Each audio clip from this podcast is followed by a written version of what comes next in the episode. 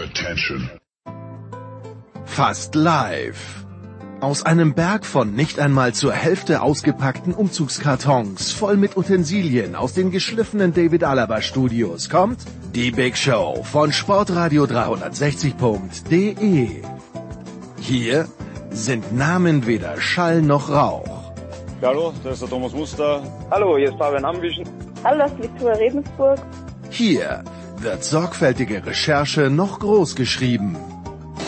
Das ist die nächste Debatte, Frau. Fällt Ihnen nichts Scheineres ein jetzt? Und hier weiß jeder, wovon er spricht. Hallo, hier ist Roger Fedor und ihr hört Sport 1 360. Nee, nur Sportradio 360. Sportradio 360. Die Big Show. Jetzt. Big Show 471 bei Sportradio 360. Äh, eine Big Show, ich nehme schon mal vorweg, die etwas chaotisch aufgebaut ist. Es hat äh, mit dem Aufnahmeplan und gewissen Ereignissen zu tun. Aber im Fußball sollte eigentlich alles nach Plan laufen, außer es bricht uns jetzt irgendeine Breaking News rein in den nächsten 20 bis 30 Minuten, die wir dann natürlich sofort besprechen würden mit unseren Experten. Zum einen Andreas Renner von der Sohn. Hallo Andreas. Hallo. Dann Christian Sprenger ist da, hat schon am äh, Kölner Dom ein Riesenplakat aufgehängt. Messi kommt zu uns. Hallo Christian. Äh, so ungefähr, ja. Hallo zusammen. Und Oliver Fassner von Eurosport, der Sohn Amazon ist auch dabei. Hallo Oliver. Hallo, Messi kommt zu 60. Nein, selbst wenn Messi zu 60 ginge, wir nehmen 60 als Thema nicht mehr in diese Sendung, solange die nicht mindestens zweite Liga spielen. Oliver, das funktioniert so nicht. Das, äh, nein, das, da weigere ich mich. Das entscheidest du. Ah, interessant. Mhm. Gut. Ne, der Moderator stellt die Fragen, also. Er stellt die Fragen, ja, ja. Wir geben die Antworten an den, ne? Andreas. Ja, das, das heißt, du, du kannst die, die kannst die Frage gestellt bekommen und biegst dann dahin ab, wo du hin willst. Genau. Eigentlich also alles wie immer, ne? Hier. So, dann äh, kommen wir mal zu einem Champions League Finale, das wir am Sonntag gesehen haben. Die Bayern sind Champions League Sieger, die Bayern sind Triple Sieger. Die Bayern gewinnen 1 zu 0 gegen Paris Saint-Germain, Andreas. Ähm, die Bayern, also ja, sie haben dieses Turnier dominiert, das ist klar, aber ich finde zumindest positiv weder Olympique Lyonnais noch PSG waren ja chancenlos, also sie hatten ihre Möglichkeiten, sie haben sie bloß nicht genutzt, aber am Ende muss man sagen, verdient für Bayern, oder? Ja, also ich glaube, dass, dass Bayern zumindest mal, sagen wir, ähm, die, dieses Champions League Turnier verdient gewonnen hat, wenn man sich überlegt, dass sie alle Spiele, die sie gespielt haben, auch gewonnen haben, was noch nie irgendjemand geschafft hat. Ähm, da kann man ja nicht widersprechen. Ähm, es ist, hat mich so ein bisschen äh, erinnert an die äh, WM 2014, als Deutschland Weltmeister wurde, auch meiner Meinung nach verdient. Das Finale war aber gar nicht so großartig und äh, das würde ich jetzt hier eigentlich auch sagen. Also äh, ich fand, die Bayern haben gute Phasen zum Beispiel in der ersten Halbzeit gehabt, wo sie wirklich ein größeres Manko hatten, diese guten Phasen in Torchancen umzumünzen. Und am Ende zählen dann von diesem Spiel die Kollegen vom Kicker auch vier Torchancen für Bayern und vier Torchancen für PSG. Und wenn man mal genau drauf schaut, könnte man sagen, die Chancen, die PSG hatte, waren eigentlich sogar äh, größer, die vier, als die äh, vier von Bayern, auch wenn da natürlich noch ein Postenschuss von ähm, Lewandowski ähm, mit dabei war, zusätzlich zum Tor von Coman. Also ähm, ich glaube, dass das Finale ähm, hätte durchaus auch äh, äh, anders ausgehen können. Ähm, aber äh, die Münchner waren schon die die Mannschaft, die glaube ich äh, mehr Phasen hatte, in denen sie sagen wir mal feldüberlegen waren. Äh, was, was mir halt daran wirklich gefehlt hat, ist, dass diese, diese Feldüberlegenheit in Torchancen umgemünzt haben. Das war dann tatsächlich gar nicht so arg viel, wenn man da ehrlich drauf schaut. Aber trotzdem, wenn man jetzt nur darum geht, hat Bayern äh, dieses Jahr die Champions League äh, verdient gewonnen, dann ist zumindest mal, wenn, wenn man so die, das, das, die gesammelten Werke anschaut, die sie da abgeliefert haben, dann waren sie schon die beste Mannschaft im Wettbewerb. Oliver, wie hast du das Finale wahrgenommen? Also es stimmt, am Anfang hatte man das Gefühl, Bayern wird PSG komplett einschnüren und es könnte übel enden, aber dann doch irgendwann PSG hat sich befreit und wie gesagt auch diese Torchancen gehabt. Ja, im Grunde genommen hat, äh, war das Finale ja so wie die wie das Halbfinale und das Viertelfinale auch mit Chancen für den Gegner in einer Situation, in der die Bayern nicht ganz so stark waren, wie sie dann im Gesamteindruck natürlich, äh, das bleibt natürlich bestehen und da kann man natürlich Andreas nur zustimmen, äh, ganz klar, diese Mannschaft hat in dieser Champions League das verdient und hat auch das Triple verdient. Äh, aber ich hatte schon den Eindruck, äh, dass das PSG in den wenigen Aktionen deutlich gefährlicher war. Und es war natürlich eine Top-Parade von Neuer mindestens. Er ist aber auch einmal angeschossen worden also man äh, kann jetzt auch nicht alles zu einer Superparade machen, sondern es war auch ein unglaublich schwacher Mbappé-Abschluss, den er wahrscheinlich in der Ligue 1 und äh, wahrscheinlich auch an zehn Tagen neunmal auch richtig äh, verwandelt, diese, diese Chance da im Fünfer. Also die Bayern haben in den Situationen ebenso wie gegen Barcelona, als sie 1-3 hätten in Rückstand geraten können, wo sie am Ende 8-2 gewinnen, als auch gegen äh, Lyon auch ein bisschen das Glück gehabt, dass sie sich erarbeitet haben. Ähm, und so bleibt in diesem Finale der Eindruck, sie waren äh, vielleicht wirklich die cleverere Mannschaft, die reifere Mannschaft. Ähm, sie waren final erfahren und sie hatten auch Leader, die diese Finalerfahrung weitergegeben haben, während halt die Top-Spieler von PSG nicht ihren besten Tag hatten. Und äh, am Ende war es knappe Nase voraus, aber verdienter Sieg. Christian hat es dich abgeholt und äh, gehen wir sogar bis zum Begriff begeistert. Nein, begeistert hat mich dieses Spiel nicht. Allerdings bin ich in dieses Spiel auch mit anderen Erwartungen gegangen, weil alle gesagt haben, boah, das wird jetzt das Superspiel und, und, und, und das wird ein Highlight und ein Festival der Tore und so weiter und so fort. Das ist ja dann meistens so, äh, dass dann diese vermeintlichen Topspiele eher nun ja sind ähm, was mich begeistert hat, ist, dass die Bayern das Ding nachher geholt haben. Glückwunsch auch dazu. Ich finde, sie haben es mehr als verdient. Andreas hat ja auch gerade diese wunderbare Parallele gezogen. Das gab es noch nie, dass eine Mannschaft ungeschlagen durch die Champions League ist und so weiter und so fort. Also ich wäre echt traurig gewesen. Auch schön, das mal sagen zu können. Ich wäre echt traurig gewesen, wenn die Bayern das Ding nicht gewonnen hätten fand super verdient, fand die Szenen, die wir danach gesehen haben, beispielhaft und auch diese, diese Freude, die sie da vermittelt haben. Also das nachher hat mir noch besser gefallen als das Spiel jetzt selber. Das war sicherlich eins der schwächeren Spiele bei diesem Turnier, klar.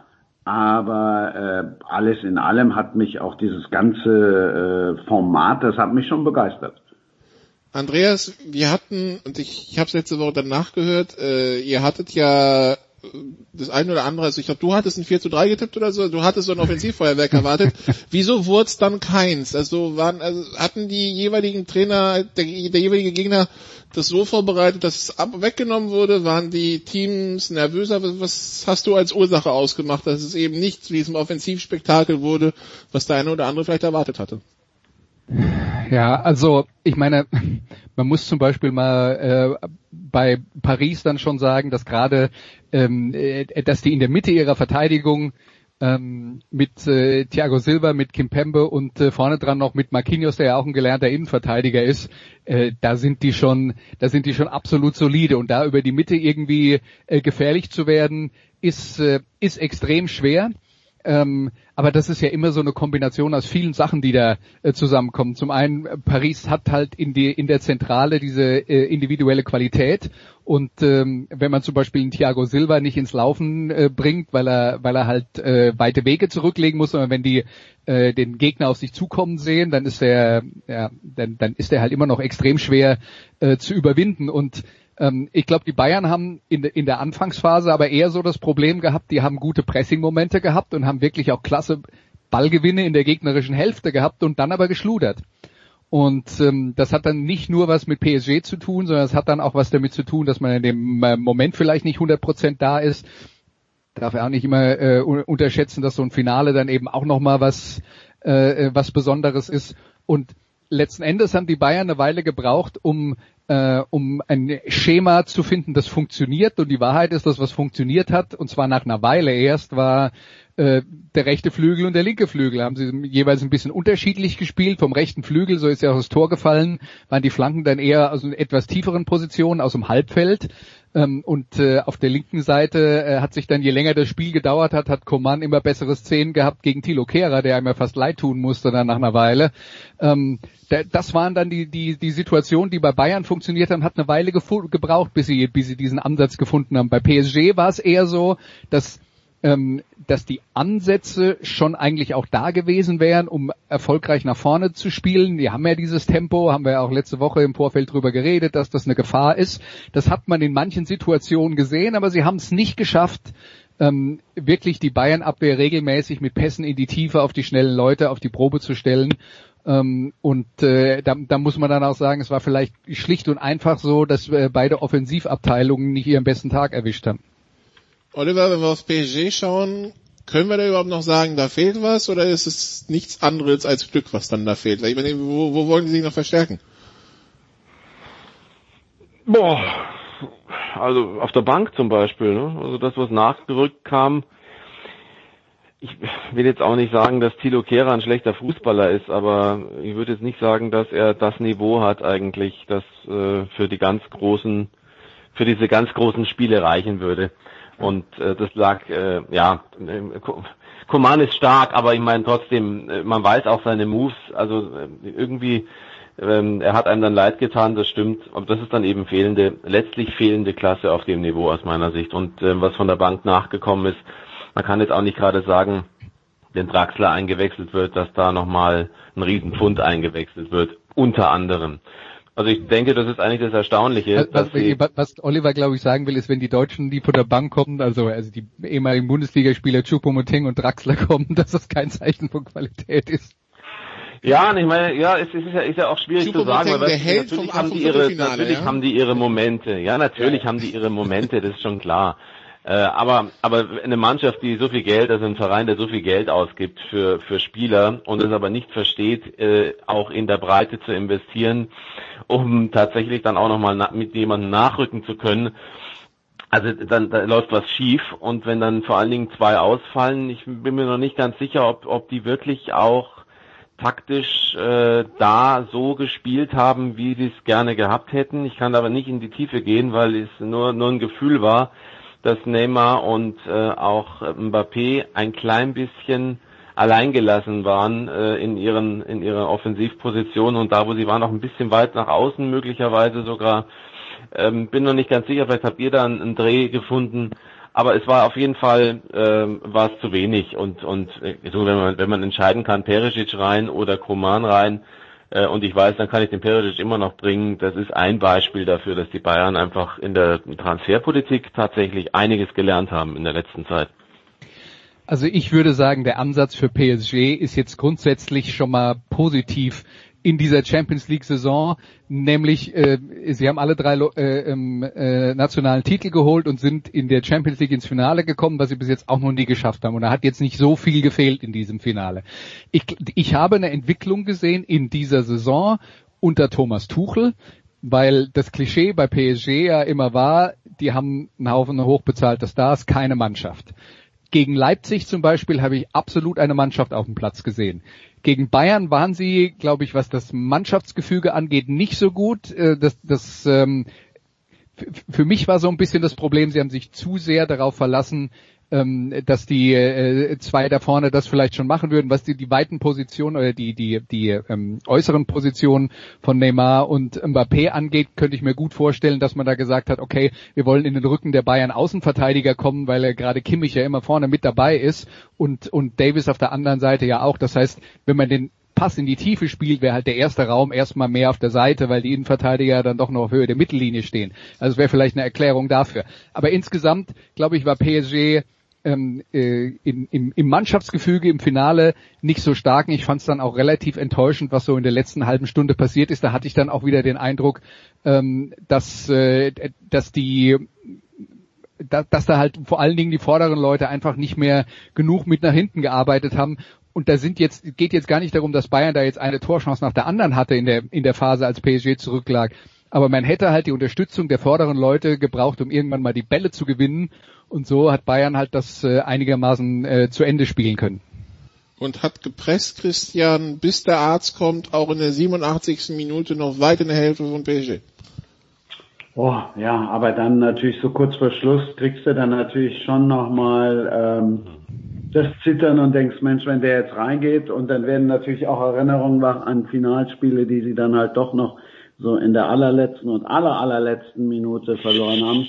alles in allem fand ich echt. Was, was, meinst du? Kannst du das nochmal erklären? Bitte, jetzt hört mal auf, Leute. Nein. Freunde, das lassen wir jetzt mal. Ich habe ich hab mich, ähm, hab mich äh, wirklich total gefreut und du siehst ja auch jetzt zum Beispiel, wenn du allein äh, Kimmich siehst, das, das ist schon, schon grandios. Also das macht schon Spaß.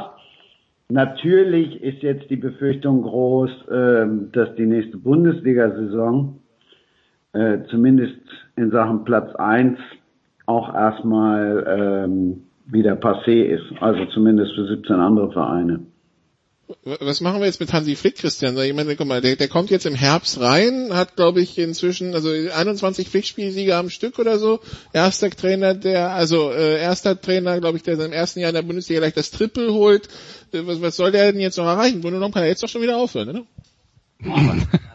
kann ja noch den, den Supercup gewinnen, den deutschen, und dann äh, den internationalen Supercup. Also insofern, äh, gerade auch für Hansi freut's mich total, weil das ist so ein, so ein netter Kerl und einfach auch bodenständig und äh, wo stand dieser schöne Satz jetzt in der Süddeutschen oder ich glaube es war äh, auch der Psychologe, der es gesagt hat, Hans-Dieter Hermann, dass äh, Hansi lässt andere leuchten. Das finde ich bringt's auf den Punkt. Ja, und, und beim Trainer, äh, ja, Andi, äh, Entschuldigung, Andreas, du wolltest? Ja, ich, ich wollte, ich wollte nur einfach nochmal dran erinnern, man sollte mal zurückdenken, wie viele Leute im Herbst skeptisch waren, als Hansi Flick äh, Trainer der Bayern wurde, weil sie der Meinung waren, man bräuchte doch da einen mit dem großen Namen. Das ist einfach nur mal wieder ein Beispiel dafür, dass man die richtige Person an der Stelle braucht und es nicht darum geht, was jemand in der Vergangenheit irgendwann mal irgendwo geleistet hat. Ja, und zum Trainer, Trainer Tuchel, vielleicht, wenn ich dann einen Satz noch sagen dürfte, was mich, also A, erstmal die Beobachtung von, von Christian, das wollte ich vorhin schon sagen, das, was nach dem Spiel passiert ist, davon konnte ich überhaupt nicht genug bekommen. Und ich bin jetzt eigentlich nicht so, dass ich äh, ständig irgendwelche Streichel- und Jubelszenen und, und irgendwie sowas und, und, und trösten, tröstende Menschen sehen muss. Aber es war schön. Es war vor allen Dingen unglaublich, wie, wie David Alaba sich erstmal überhaupt nicht um seine, mit seinen Jungs gefeiert hat, sondern sich eigentlich nur um Neymar gekümmert hat. Ähm, und da hat mir, muss ich sagen, die Rolle von Thomas Müller nicht ganz so gut gefallen. Es ist aber jetzt wahrscheinlich auch unfair äh, in so einer Situation, wenn das Adrenalin äh, rausschießt und so. Denn alle Bayern-Spieler haben nicht den Weg zu allen PSG-Spielern gefunden. Das äh, habe ich mir ein bisschen genauer angesehen. Aber es war wahrscheinlich einfach vor lauter Freude. Ich hätte mir da ein klein bisschen noch mehr aufeinander zugehen seitens der Bayern als Sieger äh, auf den einen oder anderen der, der PSG-Spieler gewünscht. Es hat sicher stattgefunden, aber, aber einige haben es mehr und andere haben es weniger gemacht. Und zu Tuchel noch, seine Reaktion, die hat mich doch irritiert, weil man kann natürlich froh sein, mit der Mannschaft so viel erreicht zu haben und Finale, endlich mal Finale gespielt. Ich glaube nicht, dass das zwingend die Besitzer und die Kataris wirklich zufriedenstellt, weil sie ja auch wirklich knapp dran waren. Aber wie er das weggelächelt hat, und fast schon, äh, ja, als, als hätte er den Titel geholt. Also ich finde, also da war mir ein klein bisschen zu viel an Freude und an, an lustig, an guter Stimmung äh, für eine Niederlage in einem Champions League Finale. Habe ich nicht ganz so verstanden. Ähm, dir kann man es auch nicht recht machen, ne? Normal hätte sonst jeder hätte jetzt gesagt, oh ey, guck dir diesen Tuchel an, dieses verbissene Arschloch, der gönnt denen das nicht, der ist ja genauso schlimm wie früher und und und. Ich fand wirklich Thomas Tuchel fand ich so menschlich, fand ich. Ich war so begeistert, auch äh, auch über seinen Spruch mit äh, mit Manuel Neuer. Mir hat es total gut gefallen und äh, ich finde jetzt nicht, dass er da hätte äh, mit seinem üblichen Trotzgesicht und alle Journalisten niedermachend hätte hätte rumrennen müssen. Also aber Christian, da gibt's ja dazwischen noch was, oder? Ich meine, das eine Extrem ist, ist noch was, aber du hast jetzt ja auch äh, du hast ja auch bewusst übertrieben und gesagt, oh, diese Freude. Also ich fand jetzt nicht, dass der so aussah, als hätte er sich jetzt für die Bayern gefreut. Ich finde, er hat ein total, Tuchel hat nun mal ja auch dieses Image, dieses Verbissene und dieses Überehrgeizige und niemandem anderen was Gönnende und, und, und. Äh, insofern hat mich das äh, eher positiv überrascht. Ja du, ich fand es auch nicht un unsympathisch. so ist es nicht. Äh, ich fand es nicht unsympathisch. Ich fand es ein bisschen übertrieben einfach nur. Eben die Extreme in beide Richtungen. Deswegen habe ich es auch so geschildert, denn eben aufgrund des Images, das du jetzt ja geschildert hast, ähm, wirkt das ja dann schon extrem in die andere Richtung. Und so ein Mittelding aus, äh, ich habe ein Champions League-Finale verloren, ich habe den großen Titel nicht geholt und es war trotzdem eine schöne Leistung, wir können irgendwie stolz sein auf das Erreichte. So ein Mittelding hätte mir besser gefallen. Äh, ist aber auch nicht nur meine Meinung, wobei das ist mir auch wurscht, ob das andere auch sagen, aber ich werdet ihr auch gelesen haben, dass das durchaus diese, diese Kritik an ihm auch gibt in Frankreich. Okay, ähm, Andreas, wir dürfen nicht vergessen, ähm, der, der Herbst war ein Moment intensiver Trauer bei den, bei den Bayern-Fans. Ich meine, man war Siebter, das war kurz vorm Weltuntergang. Jetzt hat man zum zweiten Mal in sechs Jahren das Triple gewonnen. Wie schafft man es jetzt, das quasi nicht nur bei Fans, sondern jedes Jahr zu schaffen? Wie schafft man das? Nee, dass die Erwartungshaltung eben nicht Triple ist, auch, auch in der Öffentlichkeit und in der Presse. Ah, ja. Ähm, wie, wie viele Jahre gibt's jetzt den FC Bayern? Ähm, ich hab's gerade, wann wurden die gegründet? 1904 oder sowas in der Preislage, kann das sein? Ist nicht 1900 genau? Ich, 1900 suche. genau. Ja, wie, wie, auch immer. Also 1900 auf jeden Fall genau, ja, 27. Februar 1900. Okay, dann äh, gibt's sie also jetzt seit 120 Jahren. In den 120 Jahren haben sie zweimal das Triple gewonnen. Mehr hey. muss man dazu eigentlich nicht sagen. Also ist natürlich, ich, ich ha weiß Hashtag schon, auf Jahre hin unschlagbar.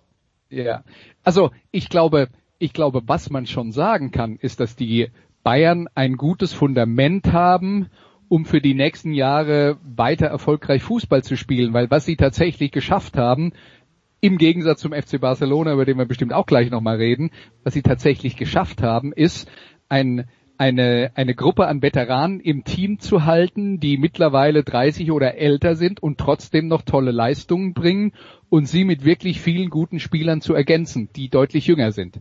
Das haben die Bayern hingekriegt. Viele andere Vereine schaffen das nicht, weil sie es auch nicht schaffen, im äh, richtigen Moment sich von den richtigen Leuten zu verabschieden.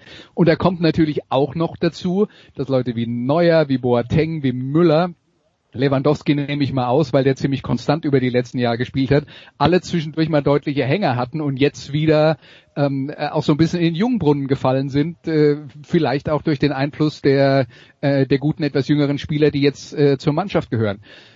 Aber man, die, diese Entwicklung ist natürlich nie vorbei und man wird auch irgendwann mal sich überlegen, äh, wann und wie man sich von diesen Herrschaften, die ich jetzt äh, erwähnt habe, da mal trennt und wie man die Mannschaft weiter verstärkt. Aber im Moment ist es ein starkes Gebilde und ähm, auf dem Papier sieht das so gut äh, sieht das aus, als würde es für die für die äh, nächste Saison sehr vielversprechend aussehen.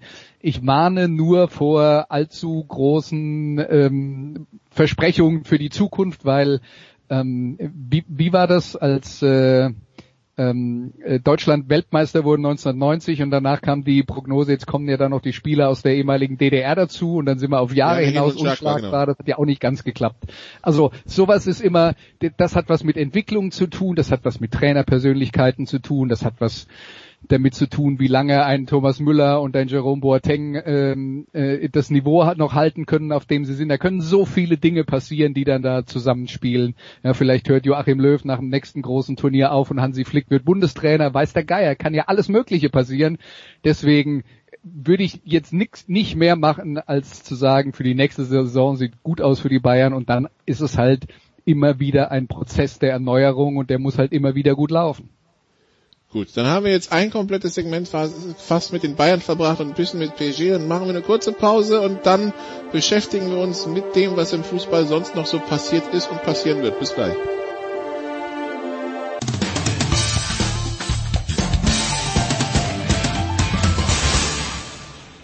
Servus, hier ist der Heiko Vogel und ihr hört Sportradio 360.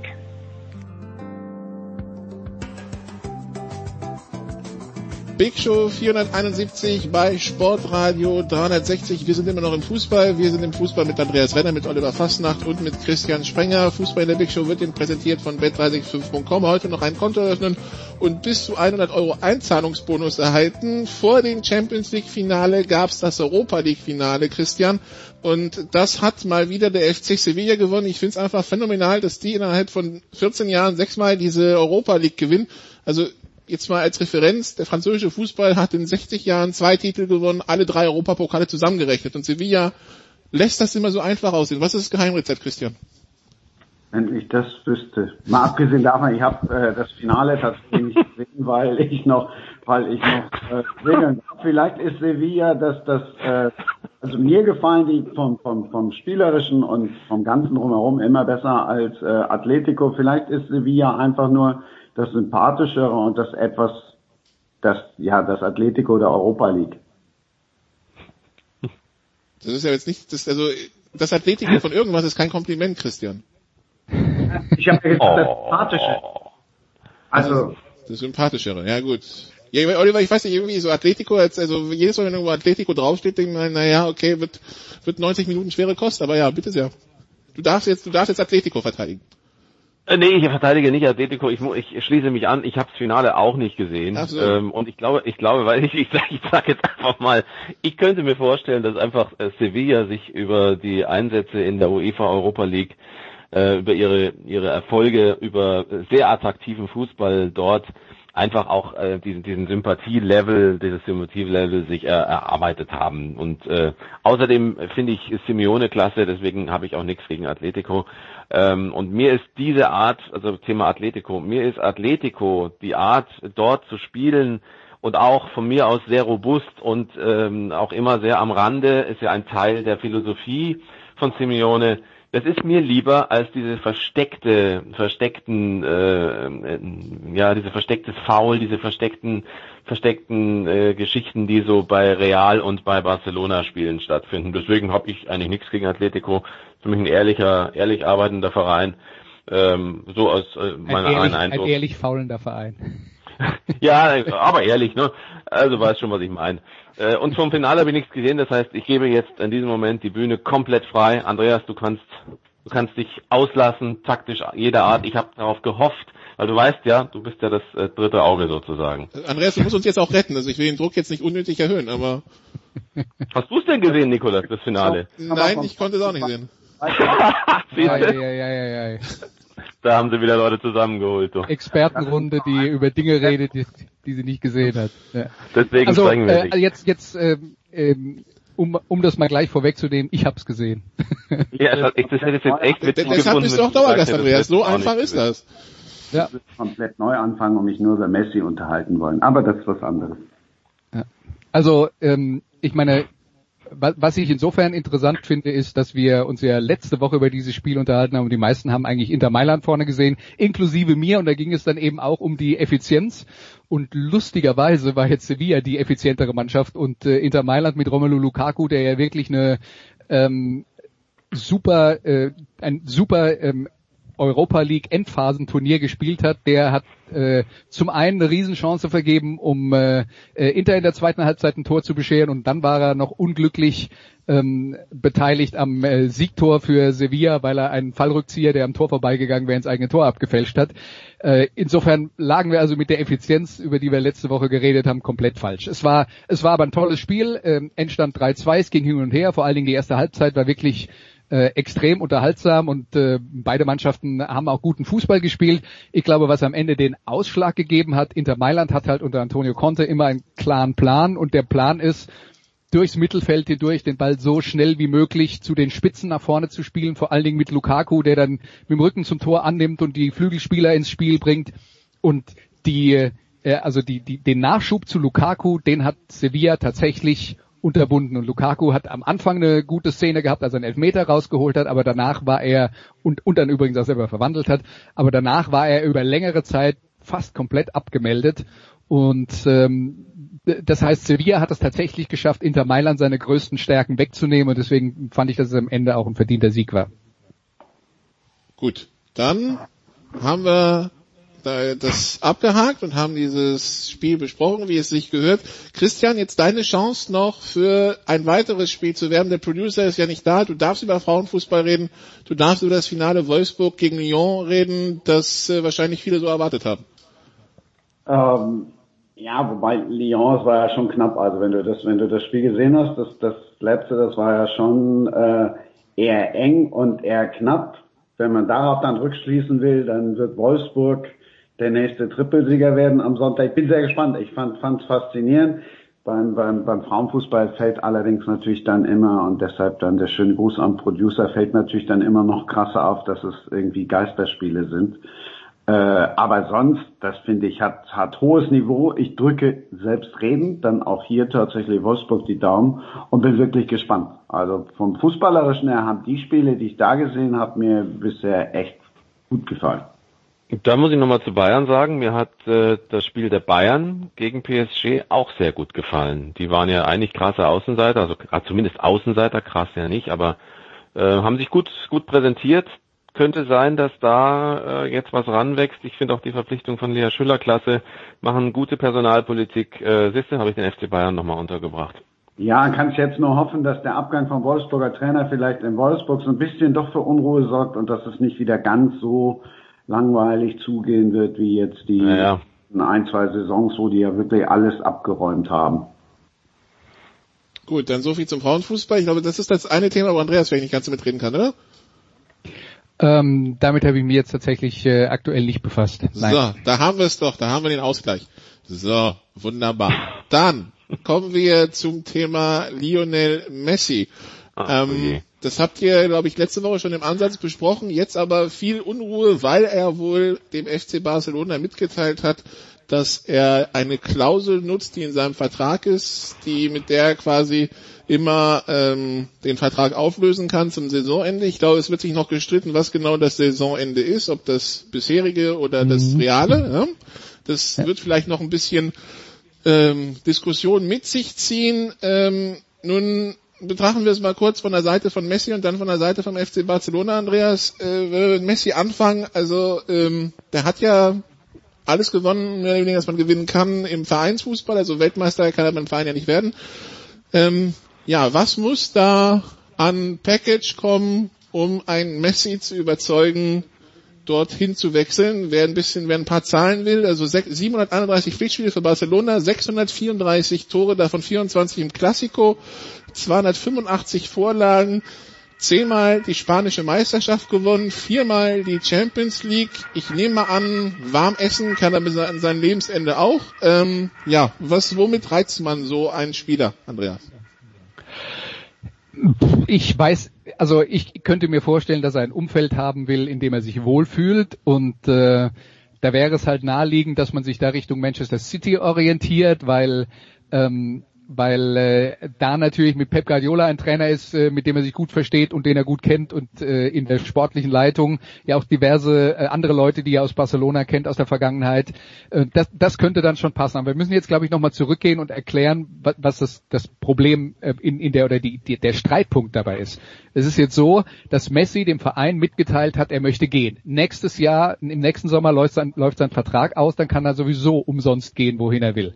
Aber er hat eine Klausel in seinem Vertrag, die ihm erlaubt, ähm, nach Saisonende zu sagen, er will gehen und dass er dann ablösefrei gehen kann. Jetzt ist folgender Punkt. Ähm, was ist das Saisonende? Äh, das ursprüngliche Saisonende war halt äh, im Mai und jetzt hat es halt tatsächlich im August stattgefunden. Und er hat jetzt direkt nach dem Saisonende des FC Barcelona, nämlich mehr oder weniger zwei, zwei Tage nach dem verlorenen Finale gesagt, er will gehen und Barcelona sagt, naja, die Saison wäre ja eigentlich im Juni vorbei gewesen, hätte sich im Juni melden, äh, ähm, melden müssen. Und da geht es jetzt darum, ist in diesem Vertrag tatsächlich ein Datum 10. Juni festgeschrieben und wenn das das nicht ist, dann kann äh, Messi wahrscheinlich tatsächlich machen, äh, was er will. Aber die Gefahr für einen Verein, der ihn verpflichtet, ist, die können ihn jetzt verpflichten und die FIFA würde vermutlich erstmal nichts dagegen tun, aber sagen wir mal, Manchester City verpflichtet ihn und geht davon aus, der ist ablösefrei. Äh, und dann äh, stellt ein Gericht fest, dass doch die Ablöseklausel äh, ähm, greift. Dann müssen sie auf einmal 700 Millionen zahlen, was kein Fußballverein der Welt kann. Ja, das ist der Knackpunkt, um den es jetzt da im Moment geht. Ich glaube, bei Messi, wenn wir jetzt auf die Barcelona-Situation zurückkommen, bei Messi ist es schlicht und einfach so, der hat den Rand voll von dem, was da in den letzten Jahren gelaufen ist. Und jetzt würde ich sagen, von außen betrachtet, wahrscheinlich hat er da sogar einen Anteil an dem, was da gelaufen ist, weil er nämlich nicht unbedingt immer einer war, der die Trainer unterstützt hat, aber bei Barcelona stimmt ja ganz viel im Umfeld nicht mit Präsidentschaften, die Krieg auf dieser Ebene, ähm, die Einkaufspolitik, Sportdirektoren werden ständig ausgetauscht und so weiter und so fort. Also wenn man da Dinge finden will, die richtig laufen, dann ist man den ganzen Tag beschäftigt. Und ich glaube, im Moment ist für Messi eigentlich der Reiz, hol mich hier raus. Ähm, da kommen natürlich auch noch so Sachen dazu, wie Barcelona verkündet dann, Luis Suarez kann gehen. Das ist jetzt Messis bester Kumpel im Team gewesen. Das sind dann aber auch so Geschichten, wo man merkt, ähm, Messi ist da auch, auch wenn er so im, in, in der Betrachtung Messi, Cristiano Ronaldo als immer so der ist, der fürs Gute für, im Fußball steht. Ich glaube, die Wahrheit gibt das nicht so hundertprozentig her. Der hat da auch seine eigenen Interessen, die er durchsetzt. Er ist vielleicht nicht ganz so großspurig im Auftreten. Aber da, da sind ganz viele Dinge, die da drumherum passieren und äh, ja, äh, ich gehe mal fest davon aus, dass Lionel Messi ein Interesse hat, äh, beim Verein zu spielen, der eine realistische Chance hat, in der Champions League vorne mit dabei zu spielen. Ich glaube, das ist das, was man erfüllen muss. Oliver, ist es... Ja, Christian? Einfach auch, auch endlich mal was anderes machen. Also wenn du jetzt äh, diese Bilder siehst aus seiner Anfangszeit und jetzt, das ist ja schon krass. Und äh, vielleicht hat er jetzt gemerkt, wenn nicht jetzt, also es gibt dieses schöne Kölner Karnevalslied, wenn nicht jetzt, mal dann, ähm, dann nutzt du halt die Chance jetzt. Ich hoffe, dass es da jetzt keinen Rosenkrieg gibt und dass sie sich einigen und dass sie sagen, pass mal auf, äh, ja, war eine geile Zeit. Und wir nutzen, also als FC Barcelona dann auch, wir nutzen dann auch gleichzeitig die Chance für einen kompletten Umbruch und äh, Tschüss. Also ich will jetzt nicht Rainer Kalmund und die Briefmarke zitieren, aber hoffe, dass die sich einigen und dann soll Messi irgendwo anders nochmal sehen, ob er da nochmal was gerissen kriegt und äh, Barca halt die Chance nutzen jetzt zu einem Komplettumbruch. Könnte aber natürlich auch sein, dass ähm, nur mal so äh, ein bisschen äh, in den Raum rein, in Hinblick auf genau diese Probleme, die es bei Barcelona ja jetzt auch äh, rund um den aktuellen, noch antierenden Präsidenten Bartomeu gibt. Das Verhältnis zwischen ihm und Messi ist nicht so gut. Seit einiger Zeit, seit einigen Monaten wird berichtet, sei es äh, äh, auch nach diesen Gehaltskürzungen, nach der Geschichte um die Gehaltskürzungen gab es da Ärger. Also heißt schon mal, dass die beiden nicht miteinander können. Außerdem ist er als Präsident höchst umstritten, sowieso schon. Jetzt laufen die Fans Sturm gegen ihn. Es könnte ja auch sein, dass Messi politisch agiert momentan, gar nicht wirklich weg will, sondern einfach den Präsidenten nicht mehr haben will, einen noch größeren Einfluss haben möchte, noch größeren Einfluss haben möchte auf das, was bei Barcelona passiert. Stichwort Umbruch, Stichwort Trainer. Haben wir ja letzte Woche auch schon besprochen, der wieder weg ist, wenn Bartomeo weg ist. Äh, also ich würde das auch äh, in der Hinsicht nochmal abwarten, was da in den nächsten ein, zwei, drei Wochen passiert. Und es schlagen auch einige schon einen Misstrauensantrag gegen Bartomeo vor. Ähm, wer weiß, ob sich dann die Dinge nicht nochmal verändern. Okay, das klingt ja dann alles andere als angenehm und positiv, aber äh, Andreas, die Probleme des FC Barcelona, also wenn es dann so losgeht, ich, löst sich das dann so einfach? Ich glaube, man bräuchte, also die Probleme kommen vor allen Dingen von der Vereinsspitze. Und ich habe starke Zweifel, äh, dass vor einer ähm, Präsidentschaftswahl, die auch erst im nächsten Jahr stattfinden wird, wo sich dann entscheidet, wer bleibt und äh, wer in Zukunft die Entscheidung trifft, dass die diese Probleme sich sich lösen werden. Aber insgesamt äh, äh, ist diese Präsidentschaft von Bartomeo ja sowieso unter einem schlechten Zeichen insofern, als da sind viele Entscheidungen getroffen worden. Man kann nicht sagen, die haben sich geweigert, Geld auszugeben, überhaupt nicht, aber sie haben halt die falschen Leute gekauft. Und es gibt viele, die sagen, äh, die, die sportlichen Gesichtspunkte sind zu wenig berücksichtigt worden äh, unter dieser Präsidentschaft und da muss ich halt dringend das ändern, sonst wird es nicht besser. Die vier teuersten Transfers von Barcelona, der vierteuerste ist Neymar, der spielt jetzt bei PSG. Der drittteuerste war, glaube ich, ähm, äh, Dembele, der kam von der Bank gegen, nee, der, der kam gar nicht gegen Bayern. Der, der zweitteuerste war Griezmann, also ich weiß nicht mehr in welcher Reihenfolge. Der kam von der Bank und der teuerste war Coutinho, der kam von der Bank beim Gegner und hat zwei Tore gemacht. Also irgendwie, wenn man 400 Millionen investiert und das ist das Ergebnis, Oliver, ist das auch dann schon ein Problem, ne? Ja, ja. Das, das Problem ist natürlich, wenn wir jetzt ja. nur Griesmann nehmen, der diese Saison, vor dieser Saison gekommen ist. Ne? Bei Griesmann, kein Mensch würde sagen, das ist ein schlechter Fußballer. Wir wissen alle, was der kann. Ne? Aber er hat keine Rolle in dieser Mannschaft. Und die Rolle, die er ähm, vorher gut gespielt hat, die ist nicht frei beim FC Barcelona. Also ist die Frage, warum gebe ich so viel Geld für einen aus, den meine Mannschaft eigentlich gar nicht braucht und für den ich größere Verrenkungen machen muss, um ihn überhaupt unterzubringen. Das sind so die Probleme, die bei Barcelona in den letzten äh, Jahren dafür gesorgt hat, dass die Mannschaft halt, was das Niveau angeht, extrem abgebaut hat. Und da ist natürlich dann auch nochmal das Problem, wir haben die Mannschaft von 2011 vor Augen, vielleicht die, die beste Mannschaft, die uns in den letzten 20 Jahren überhaupt einfällt im äh, Weltfußball. Und dann ist das, was sie, was sie in den letzten zwei, drei Jahren dann abgeliefert haben, auch in der eigenen Liga, dann doch schon eine bittere Enttäuschung gewesen. Ich möchte vielleicht noch einmal kurz noch äh, zu, dieser, zu dieser Gesamtkonstellation sagen. Auch die Verpflichtung von Kuhmann hat jetzt bei Messi auch nicht gerade dafür gesorgt, dass der die Mannschaft zum Feiern eingeladen hat und sich selber ähm, äh, sozusagen irgendwie erstmal vor, vor Freude äh, erstmal drei Luftsprünge gemacht hat. Also es gibt ganz viele, deswegen habe ich diesen politischen Aspekt angesprochen. Ähm, Wahl nächstes Jahr mag sein, aber das, trotzdem kannst du ja vorher schon auch tätig werden, kann man ja vorher auch schon was bewegen. Es gibt ganz viele Punkte, die finde ich schon auch für so ein politisches Spiel sprechen würden. Wenn der neue Coach ein Grund für den Wechsel, einer der Gründe für den Wechsel sein soll, für einen Wechselwunsch sein soll, und der neue Coach weg ist, wenn ein anderer Präsident den jetzigen ablösen sollte und wenn es nur ein Interimspräsident ist, dann gibt es schon auch äh, einige Spielmöglichkeiten, auch für Messi. Gut, dann äh, das werden wir dann die, die nächsten Wochen spannend, äh, gespannt verfolgen.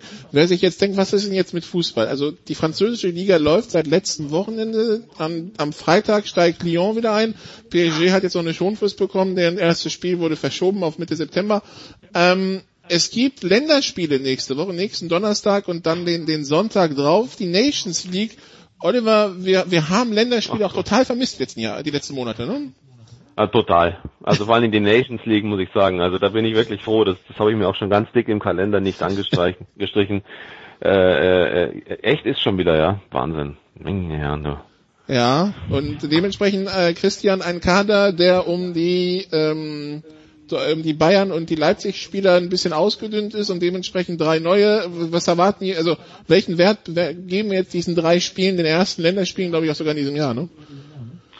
Ja, ewig, ewig und drei Tage, ja. Also das, das müssen wir sehen. Ich finde den find, äh, find gut, dass Joachim Löw äh, tatsächlich dann ohne das das hat er ja auch gesagt, ohne dass ihn irgendwie einer dazu gezwungen hat, dass er auf die verzichtet hat und äh, bin, bin sehr gespannt, wie die sich gegen Spanien schlagen. Schweiz ist ja jetzt auch nicht so ohne.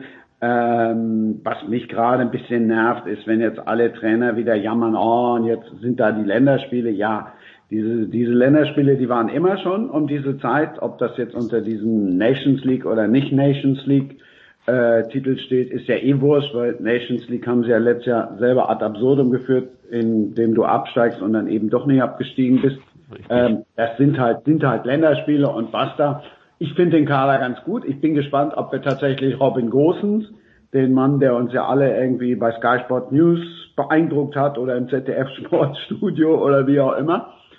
Ähm, da bin ich mal gespannt, ob er den spielen lässt und, äh, und dann gucken wir einfach mal. Ne? Auch jetzt, wie sich ein Timo Werner erholt hat. Ich meine, der hat ja eine längere Sommerpause als viele andere gehabt. Also da bin ich echt gespannt. Timo Werner und Leroy Sané, das ist jetzt ja nicht so die schlechte Mannschaft, die da aufläuft. Nö, also das, das, äh, die Torhüternamen sind vielleicht ungewohnt mit Baumann, Lehne und Trapp, aber ansonsten, ja, der Rest, Andreas, also Deutschland muss sich auch in der Tiefe des, des, des Talents nicht verstecken. Das stimmt natürlich, wobei äh, Löws äh, in den äh, anderen meisten mit äh, drei äh, gespielt hat, da fehlt dann jetzt schon Serge Gnabry und da sieht man, dass wir da in der Tiefe dann doch nicht so gut besetzt sind, ähm, dass man äh, da jetzt einfach so nachladen kann. Aber ähm, ja, ich will noch einen Satz sagen, äh, weil Christian das jetzt auch angedeutet hat, der, die, die Beschwerden, die jetzt kommen, da muss ich mal überlegen, das letzte Länderspiel war am 19. November und äh, die Nationalmannschaften haben ja jetzt wirklich in der Corona-Pause sich zurückgezogen und den Vereinsmannschaften alle Freiheiten gelassen. Sich jetzt zu beklagen, dass schon wieder Länderspiel ist, ist eigentlich schon ein bisschen albern. Aber äh, was jetzt die äh, was jetzt die ähm, äh, neuen Leute angeht, Robin Gosens ist interessant bei Atalanta Bergamo, hat eine sehr gute Saison, eigentlich die zweite hintereinander in der Serie A gespielt, ähm, hat äh, auch in der Champions League gute Leistung gebracht. Was bei dem halt interessant ist, die spielen halt konsequent mit Dreierkette und er ist halt der Außenverteidiger nennen wir das ja auch in Deutschland, obwohl es eigentlich eine andere Rolle ist in der Dreierkette, also in der Fünferkette. Ähm, und äh, das ist halt schon eine ganz andere Rolle, als wenn du hinten mit vier Mann spielst. Und wie gut der das hinbringt, wenn wir mit Viererkette spielen, sollte das der Fall sein, das müsste man dann halt wirklich mal sehen, weil Löw ja in der Vergangenheit auch öfter mit Dreierkette gespielt hat. Gosens ist halt einer, der wirklich auf der Position richtig viele Offensivakzente setzt. Das könnte wirklich interessant sein. Dass jetzt zum Beispiel Oliver Baumann nominiert ist, ähm, das ist für mich ein respektabler Bundesliga-Torhüter. Dass der in die Nationalmannschaft gehört, habe ich jetzt ehrlich gesagt nie gedacht. Ähm, aber ja, aber ich meine, so ist es dann halt. Ne? Also äh, die, die Nationalmannschaft sind halt die besten Fußballer Deutschlands und irgendwann, wenn dann so genug ausfallen, ähm, dann äh, kommt man eben immer weiter nach unten in der in der Rangliste und das ist ja ihm persönlich auch gegönnt. Das ist ja auch ein äh, äh, einer, der sich da in der Vergangenheit nie was hat zu Schulden kommen lassen, guter guter Typ und so, alles in Ordnung. Ja, aber ähm, da sieht man dann schon, dass das Niveau nicht gleichbleibend hoch ist, wenn dann Neuer und Ter Stegen gleichzeitig ausfallen.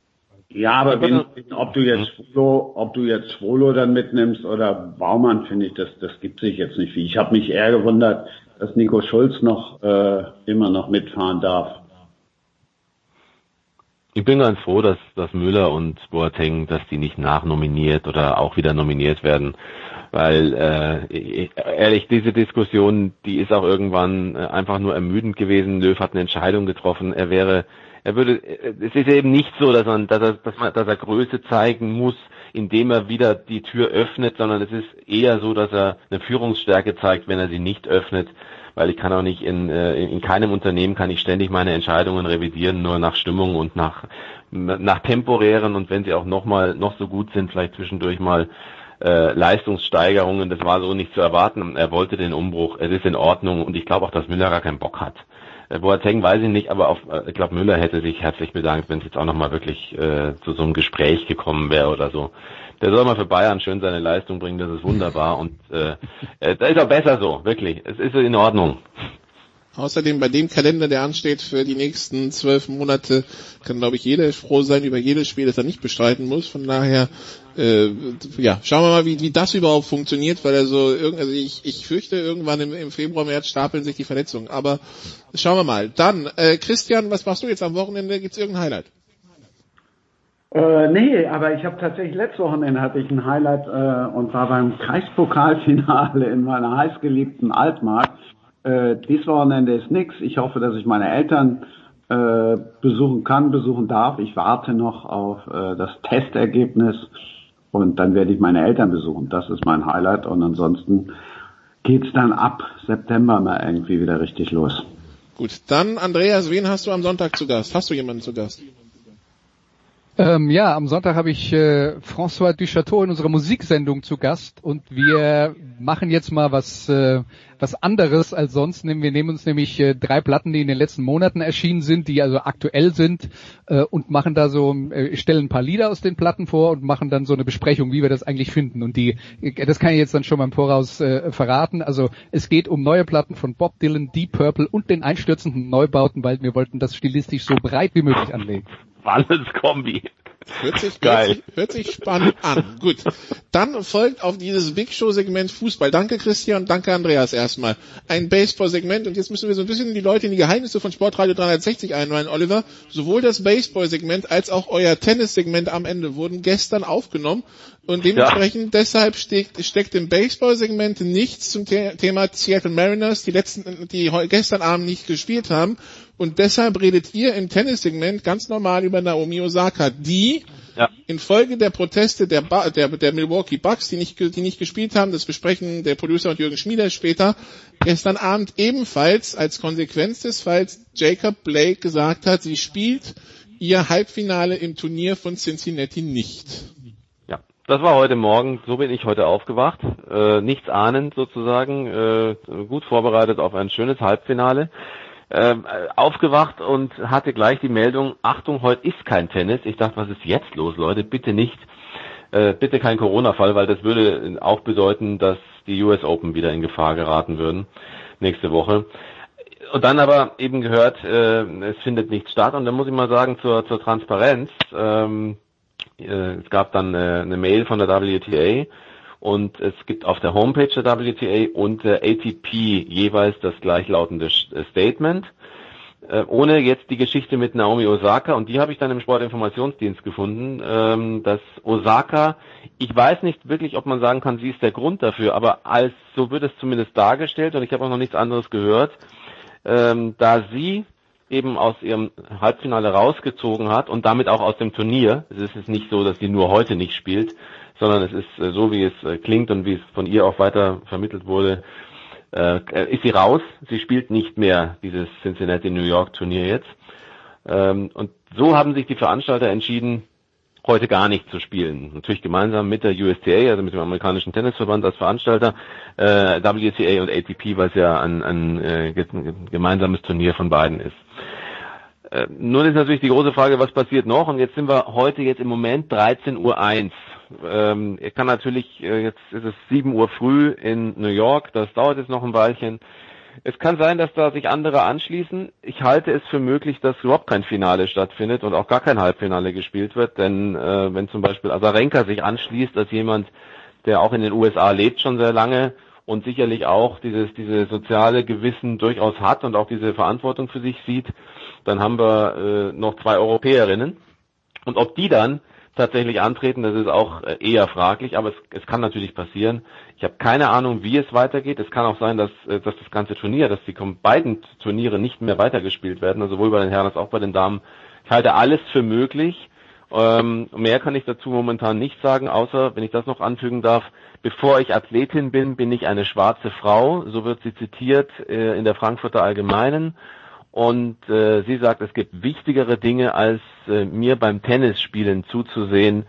Ähm, und sie denkt, dass sie damit auch äh, jetzt sinngemäß ein ganz gutes Zeichen setzen könnte. Ich gehe nicht davon aus, dass etwas Drastisches passiert, wenn ich nicht spiele, aber wenn ich in einem mehrheitlich weißen Sport eine Diskussion in Gang bringen genau. kann, betrachte ich das als einen Schritt in die richtige Richtung, um das Zitat zu vervollständigen.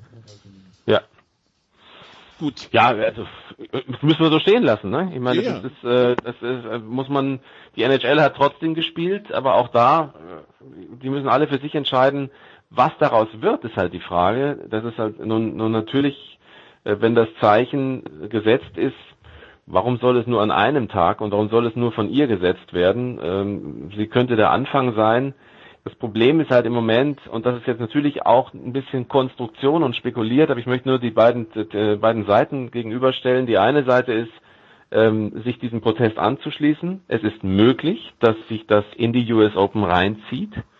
Die andere Seite ist aber, und da müssen wir auch an jeden einzelnen Athleten denken, die US-amerikanischen Spielerinnen, ich kann jetzt von den Spielerinnen sprechen, die ich alle gesehen habe in dieser Woche, sind in verdammt guter Form könnten ihr US Open Turnier tatsächlich zu ihrem Turnier machen, auch einige zweite Wochen erreichen, die sonst nicht in der zweiten Woche wahrscheinlich spielen würden. Und ob die das riskieren, das weiß ich nicht. Ich könnte mir vorstellen, dass auch die ein oder andere in einen Konflikt kommen könnte dadurch. Also das bleibt ein sehr, sehr spannendes Thema für die nächsten Tage, vielleicht sogar Wochen, generell ja sowieso. Und das nicht nur im Tennis, sondern allgemein im US-Sport. Wir dachten nur, Corona könnte die Ligen stoppen. Jetzt kommt ein weiteres Thema dazu. Das werden wir ja. natürlich auch hier weiter verfolgen. Dann danke Christian, danke Andreas, danke Oliver. Wie gesagt, es kommt jetzt das Baseball-Segment in dem wir das noch nicht thematisiert haben, weil wir das einfach gestern Morgen aufgenommen haben. Und äh, es folgen dann später Segmente mit Jürgen Schmieder, wo es dann äh, um das aktuelle Thema geht. Kurze Pause hier in der Big Show 471.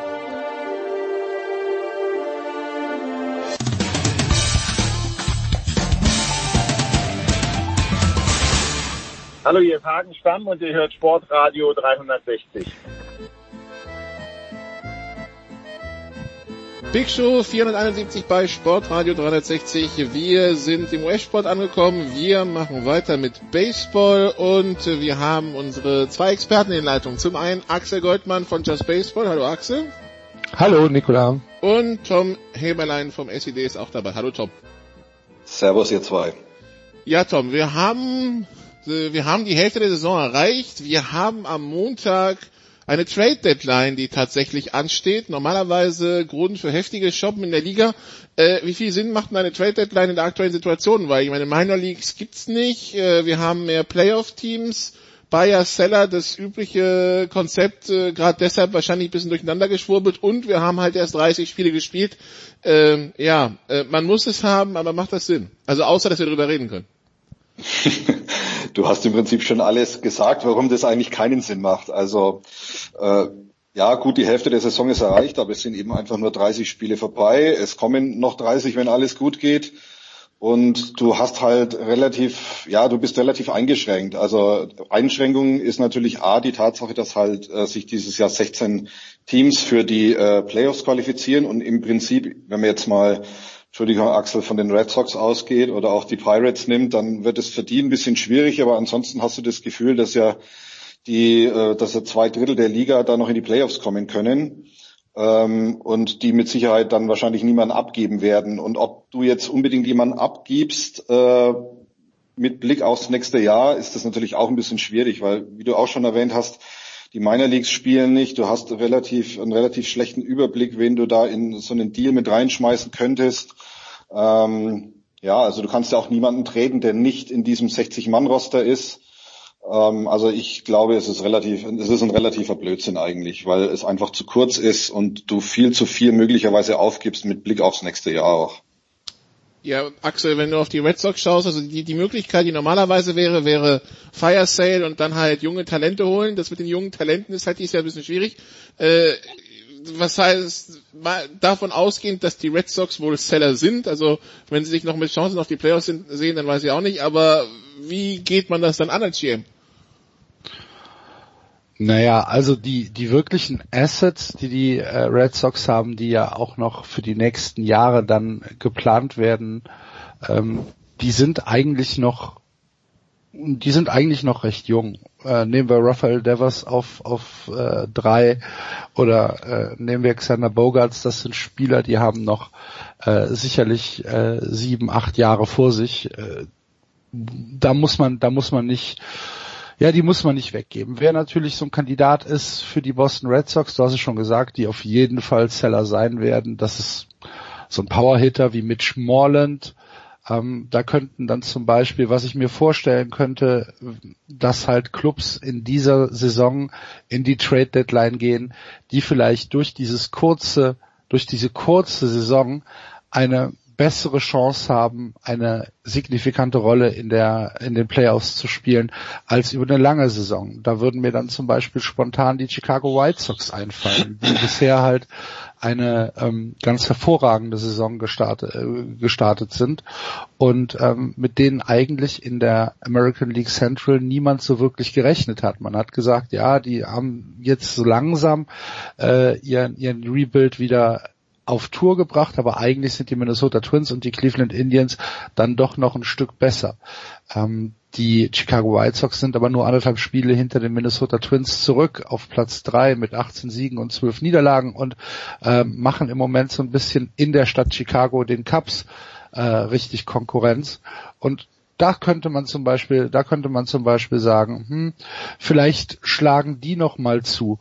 Ähm, genauso sieht es aus mit den ähm, mit mit mit ähm, na wie heißen sie denn den äh, Miami Marlins äh, die am Anfang ja durch Covid gebeutelt so ein, bisschen anderen Schedule hatten ähm, aber jetzt immer noch on track sind äh, die Playoffs zu schaffen in der National League vielleicht gehen die rein aber würde es wirkliche Blockbuster-Trades geben? Werden wir wirklich irgendwie am äh, Montagabend hier sitzen und denken, ach du liebe Güte, äh, hier ist ein Three-Way-Trade über zehn Jahre mit 800 Millionen passiert?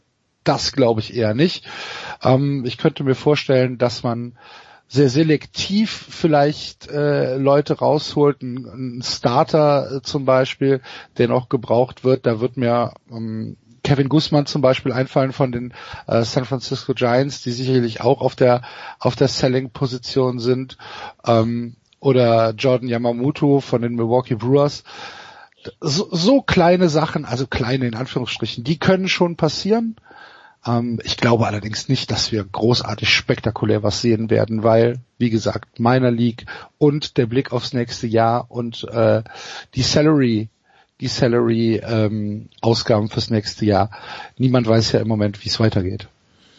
Genau, weil, ähm, weil dann geht's ja natürlich auch wieder früh los im, im, im Frühjahr für die Saison 2021 und ob da alles wieder seinen normalen Weg geht, das ist halt dann die große Preisfrage, gerade auch was das Minor League System drunter, drunter betrifft. Ähm, wenn wir auf die Tabelle schauen, ähm, da ganz kurz, ja. ganz kurz. Und bei meiner League-System muss man auch noch das College-System mit rein, mit reinnehmen.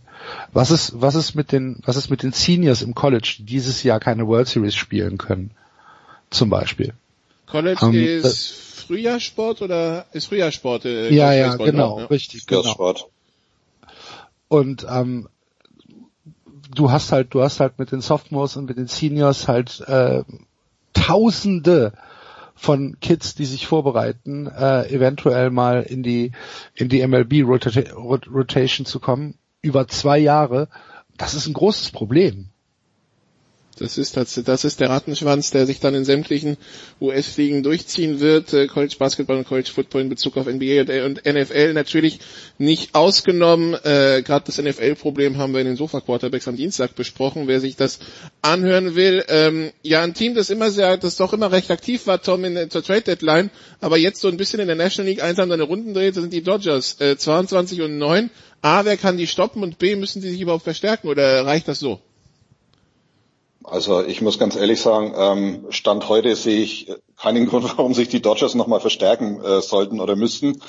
Ähm, man muss ja nur mal gucken, also man könnte jetzt vielleicht auf die Idee kommen, sie sollen, sollten sich vielleicht noch einen Starting-Pitcher holen oder so, aber die haben den, den besten IAA e in der, in der ganzen MLB. Die haben so Leute wie zum Beispiel den Tony Gonsolin, den haben sie da in ihrer, in ihrer Taxi-Squad rumhängen. Das wäre, glaube ich, ein wunderbarer dritter oder vierter Starter in, in jedem anderen, in jedem anderen Club. Die sind, die haben Betts, die haben Sieger, die haben Bellinger da vorne, die haben Bühler, Kershaw, Urias und äh, Dustin May in, in, in der Rotation. Also ich sehe jetzt nicht, dass die in irgendeiner Form äh, noch irgendwo Nachholbedarf hätten, es sei denn, sie meinen, sie müssten die äh, anderen noch leer kaufen. Aber grundsätzlich glaube ich nicht, dass die irgendwas brauchen. Die sind auf einem sehr guten Weg. Die haben die meisten Runs scored in der MLB, die haben den besten ERA in der, in der MLB.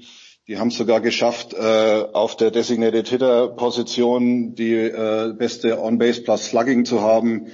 Also ich, ich sehe ganz ehrlich, gut, sie haben jetzt zwar dann am Dienstag mal gegen äh, San Francisco verloren in Extra Innings, aber ähm, ich sehe jetzt nicht, wo die in irgendeiner Form irgendwas äh, nachbessern müssten. Das, das, dazu sind die einfach zu gut. Sie sind super ausgeglichen. Ähm, Dave Roberts managt es auch ganz wunderbar, was die, äh, was das angeht mit seinen Pitchern. Die äh, überlastet sie nicht. Ähm, er gibt auch Leuten mal eine Pause. Er kann sich das ja auch leisten, weil der Kader so breit aufgestellt ist und ausgeglichen ist. Also ich, äh, ich sehe es nicht. Also wenn sie irgendwas machen wollen, dann nur, weil sie meinen, sie müssen was machen, aber grundsätzlich brauchen sie es, glaube ich, nicht. Axel, wer kann sie, wer kann sie aufhalten? Ähm, die San Diego Padres. Genau, die wollte ich, die ja. wollte ich gerade, die wollte ich ja gerade noch rein. Das Praktische an so einer kurzen Saison ist, so eine Siegesserie katapultiert dich nach vorne. Drittbestes Team der National League im Augenblick die Padres. Und aufregendstes Team vor allen Dingen. Die, also, also aufregend im Sinne von, aber nicht im Sinne vom Drama, was wir die letzten Jahre kannten. Nein, in, in, im, im Sinne von Im ähm, Sinne. Ins, inspirierend sportliche Leistungen. Okay. Ähm, unglaubliche, ähm, unglaublicher Wille bei den San Diego Padres zu erkennen. Jedes Spiel ist elektrisch. Äh, Tatis Jr. ist die neue absolute Sensation äh, im, in der MLB. Ähm, was der Junge sowohl offensiv als auch defensiv macht, ist äh, ganz, ganz, ganz, ganz, ganz hervorragend. Ähm, die Padres sind absolutes Must-See-TV. Es ist ähm, eine, eine sehr, sehr aufregende Mannschaft. Und wer die Padres im, äh, im Heimfeed anschaut, kann auch noch Don Oscillo hören. Wie ich ihn vermisse. okay. Übrigens, ich glaube zum Beispiel, dass die Padres vielleicht durchaus nochmal äh, einen Trade machen könnten. Die könnten noch ein bisschen Bullpen-Help brauchen, finde ich. Ähm, ich und äh, der General Manager ist ja jetzt nicht einer, der irgendwie auf seinem Hintern sitzt und wartet, äh, bis irgendwas passiert, sondern der macht ja auch gerne mal was. Also da könnte ich mir durchaus vorstellen, dass die vielleicht noch mal was in, für ihren Bullpen machen. Da könnten sie ein bisschen was brauchen. Aber ansonsten kann man dem Axel nur recht geben. Geile Combo. Also die, die Padres, die Padres sind auf jeden Fall auf dem besten Weg, ihren Rebuild den sie vor drei, na, fast schon vier Jahren angefangen haben, ähm, wirklich so weit abzuschließen, dass sie in Contention kommen und dass sie auch in den nächsten Jahren ein sehr, sehr, sehr aufregendes Team bilden werden. Das Problem, was die San Diego Padres haben, ist so ein ähnliches Problem, was zum Beispiel die Baltimore Orioles in der ähm, in der American League East haben. Die San Diego Padres sind halt in der Division, wo zwei Teams dabei sind, die ähm, Big Market Player sind mit den Dodgers und mit den San Francisco Giants. Und ähm, dann hast du halt mit Arizona und Colorado noch zwei Mannschaften dabei, die in der Vergangenheit schon bewiesen haben, dass sie mit ihren Eigentümlichkeiten, die sie haben in den Ballparks, äh, immer mal wieder eine, eine, eine Freak-Saison einlegen können. Und die Padres sind so ein bisschen das Team, was immer unter dem Radar gelaufen ist, weil ja, San Diego, klar, und jeder kennt die, äh, die Trikots, die sie dann einmal im Jahr anhaben, um ihre um ihren äh, Navy-Stützpunkt zu, zu ehren und so weiter. Und ja, es ist eine, eine freundliche Stadt und schön sonnig und aber mehr ist es halt nicht. Es ist halt immer noch Small Market. Und ähm, hier, hier müssen halt ähm, die Owner ins Risiko gehen und so eine kurze Saison, wo du dann vielleicht auch nicht das große Geld ausgeben musst für Gehälter, weil du ja nicht 160 oder 162 Spiele bezahlst, sondern halt einfach nur noch den, ähm, den, den Rest der Spiele, die gespielt werden, könnte dann vielleicht wirklich so eine Möglichkeit sein zu sagen, okay, hier gehen wir heute mal ins Risiko, wir, wir probieren es mal und äh, schauen, was passiert. Weil, ja, wie gesagt, so, solche Chancen musst du halt am, am Schopf packen und im Moment sind sie, sind sie halt einfach ähm, absolut das aufregendste Team im, im, im Baseball. Da kann mir keiner was anderes erzählen. Und San, San, San, Diego, eine Stadt, die viele im Herzen haben und das Stadion liegt ja auch mitten in der Stadt. Also äh, wenn man mal wieder hin darf irgendwann, dann äh, auf jeden Fall auch eine Reise wert und ein Baseballbesuch wert, weil wie gesagt, man muss im Gegensatz zu anderen Städten nicht erst mal rausfahren, sondern ähnlich wie in Pittsburgh ist es halt wirklich mittendrin und das Stadion ist auch ganz nett gebaut. Also kann man nur empfehlen. Ähm, Westküste, Dodgers, Padres in der anderen Division äh, ähm, Tom, die Oakland A's, 21, also in einer anderen Conference, ähm, die Oakland A's, 21 und 10, bester Record in der American League. Wird das dieses Jahr eine Westküstengeschichte, die Liga? Hm, ich weiß es nicht. Ich, ähm, ja, ich, ich möchte an eine unserer früheren Sendungen erinnern. Ich habe mich ja weiter aus dem Fenster gelehnt und habe gesagt, dass für mich Tampa Bay in diesem Jahr durchaus eine äh, Mannschaft ist, die äh, Chancen auf die World Series hat. Ähm, mag für manche immer noch absurd klingen. Ähm, ähm, die sind aber auch relativ gut dabei. Deswegen würde ich jetzt das nicht alles auf die Westküste äh, konzentrieren. Wobei die Ace natürlich ähm, ja schon ziemlich gut aus den Startlöchern gekommen sind und relativ gut dastehen. Gut, sie haben natürlich zusammen mit den Rays äh, einen eminent großen Vorteil. Sie sind es gewohnt, ohne Publikum zu spielen. Und insofern, ähm, ja, Kleiner Scherz, aber ähm, ja, beide, beide halt, also beide relativ gut dabei. Die Ace ähm, haben, wie es in dieser Saison halt extrem wichtig ist, auch einen relativ guten ERA, also relativ gutes Starting Pitching auch. Die Rays sind auch relativ gut dabei. Also ich, ähm, ja, ich bin vorsichtig optimistisch, dass die relativ weit kommen. Ich glaube, äh, wir brauchen nicht mehr darüber diskutieren, ob sie in die Playoffs kommen oder nicht. Und ja, gut, da kann natürlich alles passieren, vor allem in der ersten Runde, da bist du nach drei Spielen mal relativ schnell weg. Insofern, ja, bin ich noch ein bisschen vorsichtig, aber ähm, es schaut auf alle Fälle ganz gut aus, was die da drüben machen. 99,2% Playoff-Erreichwahrscheinlichkeit bei ESPN. Äh, Athletics und Race, äh, Axel, wem, also gibt's da irgendwem, wo du, wo du da noch nicht so ganz dem ganzen dem Raten traust? Ähm, äh, also ich halte es da eher mit Tom. Ich möchte auch die äh, Rays und auch die Yankees natürlich nicht irgendwie abschreiben, sondern ähm, ich glaube schon, dass die Ostküste da ähm, auch noch ein Wörtchen mitredet. Ähm, ja, die Tampa Bay Rays ähm, gerade auf einer auf einer sehr sehr guten auf einem sehr sehr guten Streak haben aus den letzten zehn Spielen acht gewonnen und ähm, machen relativ wenig falsch haben zum Beispiel die Serie gegen die Yankees jetzt 3 zu 0 gewonnen und haben den Yankees eigentlich in keinem Spiel eine wirkliche Chance gelassen. Ähm, das war schon ein großes Ausrufezeichen und ähm, mit Hinblick auf ja die kurze erste Runde in den Playoffs, Tom hat es eben schon gesagt, ähm, so eine Serie äh, für für für die Yankees äh, wäre dann halt schon das aus. Äh, also die Tampa Bay Rays und die New York Yankees aus der Ostküste möchte ich da nicht aus, also möchte ich aus dem Rennen überhaupt nicht rausnehmen. Und ähm, wir haben natürlich auch im im Westen immer äh, Quatsch im Westen im ähm, in der Central haben wir auch noch Mannschaften, ähm, die du nicht abschreiben kannst mit den Minnesota Twins, auch mit den Cleveland Indians und den eben schon erwähnten Chicago White Sox sind da drei Teams dabei, die dieses Jahr auf jeden Fall Playoff-Potenzial haben. Und ähm, da kannst du, da kannst du halt im Moment, glaube ich, ist es nicht seriös, dass du sagst, ah ja, das wird auf jeden Fall eine World Series Athletics gegen Dodgers. Das normalerweise, wenn du sowas äh, zur, zur Halbzeit der Saison sagst, gibt es nur eine Sicherheit, dass genau das nicht passieren wird. genau. Ich glaube, dass das halt wirklich, ich glaube, dass das wirklich ähm, nicht zu unterschätzen ist, dass diese erste Runde halt nur drei Spiele sind. Da kannst du halt als in Anführungsstrichen Außenseiter dem, äh, dem Favoriten schneller mal ein Bein stellen, als wenn es jetzt über fünf oder wenn es jetzt über sieben äh, äh, Spiele gehen würde oder maximal gehen würde. Ich glaube, dass Spiel das klauen äh, und dann ist schon der Druck da, ne? Genau ja. so ist es, ja. ja. Da kannst du in drei Spielen kannst du einen Favoriten schnell mal aus dem, aus dem Wettbewerb schmeißen. Bei fünf ist es schon schwieriger, bei sieben ja eigentlich fast nicht zu schaffen. Insofern sollte man das jetzt in dieser Saison auf jeden Fall berücksichtigen. Okay, dann äh, haben wir viele verletzte Pitcher insgesamt. Äh, jetzt haben wir Axel bei den Nationals ist Strasburg verletzt. Die Nationals sind nur fünf Spiele hinter den Braves in einer insgesamt vielleicht äh, ja nicht ganz elitären NL East. Äh, War es das jetzt für die Nationals, wenn Strasburg wegfällt? Ja. Das war deutlich. Das ja, war deutlich. Also ähm, ja, ja, die Nationals haben eh schon keine, keinen, keinen guten Saisonstart gehabt und wir haben in den letzten Wochen ja immer gesagt, wie eminent wichtig der Saisonstart in diesem Jahr sein wird.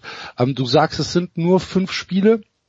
Man möchte, du musst aber dazu sagen, dass die, äh, dass die Nationals im Moment fünf Spiele unter 500 sind. Ähm, klar, die Atlanta, die Atlanta Braves sind vier Spiele über 500. Ähm, das ist jetzt auch nicht die Welt, das ist richtig. Die, die, aber die Parken halt alle, wenn du die letzten zehn anschaust, die sind halt alle eigentlich mehr oder weniger ausgeglichen. Also es gibt keinen, der davon rennt und keinen, der abfällt. Das ist halt ja, aber der, aber der, ja klar, aber der, aber der, aber der Start der äh, der Nationals war halt einfach zu schlecht und ähm, wenn du wenn du dir das Pitching der Nationals anguckst, dann denkst du eigentlich, okay, das ist Elite Pitching. Ähm, aber Max Scherzer kriegt das im Moment auch nicht so richtig auf die Reihe. Der steht irgendwo bei einem Vierer ERA. Patrick Corbin steht bei einem Vierer ERA. Ähm, Anibal Sanchez ist irgendwo über sechs. Also das äh, das das Pitching enttäuscht so ein bisschen bei den Washington Nationals. Nationals und mit Steven Strasburg ist dann halt jemand, der ähm, ja eigentlich als Elite-Pitcher ähm, eingeplant war, der natürlich tatsächlich auch keine wirklich gute Saison bisher gespielt hat, ähm, der dann jetzt weggefallen ist. Äh, das ist ist zu viel. Ich kann mir, ich kann mir nicht vorstellen, dass die Washington Nationals hier einen Run starten in der zweiten Hälfte und dann noch irgendwie äh, da nach oben kommen. Für mich ähm, ist der Start zu schlecht. Wobei, Tom, wenn ich mich recht erinnere, letztes Jahr waren sie auch die, die absoluten Kaltstarter, ne?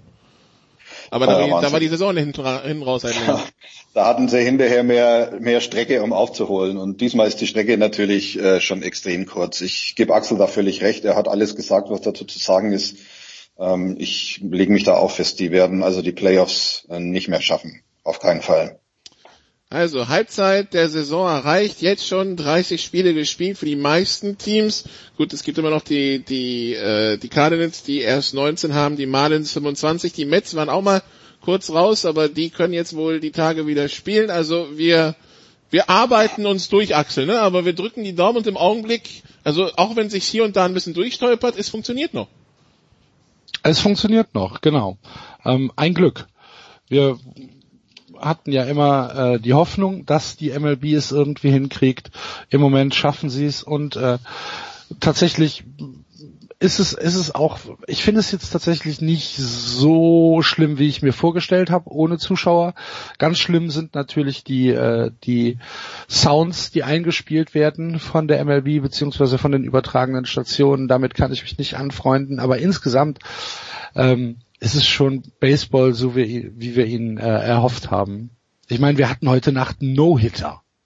Ähm, das ist dann, Ganz das ist dann, das ist dann auch so eine Sache, ähm, wo du sagst, ja, wie fantastisch, äh, fantastisch. Äh, Lucas Giolito von den von den Chicago White Sox hat heute Nacht gegen die Pittsburgh Pirates No-Hitter äh, gepitcht. Also nicht heute Nacht, in der Nacht von äh, Dienstag auf Mittwoch, Entschuldigung. Und ähm, war einen Walk entfernt von einem Perfect Game. Also das ist dann schon, das ist dann schon etwas, wo du sagst, äh, ja, sowas nehme ich auch in, in, in so einer Covid-Saison mit. Wobei der Zumal eine Walk wird dann ärgern, ne? Das habe ich nicht Ah, verstanden. Der eine. Walk wird dann ärgern. Ach Quatsch, nein, nein. Nee. Äh, also Ja, nein, du, der war vor zwei Jahren so, der war vor zwei Jahren der schlechteste Pitcher in der in der Major, in der Major League. Also der wird sich, glaube ich, äh, sehr freuen, dass er einen No-Hitter hat. Ob jetzt das ein Perfect Game ist oder nicht, das glaube ich äh, spielt da keine Rolle mehr. Also der hat einen guten, hat ja vor allem muss man ja auch dazu sagen, das war ja letztendlich auch ein richtig toller No-Hitter. Na, also es hat noch nie, es hat glaube ich noch nie einen Pitcher gegeben, der mit so vielen Strikeouts und so wenig Pitches einen No-Hitter geworfen hat. Also da hatte 101 Pitches und hatte 13 Strikeouts. Also das hat's äh, äh, noch nie gegeben. Also das war schon eine ziemliche Meisterleistung. Kann ich dem Axel nur zustimmen. Sowas nehme ich jederzeit mit. War eine tolle Vorstellung. Das, das klingt klinisch, ja. Und äh, für die Freunde der Statistik, nachdem es ja keine Zuschauer gab, also die die ähm, der, die geringste Zuschauerzahl bei den No-Hitter war bisher 500 und das war am 4. August 1884. Das war vor 136 Jahren. Die Zahl haben wir jetzt also auch mal unterboten. Gut, dann danke soweit Axel und danke Tom. Wenn die Saison so weitergeht, hören wir uns bestimmt bald wieder. Und äh, hier gibt's eine kurze Pause, dann geht's weiter mit Motorsport in der Big Show 471.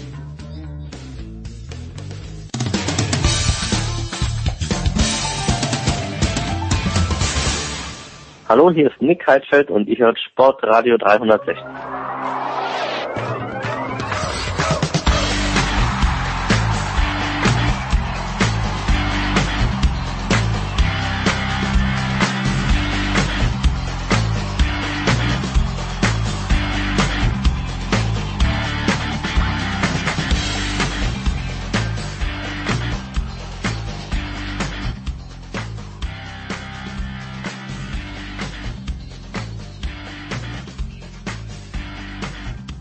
Big Show 471 bei Sportradio 360. Wir sind im Motorsport angekommen ähm, in der Formel 1. Da sollte eigentlich alles nach Plan verlaufen an diesem Wochenende. So hoffen wir es zumindest. Und äh, wir haben zwei Experten in den Leitungen. Zum einen Stefan de Vois Heinrich. Hallo Stefan.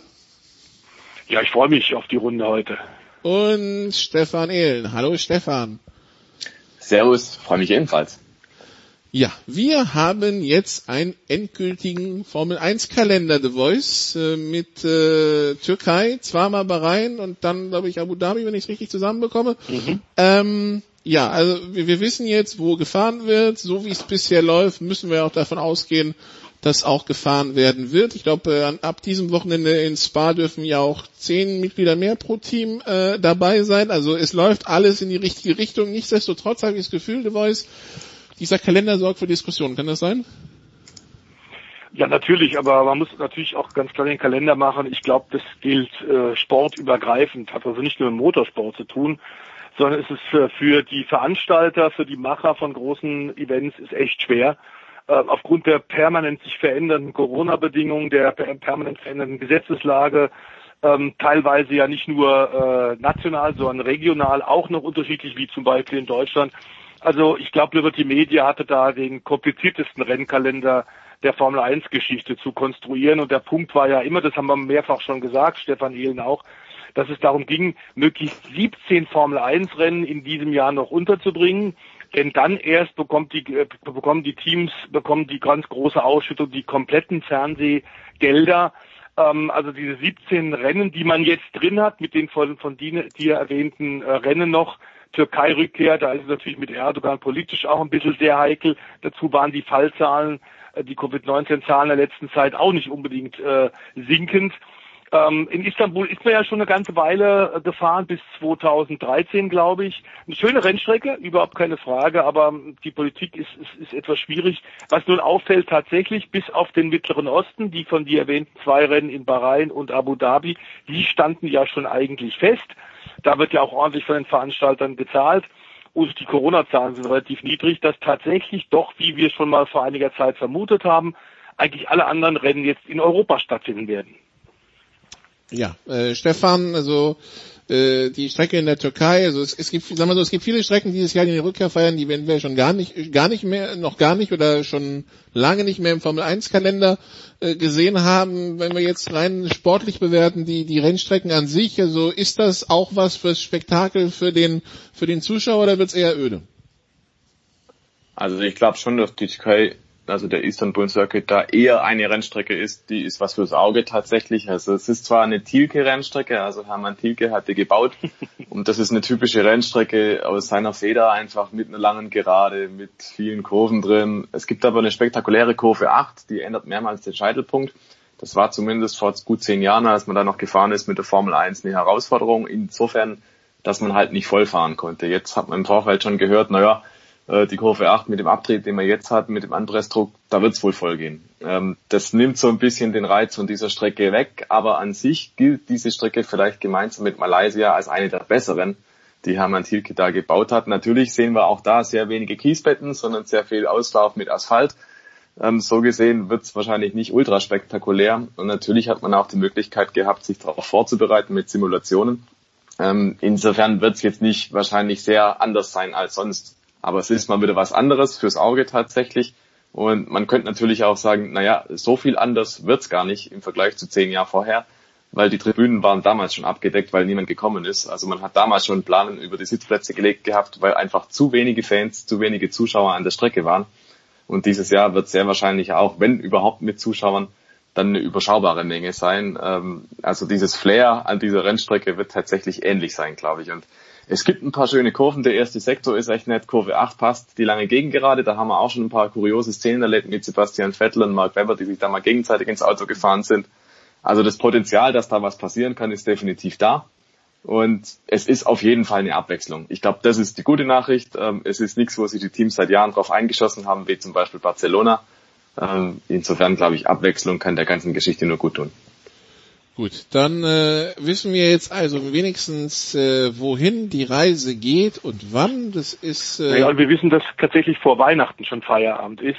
Denn das ist ja das Problem, in die verbleibenden Monaten jetzt äh, September, Oktober, November, Dezember, das alles noch reinzubekommen. Tatsächlich ist der letzte Grand Prix in Abu Dhabi auf dem legendären Yas Marina Circuit am 13. Dezember, also zwischen dem zweiten und dritten Advent. Ähm, es wurde ja sogar schon mal eine ganze Weile spekuliert, äh, Nikolas, ob wir teils tatsächlich sogar jahresübergreifend noch eine Formel 1 Saison haben, dass vielleicht im Januar noch Rennen stattfinden werden. Das scheint jetzt tatsächlich vom Tisch zu sein. Und wir haben jetzt quasi ein, ein, ein Dreifach-Run, der kommt mit Spa, mit Monza und mit Mugello. Und dann haben wir es allerdings erst wieder mit den letzten drei Grand Prix, zweimal Bahrain und einmal Abu Dhabi, ähm, wo das dann wieder stattfindet. Dazwischen ist dann immer, also sind es entweder nur zwei Rennen am Stück oder halt zwei Wochen Pause. Das äh, The Voice sollte den Teams dann auch ein bisschen entgegenkommen. Ne? Man kann zwischendurch mal kurz Luft holen. Ja, auf jeden Fall. Ähm, es ist, äh, wir haben es ja auch von der NASCAR-Rennen sehr, die Stefan Ehlen ja auch kommentiert, oft in Amerika schon gesagt, der Wear-out, also das, was tatsächlich an Belastung auf die Truckfahrer, auf die Mechaniker, auf die Ingenieure, auf die Fahrer, auf die gesamten Teams also das ist schon gewaltig. Das war aber in diesem Jahr von Anfang an klar, als Corona kam. Ähm, man dürfte, glaube ich, trotzdem ein großes Durchschnaufen in der Formel 1 jetzt eigentlich erlebt haben, als jetzt klar war, wir kommen nach dem aktuellen Stand auf diese 17 Rennen. Das heißt, die maximalen Gelder werden fließen. Und wir haben ja schon über die wirtschaftliche Situation von einigen Teams gesprochen. Äh, unter anderem ja bei Williams war es ja auch unglaublich knapp. Ähm, Insolvenz stand da tatsächlich im Raum, wobei Williams jetzt völlig neue Besitzer hat. Also damit ist eigentlich das letzte legendäre Formel 1 Team der sogenannten Garagisten, das meinen wir jetzt gar nicht abwertend, sondern die, die tatsächlich von der Pike auf äh, mit fünf, sechs Leuten in den 60er, 70er Jahren angefangen haben, Motorsport zu betreiben und die Formel 1 zu betreiben. Ich glaube, bei Frank Williams waren es am Anfang sieben Leute, als sie die ersten Rennen in der Formel 1 bestritten haben. Ähm, also das Team hat jetzt neue Besitzer, das heißt, es ist nicht mehr ein Familienbesitz. Frank und Claire Williams haben tatsächlich jetzt über die Jahre äh, sind sie immer Tabellenletzter geworden, haben einfach gemerkt, es geht so nicht mehr weiter, wir kriegen es nicht hin. Eine große Investmentgruppe aus USA hat damit Williams übernommen. Aber klar ist auch, damit dürften, wenn die Gelder fließen, tatsächlich alle gerettet sein. Und wichtig auch, dass das Concord Agreement ja jetzt unterschrieben ist. Das heißt, wir haben jetzt in der Formel 1 tatsächlich Stabilität für fünf Jahre. Stefan, wie sehr tränt das Auge, dass das Williams-Team jetzt einer New Yorker Investmentgesellschaft gehört? Ja, grundsätzlich sehr. Ähm, auf der anderen Seite muss man, glaube ich, wirklich froh sein, dass ein Traditionsrennstall wie Williams noch erhalten werden konnte. Wir wissen Die alle Alternative nicht genau. wahrscheinlich gewesen, es gibt gar kein Williams-Team mehr, ne? Korrekt, ja. Es wird zumindest Williams heißen, es wird aber wahrscheinlich irgendwie ein anderer Geist durch die Hallen schweben. Also man tauscht ja nicht komplett die Mitarbeiter aus, man tauscht ja nicht komplett aus, wie das Team arbeitet im Prinzip. Das Team kriegt neue Besitzer, das ist zunächst einmal alles. Und sehr wahrscheinlich wird es halt auch einen neuen Teamchef geben, nicht mehr die Familienverantwortlichkeit von Frank Williams oder Claire Williams. Also dieser, dieser Anstrich des Familienteams, der fällt natürlich jetzt dann irgendwo weg. Wie konkret das dann aussieht, das müssen wir mal abwarten, aber ich persönlich bin da auch ein bisschen zwiegespalten, muss ich sagen. Ähm, ich bin ein großer Williams-Fan, einfach aufgrund dieser unfassbaren Historie und aufgrund dessen, was die da geleistet haben aus einer kleinen Garage. Es war am Anfang wirklich eine kleine Garage. Es war ein Ziegelsteinbau, was man dann hatte mal als Zentrale und dann jetzt natürlich in, inzwischen eine große Formel 1 Fabrik. Aber das hat einfach Flair, das ist Formel 1 der 60er, 70er Jahre. Und das Kapitel geht jetzt halt zu Ende. Das ist schade. Auf der anderen Seite, Williams ist gerettet. Man war in den letzten Jahren immer mit sehr, sehr knappem Budget bei der Arbeit dann dran und ist jetzt auch zurückgefallen, ganz ans Ende des Feldes. Das hat Williams nicht verdient. Weil es eben chronisch klamm war, dieses Team, ist es halt so weit zurückgegangen. Und jetzt mit neuen Investoren hat man zumindest mal die Hoffnung, dass der Name Williams vielleicht mal ein bisschen im Mittelfeld mitspielen kann irgendwann. Das würde ich dem Team tatsächlich wünschen und gönnen, weil, wie gesagt, Williams als eine der Stützsäulen, glaube ich, der Formel 1 Geschichte, das gehört schon unbedingt rein. Wir haben aber auch in der Vergangenheit gesehen, bei BMW und bei Sauber, da hat man auch gesagt, man nennt das Team BMW Sauber und hat dann das Team drei Jahre lang, glaube ich, war es, oder vier, als eben BMW Werksteam in der Formel 1 firmieren lassen, explizit mit dem Namen Sauber im, in der Teambezeichnung dann drin. Dann war BMW raus und Sauber stand auf einmal da und musste plötzlich wieder ganz alleine das Team aufbauen. Also will nicht sagen, dass es bei Williams ein ähnliches Schicksal nehmen kann. Ähm, wir müssen einfach mal abwarten. Es ist immer so, Hersteller oder Investoren, die kommen und gehen. Privatteams wie Williams haben es bisher immer ohne geschafft, die waren immer unabhängig. Und jetzt, nach 50, 60 Jahren, ist man an der Situation halt angekommen, dass man sich an irgendwen binden muss, wenn man weitermachen will. Also ich glaube, die Zukunft ist offen für Williams, aber Daumen drücken ist erlaubt, dass es auf jeden Fall nach vorne geht. Kann ich da vielleicht noch kurz anschließen und auf Stefan äh, Ehlens sehr gut gemachte Website motorsport.com auch noch hinweisen, denn da gibt es wirklich fantastische Bilder aus der Geschichte ähm, von Williams, wie das alles angefangen hat. Man glaubt es nicht wieder, tatsächlich das eine Bild ist mir besonders in Erinnerung geblieben, vor dem gerade vom Stefan zitierten Ziegelbau eine 7,5 Tonner, ein ausgelutschter LKW steht ähm, tatsächlich hinten das Formel 1 Auto drin.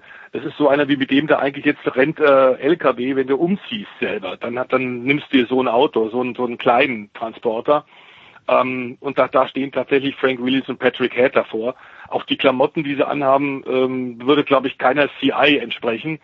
Ähm, irgendwie eine etwas ausgelutschte Jeans und äh, fantastisch. Und die beiden haben wirklich ganz, ganz Großes geschafft. Muss allerdings auch sagen, dass sie natürlich dadurch auch Millionäre geworden sind. Wobei wegen Geld haben sie es nicht gemacht, denn wir wissen, das sind beide Racer durch und durch. Gut, dann äh, so viel zum Thema Williams, äh, The Voice, äh, äh, das, die Racing Point Thematik. Renault will wohl den Einspruch Mhm. zurückziehen. Das bringt jetzt Ferrari ein bisschen in Zugzwang. Was erwarten wir da? Ja, es war, glaube ich, fast abzusehen, dass die das jetzt nicht gnadenlos durchziehen werden. Es wird, gibt auch wieder nur Instabilität. Es ist jetzt wohl tatsächlich so, dass die neu definierten Regeln in diesem gerade erwähnten Concord Agreement, das ist quasi die Formel 1 Verfassung auf sportlicher und auf technischer Seite, dass man sich da ganz offenbar aktuell hinter den Kulissen geeinigt hat, dass ein kompletten Nachbau, so ähnlich wie es Force India ja in diesem Jahr gemacht hat, und darum geht's eigentlich tatsächlich gegen die DNA der Formel 1 ist und dass sowas in Zukunft nicht mehr erlaubt wird. Ähm, das hat Renault offenbar jetzt hinter den Kulissen bestätigt bekommen von Liberty Media und deswegen sagen die, also da brauchen wir jetzt nicht weiter bei jedem Rennen zu protestieren. Diese Entscheidung haben wir ja schon drüber gesprochen, ein paar Punkte abgezogen, eine kleine Geldstrafe für ein Formel 1 Team wie Force India, das einem Multimilliardär gehört, äh, tut es alles keinem weh.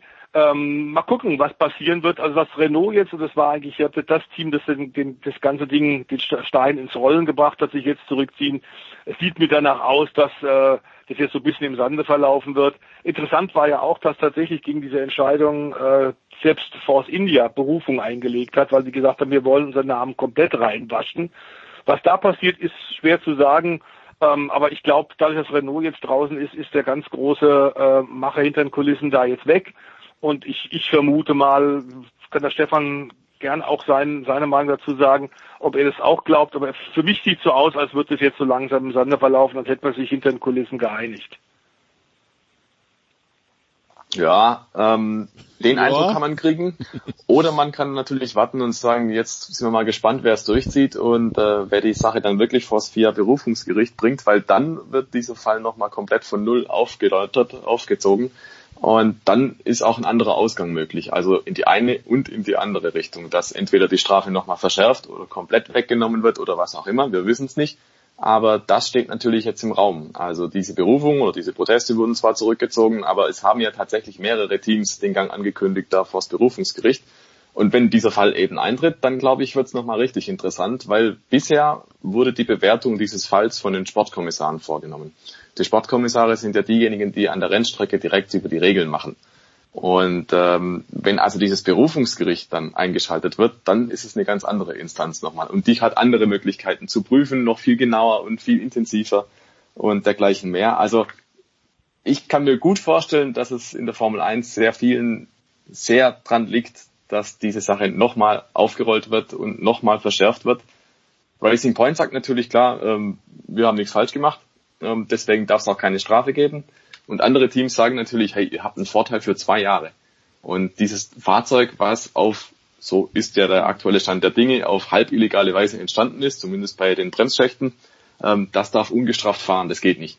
Und da prallen also diese zwei Sichtweisen aufeinander und da finde ich persönlich, dieses Berufungsgericht muss diese Sache klären und zwar richtig, weil das, was momentan passiert ist, das ist irgendwie so wischiwaschi. Das ist, ja, wir geben euch mal eine Strafe, weil eigentlich hat es nicht so richtig gepasst aber es war ja dann doch okay, ihr dürft das Auto auch fahren. Und Typisch Entschuldigung, aber das geht nicht, das ist ein Geschwurbel. Das ist nur noch übertroffen von der Motorenaffäre 2019 bei Ferrari, als man sich dann geeinigt hat, dass es keine Strafe gibt. Und äh, also da hat die FIA, der Automobilweltverband, wieder nicht bewiesen, dass man da die Regeln im Griff hat und die Teilnehmer. Und deswegen finde ich, jetzt muss man Ausrufezeichen setzen. Alleine schon deswegen, weil Racing Point dieses Fahrzeug wahrscheinlich fast unverändert nächstes Jahr nochmal einsetzen kann. Und wir alle wissen, wie Racing Point unterwegs ist dieses Jahr. Die sind teilweise besser als Ferrari. Die sind also im vorderen Mittelfeld, die haben Chancen aufs Podium. Und viele andere, die eben regelkonform ihr Auto oder mutmaßlich regelkonform ihr Auto gebaut haben, die sind dahinter. Und da muss ich schon verstehen oder Verständnis aufbringen dafür für die Teams, die sagen, hey Freunde, wir haben es richtig gemacht, die haben es offensichtlich illegal gemacht, das geht so nicht. Und deswegen sehe ich sehr persönlich, ähm, dass der Weltverband hier definitiv gefordert ist, nochmal nachzufassen. Okay, dann haben wir am Wochenende wieder Rennbetrieb nach einer Woche Pause. Man, äh, sie, sie verging sehr schnell. Jetzt geht es also nach Belgien, nach Spa-Francorchamps. Ähm, bisher hatten wir heißes Wetter äh, auf eher flachen Strecken, Stefan. Jetzt äh, wissen wir alle, in Europa hat es abgekühlt, das Wetter ist instabiler geworden, ganz besonders die Ardennen strahlen ja noch eine ganz besondere äh, Wetterküche aus, äh, auf einem hügeligen Kurs, äh, was äh, kann da irgendwer, also kommt das Mercedes entgegen und kann sie irgendwer da stoppen? Naja, kühleres Wetter ist prinzipiell mal gut für Mercedes. Wir haben ja alle gesehen, die Hitze taugt denen nicht so sehr. Jetzt ist allerdings auch vorhergesagt, dass es regnen wird. Wann genau, wie genau, das ist ja immer so eine Sache in Spa. Das kann ja auch sein, aufgrund der Länge sieben Kilometer, dass es an einem Ende der Strecke regnet, am anderen aber trocken ist. Das ist also wie immer die große Unbekannte in Spa. Ähm, es soll recht kühl werden auch. Ähm, und dann ist natürlich die Frage insgesamt, wann wird es denn richtig kühl oder wann kommt denn der Regenschauer? Weil dann könnte das im entscheidenden Moment natürlich im Qualifying doch dafür sorgen, dass die Startaufstellung vielleicht ein bisschen anders aussieht als gedacht.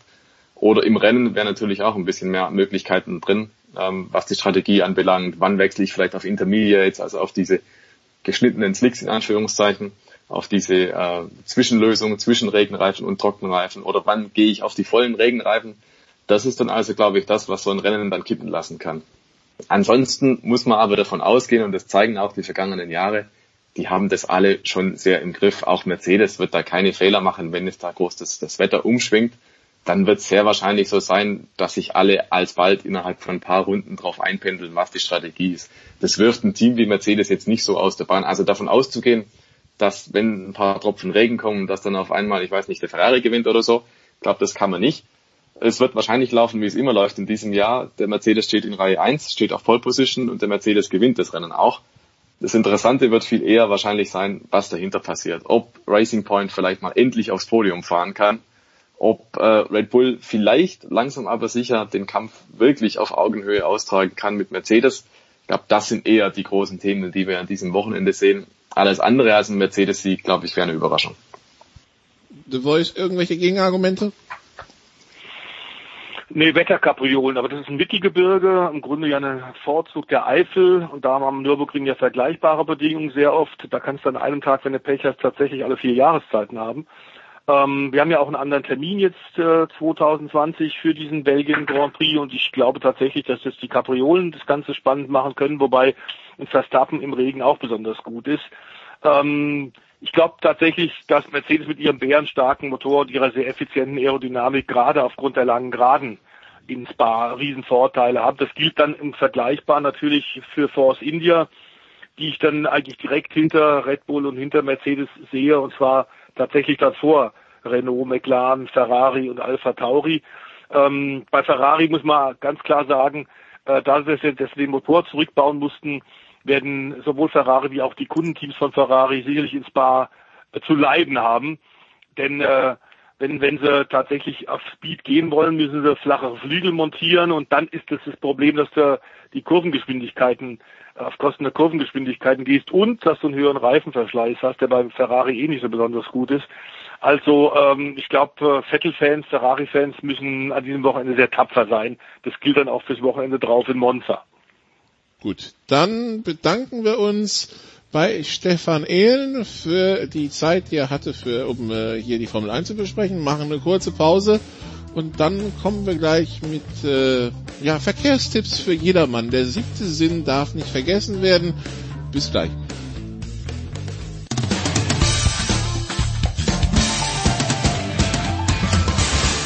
Hallo, hier ist Fabian Ambüchen und wir hören Sportradio 360.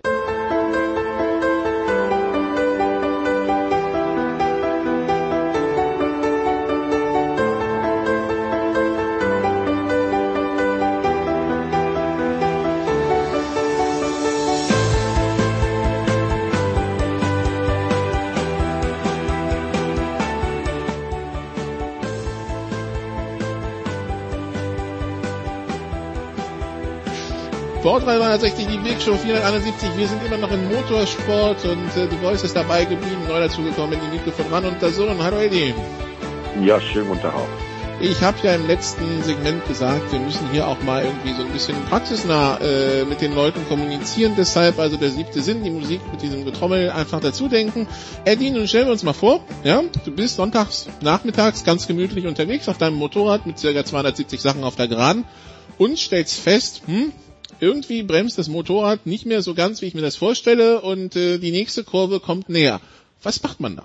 Tja, ja, abspringen am besten, wie Maverick Vinales uns das ja bei 218 war es, glaube ich, vorgemacht hat. Aber ja, er muss es aber vorher entschieden haben. Also die Entscheidung muss irgendwo bei 270 kommen haben. Ja, ja die, die Entscheidung äh, ist wahrscheinlich in ihm gereift, weil er auch in den Runden vorher schon Bremsprobleme hatte, wie insgesamt überhaupt die Yamaha-Fahrer äh, am Red Bull Ring sehr oft mit den Bremsen zu kämpfen hatten, haben wir übrigens auch bei Fabio Quattararo gesehen, der ja auch mehrfach den Bremspunkt verpasst hat und geradeaus ins Kiesbett fahren musste. Also das scheint äh, gerade auf der äh, Strecke Red Bull Ring wird von den Brembo-Bremsspezialisten auch als eine der allerhärtesten für die Bremsen äh, im gesamten Kalender eingeordnet. Ja, also ja, ist da nicht mit klargekommen und Maverick Vinales blieb letztendlich am Ende nichts anderes übrig als abzuspringen. Äh, sollte allerdings nicht passieren, sowas sieht man auch in der MotoGP ganz, ganz selten. The Voice, ist das was, was Fahrer trainieren? Also wird ihnen das quasi beigebracht, Leute, wenn es nicht mehr geht, dann springt ab und auch wenn eine 2 vorne auf dem Tacho steht? Ähm, also was sie zumindest sicherlich äh, lernen von klein auf, ist richtig fallen. Ähm, dass du nicht verkannt bist, äh, dass du versuchst zu rutschen. Also das haben sie natürlich drauf, überhaupt gar keine Frage. Das war schon besonders spektakulär. Hat jetzt dann erneut beim zweiten Motorrad Grand Prix auf dieser wunderschönen Rennstrecke äh, von Spielberg dann wieder für eine rote Flagge gesorgt. Also wieder quasi ein Neustart, wie wir es ja Woche, an der Woche vorher schon hatten. Dass hier nichts passiert ist, spricht A für Vinales, äh, B, dass er natürlich offenbar schon ein bisschen, äh, dass ihm schon ein bisschen klar war, das könnte Probleme mit den Bremsen geben. Hat er einmal ja schon das Gas rausgenommen, die Hand gehoben. Aber klar, jeder Rennfahrer fährt so lange, bis sich eigentlich nichts mehr dreht. Ähm, es ist Gott sei Dank gut gegangen. Spektakuläre Bilder, auch für, der, für mit dem brennenden Motorrad am Ende. Ähm, und vor allem muss man sagen, ähm, es ist ganz klar, dass die, die äh, Rennstrecke auch so schnell reagiert hat nach dem Unfall der Woche zuvor, oben im Kurve Nummer drei tatsächlich Umbaumaßnahmen vorgenommen hat. Das war absolut vorbildlich. Man hat also tatsächlich einen Gefahrenmoment erkannt und innerhalb kürzester Zeit den gut in gemeinsamer Absprache mit der FIM äh, abgestellt. Die Fahrer waren direkt involviert, denn um die geht's ja. Das haben wir in anderen Rennserien, zum Beispiel in der Formel 1, oft anders erlebt. Da wird über die Köpfe der Fahrer hinweg entschieden. Also was da passiert ist, dieser Gemeinsinn hat mir sehr gut gefallen. Und was mir äh, insgesamt natürlich an dem Wochenende, am letzten Wochenende auch gefallen hat, war tatsächlich der KTM-Sieg. Und nicht nur das KTM beim Heimspiel in Österreich diesmal hat gewinnen können, sondern dieses dramatische Rennen mit dem Kampf bis in die letzte Kurve. Eine absolute Werbung für die Motorrad-Weltmeisterschaft. Ähm, besseren Motorsport kann man eigentlich wirklich nicht, nicht sehen. Das gilt für alle Rennserien weltweit. Und dass tatsächlich dann äh, Herr W. Poncheral, das ist vielleicht eine persönliche Bemerkung, die ich eh seit Jahrzehnten schon sehr schätze, dass der es tatsächlich geschafft hat, nach so vielen Jahren, 40 Jahre jetzt im Motorsport, ich glaube ein, über eineinhalb Jahrzehnte in der MotoGP, in unteren Klassen viel gewonnen in der MotoGP noch nicht, dass es jetzt ihm tatsächlich ge ge gepasst hat und dass Miguel Oliveira tatsächlich dieses Hirn hatte, aufzupassen, den Zweikampf vor sich beobachten. Der hat gesehen, die werden sich vermutlich gleich jetzt so behaken, dass ich vielleicht eine minimale Chance habe. Und dann hat er tatsächlich gewonnen. Die letzten paar Meter hat er geführt beim 900. Grand Prix der MotoGP-Geschichte, aber es waren die entscheidenden. Es ist, Eddie, eine Verbildlichung des Sprichworts gewesen, wenn zwei sich streiten, freut sich der Dritte. Ja, aber in dem Fall mal der Richtige. Also ich kenne den Miguel auch schon seit vielen, vielen Jahren, äh, seit seinen Moto3-Zeiten eigentlich schon äh, sehr gut und äh, habe ihm auch direkt eine WhatsApp geschrieben, äh, weil äh, der Bursche hat da hart für gearbeitet und der kommt aus Portugal, das wollen wir ja nicht vergessen. Das ist der erste portugiesische MotoGP-Sieger überhaupt. Ja, und wer den Kalender kennt und weiß, wo das Saisonfinale stattfindet, äh, der kann sich schon mal darauf einstellen, falls der Portugal Abschluss äh, Grand Prix der MotoGP äh, mit Zuschauern stattfindet, dass da was ganz Besonderes auf uns zukommt, weil die sind unglaublich stolz auf Miguel Oliveira, waren sie schon in den kleineren Klassen. Ja, und jetzt gewinnt er da so ein Rennen und äh, ich prognostiziere mal, das war nicht das letzte, was Miguel Oliveira gewonnen hat. Der rückt ja nächstes Jahr auf als Teamkollege von Brad Binder ins Werksteam. Die beiden kennen und verstehen sich gut. Da hat man bei KTM sehr gut darauf reagiert, dass Paul Espargaro ja lieber zu Repsol Honda geht. Wenn der sich mal nicht jetzt schon ärgert, wenn ich mir die Schwierigkeiten mhm. von Repsol Honda mit dem Motorrad so angucke äh, und die Stärke der KTM berücksichtige, dann könnte Paul Espargaro da in der nächsten Saison der große Verlierer von diesem Schachzug sein. Aber noch ein Wort zu Miguel Oliveira. Stefan hat genau das Richtige erwähnt. Der hatte das Hirn und die Cleverness, äh, darauf zu warten. Dazu muss man wissen, Miguel Oliveira ist so ziemlich der Einzige im Feld der gesamten Motorradweltmeisterschaft, der noch einen Zweitberuf hat, der nämlich mal eben trotz seiner Profi-Rennkarriere äh, sich zum Zahnarzt hat ausbilden lassen, das auch abgeschlossen hat. Äh, der könnte also jederzeit den anderen Job wechseln, wenn es ihm dann zu gefährlich werden würde oder er keine Lust mehr hätte. Zeigt auch ein bisschen, dass der Junge ganz besonders cleverer ist und ganz besonders netter will er dazu auch noch. Gut, dann bleiben wir kurz beim Motorrad. Äh, zwei Sachen noch. The Voice A, es ist eine Diskussion um diese Track Limits entbrannt. Das hat mit dem Moto2-Rennen zu tun, wo Jorge Martin irgendwie so gefühlt so einen halben Meter oder nicht mal neben der Strecke war auf dem Track Limit. Das hat ihm dann den Sieg gekostet wegen der Strafe. Es gab auch viele Diskussionen im, im MotoGP-Rennen, warum es eben im letzten, bei diesem Duell in der Zielkurve keine Strafe gab. Äh, wie, wie regeln wir diese Track-Limit-Diskussion? Ach, die wirst du immer haben. Ähm, ich glaube, dass das tatsächlich, äh, es ist ja ein Sicherheitsfeature, wenn du so willst, dass du gerade am Spielberg diese grünen Teppiche hast, ähm, hilft tatsächlich, denn wenn da ein Kiesbär wäre, wären der sehr viel mehr größere Unfälle. Andere Leute sagen, wenn da ein Kiesbär wäre, würden die da gar nicht rausfahren. Es gibt verschiedene Ansätze. Ich glaube, ähm, dass, das, dass das gut geregelt worden ist. Ähm, dass am Ende, beim Ende des MotoGP-Rennens keine Strafe ausgesprochen wurde, ist auch völlig in Ordnung. Das war überhaupt kein Vorteil. Ähm, Gegenteil.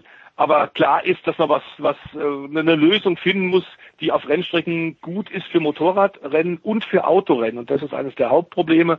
Ähm, wir werden die Diskussionen, glaube ich, sowohl in der Formel 1 wie in der DTM, wie in äh, auf diversen anderen Rennserien ähm, eben MotoGP auch haben. Und ich sehe das nicht als großes Problem.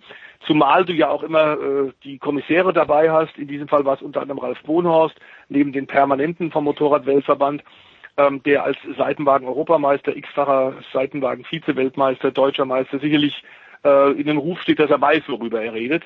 Ähm, auch wenn er Solo-Motorräder relativ selten auf Rennstrecken zumindest gefahren ist, äh, der momentane Geschäftsführer von Ausschlassleben. Also ich glaube, dass da schon Experten dabei sind, die das gut geregelt haben. Eddie, siehst du das ähnlich? Absolut, da stimme ich dir voll und ganz zu. Freddy Spencer sitzt ja auch noch mit, äh, mit Rolf Genau. da in der Rennleitung und die entscheiden dann und das ist nicht immer einfach zu entscheiden. Man kann sich jetzt vielleicht schrittlich darüber unterhalten, ob Jorge Martin tatsächlich durch diese paar Zentimeter einen Vorteil hatte an der Stelle. Glaube ich eher nicht. Das äh, konnte er auch gar nicht so sehen. Aber diese Diskussion, da hast du völlig recht, es immer geben und das liegt einfach an der unterschiedlichen Struktur der Rennstrecken. Äh, alles, was für die Formel 1 oder für Autorennserien gut ist, ist nicht unbedingt immer für die MotoGP auch gut. Damit meine ich die Asphaltauslaufzonen und äh, ja, aber ich denke, das ist äh, bei dem tollen Sport, der da geboten wurde, noch das geringste Problem. Gut, und dann letztes Thema, Eddie, für die MotoGP heute. Wir, also der Kampf ist eröffnet in der WM, denn wir haben jetzt erfahren, dass äh, Marc Marquez mindestens zwei, vielleicht sogar drei, und dann wäre ja quasi auch die ganze Saison schon vorüber, äh, Monate noch ausfallen wird. Ähm, ja, ähm, das mit dem Comeback hat dann doch nicht so geklappt, wie man sich vorgestellt hat, ne? Absolut nicht, das hat er sich ein bisschen selbst zuzuschreiben. Also ähm, erstmal war das definitiv per se schon ein Fehler, der Sturz in Jerez de la Frontera. Ja, und dann dieser Trainingswahn von ihm, nachdem er es dann vergeblich versucht hat, nach drei Tagen wieder aufs Motorrad zu steigen, äh, dann so hart zu trainieren, dass er sich da die Titanplatte im Oberarm beschädigt. Das ist auch ganz gut, dass die den jetzt mal rausnehmen. Äh, und damit wissen wir, dass wir einen neuen Weltmeister kriegen werden. Denn für Marc Marquez ist die Saison erledigt. Und wenn wir uns dann den Abstand da vorne an der Spitze angucken, Fabio Quattararo hat ja auch ein bisschen geschwächelt am letzten Wochenende, auch aufgrund der Bremsen, aber ja mal da bin ich mal gespannt. Das wird noch munter. Ich wiederhole meine These, ähm, weil ich mich sehr über die Ducati-Bosse geärgert habe. Mir wäre es am Ende der Saison am allerliebsten, wenn Andrea Dovizioso, nachdem er den äh, klipp und klar mitgeteilt hat, dass er sich so nicht behandeln lässt, der den Titel holt. Und äh, dann bin ich mal auf die langen Gesichter der Ducati-Bosse, die das zu verantworten haben, gespannt. Also, das äh, wird noch spannend. Wir suchen einen, Welt, einen neuen Weltmeister in der MotoGP und wie gesagt, äh, das Rennen ist eröffnet und das Einzige, was wir hoffen, ist, äh, dass die äh, Glücksengel und die Schutzengel vielleicht die nächsten Wochen nicht mehr so eingreifen müssen wie bei den letzten zwei Rennen jetzt in Spielberg, weil das war vielleicht ein bisschen zu viel des Guten. Dann kommen wir zur DTM. Ähm, ja, auch da, Eddie, ein spannendes Rennen am Sonntag, äh, aber es wird dann viel diskutiert über Taktiken und so weiter. Also ist das jetzt, äh, was, was nehmen wir aus diesem Wochenende mit? Ja, aus dem Wochenende nehmen wir mit, dass das Verbot von der von den Absprachen, also Teamorder, äh, dass das tatsächlich funktioniert. Denn wer das Rennen gesehen hat, äh, ich durfte es ja kommentieren und das war sensationell, das war geil, das zu kommentieren. Drei Minuten vor Rennende hatten wir noch acht Fahrer, die theoretisch die Chance gehabt hätten zu gewinnen. Am Ende gibt's dann BMW Doppelsieg, äh, Lukas Auer vor Timo Glock. Aber äh, was ich in erster Linie angesprochen habe, da hat keiner Platz gemacht. Also da benutzt René Rast, der amtierende Champion, der Titelverteidiger, die Lichthupe, weil vor ihm sein Teamkollege auch noch fährt. Also nicht nur Markenkollege, sondern Teamkollege. Ja, und der Jamie Green denkt sich, was, soll ich kämpfe hier ums Podest, eventuell kann ich ich lasse doch den Rast nicht vorbei. Sport in der DTM am letzten Sonntag war eines der besten Rennen, äh, was ich je kommentieren durfte. Ähm, ja, die, die Frage, du Voice, also als ich dann gesehen habe, du Voice, die, die stochern, die stochern ja tatsächlich alle so ein bisschen im Nebel, was, was das angeht. Die bekommen dann irgendwie so gefühlt über zehn Sekunden in der Box. Da darf der Ingenieur mit den Reden zusammengefasst, was bisher passierte und so weiter, wie so eine Schnellzusammenfassung einer vorherigen Serienfolge, ja. Und aus diesen Informationen müssen sie dann herleiten, was sie jetzt wie machen. Habe ich es richtig verstanden, du Voice? Ja, das ist ja ganz bewusst und ganz gewollt. Das hatte Gerd Berger ja tatsächlich bei vielen Maßnahmen, die er ergriffen hat, seit er die IPR übernommen hat, hat er gesagt, wir müssen wieder tatsächlich den Fahrer zum Entscheidungsträger machen. Diese ferngesteuerten äh, Exzesse, die wir auch in der DTM hatten, auch in der Formel 1, dass quasi die Fahrer äh, dann den, das Team fragen, also wie sieht's denn mit meinen Reifen aus? Das ist absurd. Und dass das tatsächlich Berger, der einen Racer durch das durch ist, mehr und mehr abgestellt hat, äh, ist völlig richtig. Äh, die Fahrer, auf die soll es drauf ankommen. Das ist ja das auch, was den Zuschauer interessiert, die Heroen. Die Technik, wir wissen das, die seit Jahrzehnten Motorsport betreiben, ist alles schön gut und auch wenn man technikaffin ist, ist das prima. Aber es geht um die Fahrer, es geht um die Gladiatoren, die Dinge tun, die Otto Normalverbraucher eben nicht tun kann. Und wenn denen mehr, mehr und mehr die Verantwortung abgenommen wird und äh, tatsächlich Teamstrategie, Teamtaktik, Absprachen erfolgen, äh, ist es schlecht, hat mit Sport nicht mehr viel zu tun. Und äh, dass das tatsächlich äh, in die richtige Richtung geht, ist schön. Äh, der Sport ist aktuell super, denn auch das Samstagrennen war, war wirklich atemberaubend auf der Rennstrecke, den Lausitzring, der ja nicht unbedingt immer für fantastische und, und spektakuläre Rennen gut ist. Ich habe so ein bisschen mehr äh, die, die Befürchtung, wie geht's denn weiter? Denn tatsächlich ist für Deutschland die DTM ein ganz extrem eminent wichtiger Baustein, auch für die Nachwuchsförderung, weil im Rahmenprogramm der DTM ja unglaublich viele Rennserien auch stattgefunden haben, Talente rausgekommen sind. Ähm, schön ist tatsächlich, dass am Sonntag, äh, wenn wir zum Sport zurückkehren, tatsächlich äh, BMW sich auch wieder gezeigt hat vorne und das war auch interessant. Da haben die großen Stars, also aktuell Nico Müller, der ja eine fantastische Saison fährt und wir sagen herzlichen Glückwunsch, denn er ist Papa geworden. Ähm, und äh, Frau oder Lebensgefährtin und Sohn sind äh, wohlauf. Also das hat perfekt getimt. Er ist momentan tatsächlich der Klarführende in der Meisterschaft und der René Rast wird sich schwer tun, tatsächlich trotz seiner Bombenform den noch einzuholen. Der Schweizer hat es erfunden, also muss man sagen, eine fabelhafte Form. Aber die, sowohl Robin Schweins, waren alle so miteinander beschäftigt, dass sie tatsächlich nicht mitbekommen haben, dass äh, die BMW, äh, allen voran Timo Glock und äh, natürlich auch dann Lukas Auer, der Österreicher, ähm, so starke Rundenzeiten noch mit relativ abgefahrenen Reifen gefahren sind, dass es wirklich funktioniert hat. Und für BMW, die so kritisiert und so gebeutelt äh, wurden, sind, ähm, und das nicht nur in der DTM, auch in Amerika läuft überhaupt nicht. Also äh, BMW Motorsport hat eine sehr, sehr schwierige Zeit gerade. Dass die am Ende dann äh, tatsächlich die Nase vorn haben, um gewinnen haben und Edge sagen können, fand ich eigentlich auch ganz, ganz prima. Okay, erster Sieg seit 10. August 2019 für BMW. Also die haben tatsächlich lange gewartet. Was weiterhin Diskussionsthema ist, Eddie, ist das Thema, wie geht's mit der DTM weiter? Da hat sich jetzt ähm, äh, der vom ADAC gemeldet, der ist es der ist es der Chef? Hermann Tomczyk hat sich ja, genau, Hermann ja. Tomczyk hat sich gemeldet, genau, und gesagt so, äh, wenn ähm, der, genau, der, Stadtpräsident vom ADAC, so, ich habe gerade die Position gesucht, hat gesagt, es würde den gesamten deutschen Motorsport schaden, wenn die DTM zu einer GT3 DTM werden würde. Daraufhin hat jetzt Berger ziemlich äh, brusque brüsk gekontert, es wäre keine Gefahr für den deutschen Motorsport, sondern eine Gefahr für seine Plattform. Äh, die DTM ist seit 30 Jahren der deutsche Motorsport, nicht der, der, der DRC Deutschland. Sollte die tatsächlich die DTM tatsächlich kommt es gar nicht mehr stattfinden, das wäre das positiv für die wirtschaftlichen Interessen von Hermann Tomschick. Wäre ich also in seiner Position, würde ich jeden Tag in die Kirche gehen und hoffen, dass es mit der DTM vorbei ist. Äh, ja, also ich meine, die DTM ist ja schon in einer schwierigen Position insgesamt. Also braucht es jetzt noch so einen öffentlich ausgetragenen Krieg, Eddie? Nee, braucht es überhaupt nicht, finde ich völlig überflüssig, ist äh, Funktionärsgequatsche, was mir total auf den Zeiger geht, weil die Herrschaften sind letztendlich dafür verantwortlich, dass wir überhaupt in dieser Situation sind und alle nicht wissen, wie es weitergeht. Und wir wollen nicht vergessen, es geht ja auch um Arbeitsplätze, wenn ich da an die Mechaniker, an die Teams denke, die teilweise, ich habe lange mit Ernst Moser sprechen können zum Beispiel, äh, auch nicht so genau wissen, wie es weitergeht. Also da stehen auch Existenz- und Arbeitsplätze auf dem Spiel und dieses Funktionärsballium, die hätten einfach mal viel, viel früher, mit viel, viel früher meine ich, vor drei, vier, fünf Jahren die äh, Weichen in die richtige Richtung stellen müssen, indem sie sich im Interesse des Motorsports mal an einen Tisch gesetzt hätten, die Herrschaften, die da als Entscheidungsträger fungieren. Da müssten wir jetzt nicht so ein äh, verbales Medienscharmützel äh, erleben, äh, was der Sache sicherlich nicht dienlich ist. Und ja, wir alle wissen nicht mehr als ihr. Wir haben in der Lausitz nichts Neues erfahren, außer von Peter Gass, dass jetzt die Zeit drängt. Aber dazu muss man auch kein Prophet sein, um das zu wissen. Jeder, der Motorsport schon mal annähernd äh, verfolgt hat und ein bisschen die Planungsmechanismen kennt, weiß, dass es eigentlich schon viel zu spät ist für den Erhalt der Platz.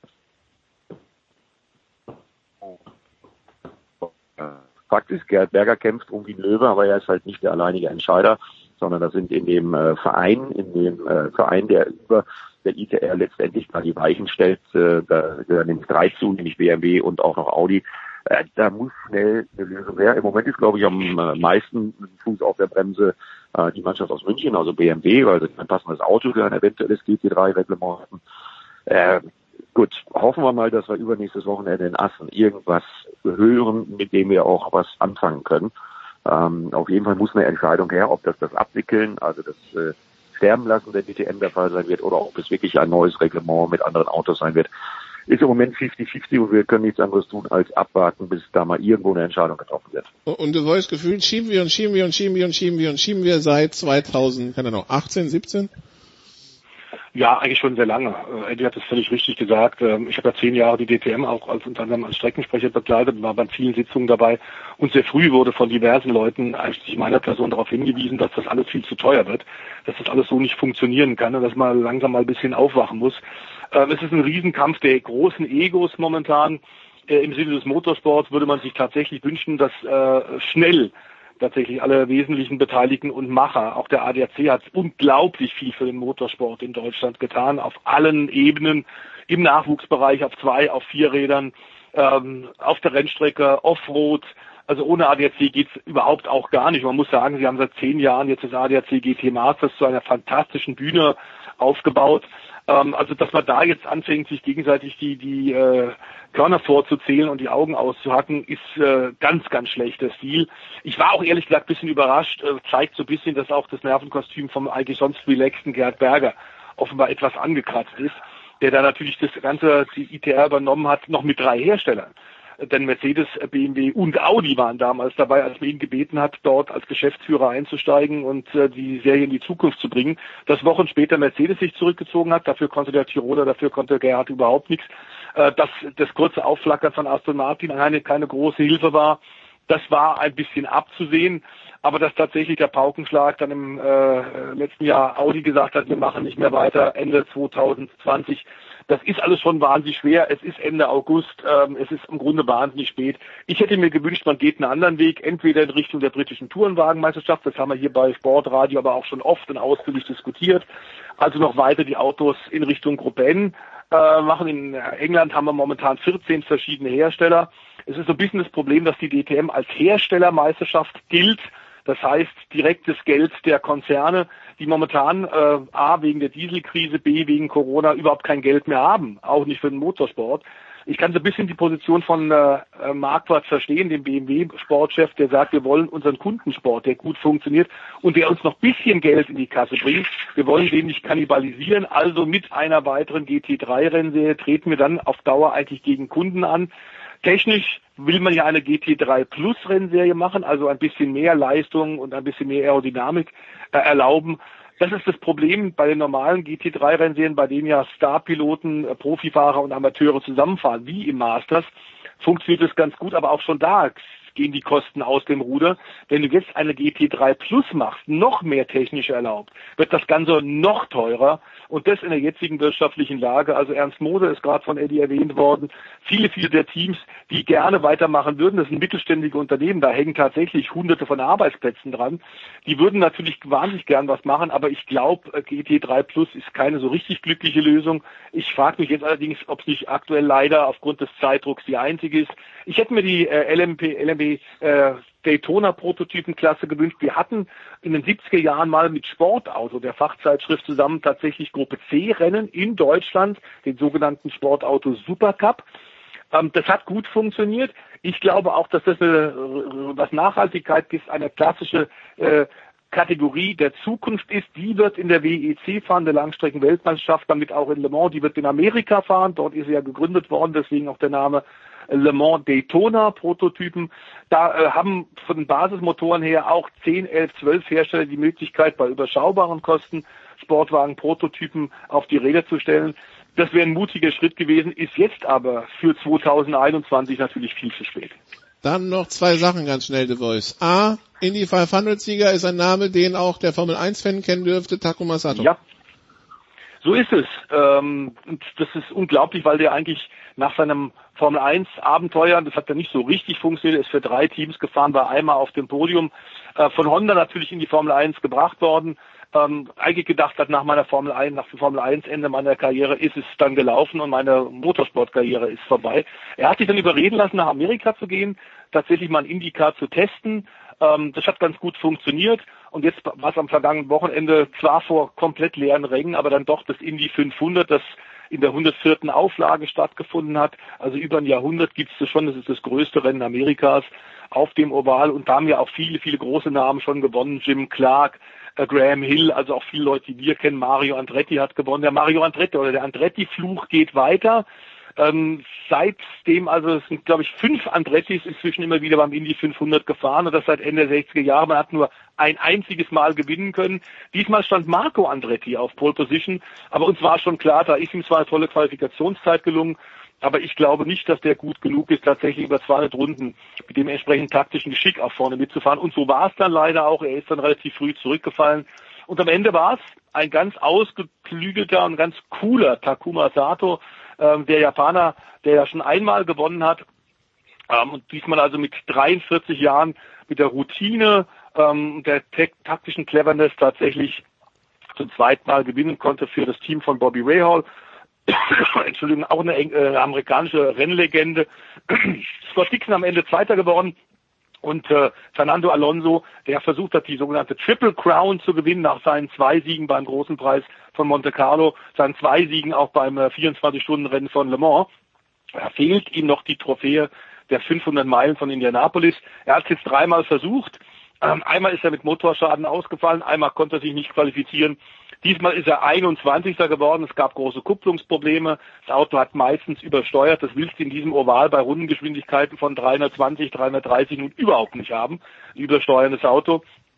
Also das Team hat es offenbar nicht gut genug hinbekommen. Und für, für Alonso war es jetzt erstmal der Ende des Traumes, äh, nach Graham Hill der zweite Rennfahrer der Geschichte zu sein, diese Triple Crown zu gewinnen, denn äh, er hat jetzt einen Renault Formel 1 Vertrag für die nächsten zwei Jahre und da steht dezidiert drin, dass der Start beim Indy 500 in den nächsten beiden Jahren ihm verboten worden ist. Eddie, was hältst du vom Vorschlag, dass man sagt, Formel 1 soll nicht am, Renn, am, Wochen, am Rennwochenende von Indy 500 fahren?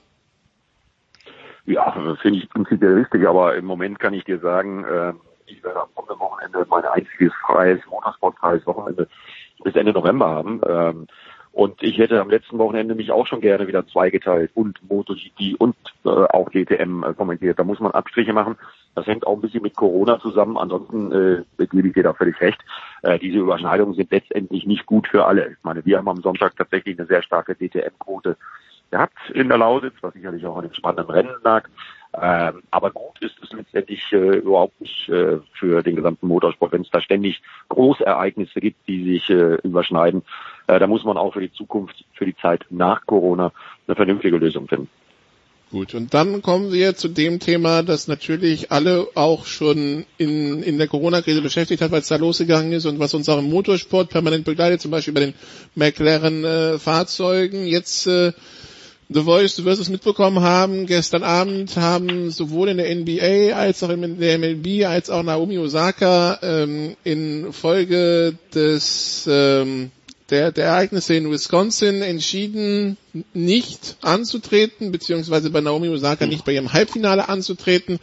Wir hatten natürlich rund um die Black Lives Matter Proteste auch äh, die NASCAR im Fokus. Wie sehr wird die jetzt wieder nächstes Wochenende in Fokus rücken, ähm, ja, nach den Ereignissen eben in Wisconsin? Ähm, ich glaube, dass die tatsächlich äh, sich was einfallen lassen werden, die Teams und Fahrer, äh, um tatsächlich auch ihre Unterstützung für Black Lives Matters mit Bubba Wallace also zu zeigen. Die haben mit Bubba Wallace ja auch einen farbigen Fahrer äh, im Feld.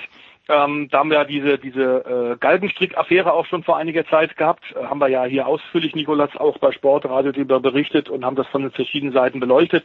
Ähm, ich finde es toll, dass die tatsächlich nicht angetreten sind, nachdem was gerade aktuell ja in Amerika politisch so passiert und auf den Straßen äh, vor sich geht. Ähm, ich glaube aber, dass Nesca tatsächlich am Ende sich entscheiden wird zu fahren. Es wird bei den Indicars, glaube ich, dann in zwei Wochen auch nicht viel anders sein. Also dort ein Streik ist nicht zu erwarten. Aber Statements, glaube ich, politische Statements äh, für Black Lives Matters äh, erwarte ich schon. Gut, dann äh, werden wir das weiter verfolgen, wie allgemein im US-Sport halt im Augenblick dann auch sehr viel Dynamik drin ist. Hier übernimmt der Producer und er hat eben Segmente, die diese neue Dynamik thematisieren werden. Das war's von mir in der Big Show 471. Es geht weiter mit Jens Huber. Danke Stefan, danke Eddie, dass ihr euch Zeit genommen habt. Danke liebe Zuhörer bis hierhin und weiter geht's nach einer kurzen Pause mit der Big Show 471.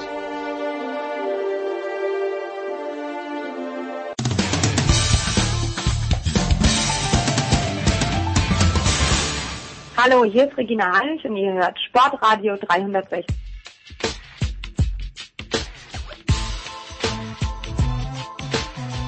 Ja, danke Nicola. Äh, ich übernehme gleich, aber noch nicht ganz, denn zuerst haben wir jemanden rausgeschickt, vielmehr hat sich selbst rausgeschickt, nämlich Tobias Fenster, der den kennen ja die meisten von euch von seiner Postgame-Show, die er hier auf Sportradar 360 mit und gerne bei Ratio Farm Ulm macht. Und der Tobias hat uh, one of our favorites besucht, nämlich Thorsten Leibenhardt. Und Thorsten Leibenhardt ist der Chef in der Orange Academy.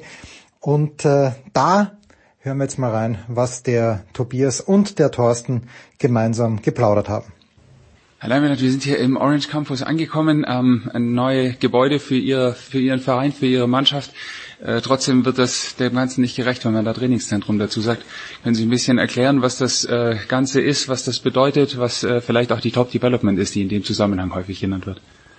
Ja, ich glaube, Trainingszentrum kann man grundsätzlich schon sagen.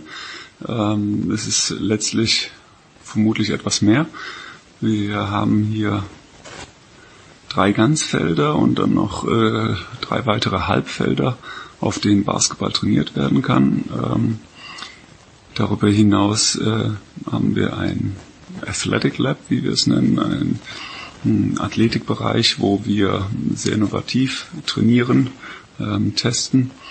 Ähm, angeschlossen ist ein Bürokomplex, ähm, der auch zum Teil fremdvermietet ist und ein Fitnessstudio. Ähm, all das hier an der Donau auf äh, einem wunderschönen Grundstück äh, mitten von vielen Bäumen. Also es ist für uns Basketballer wirklich wie ein Schlaraffenland. Hm, hier sind in erster Linie die, die, die Basketballer beheimatet von Ratio Farm Ulm oder von BBU 01 e.V. Ähm, aber wir arbeiten hier auch mit der Top Development ähm, das ist ja, ein kleines ja, Zweitunternehmen oder ja, äh, ein kleines Projekt, ähm, das sich nochmal gestärkter, äh, verstärkter zur Aufgabe gesetzt hat, Nachwuchsförderung zu betreiben, ähm, Ausbildung von Spielern zu betreiben und äh, da jetzt nicht ausschließlich den Fokus auf die eigenen Spieler setzt, sprich die Spieler von unserem Verein oder äh, den, den Profis, ähm, sondern dieses Angebot an alle richtet.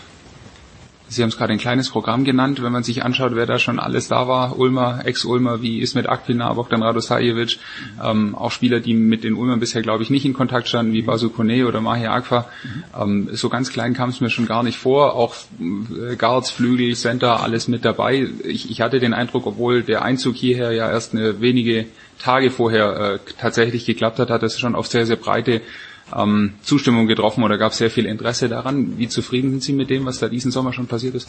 Ja, wir wollten ähm, den Sommer gleich nutzen, ähm, aus mehreren Gründen. Zum einen, äh, es gibt keine Zeit zu verschenken.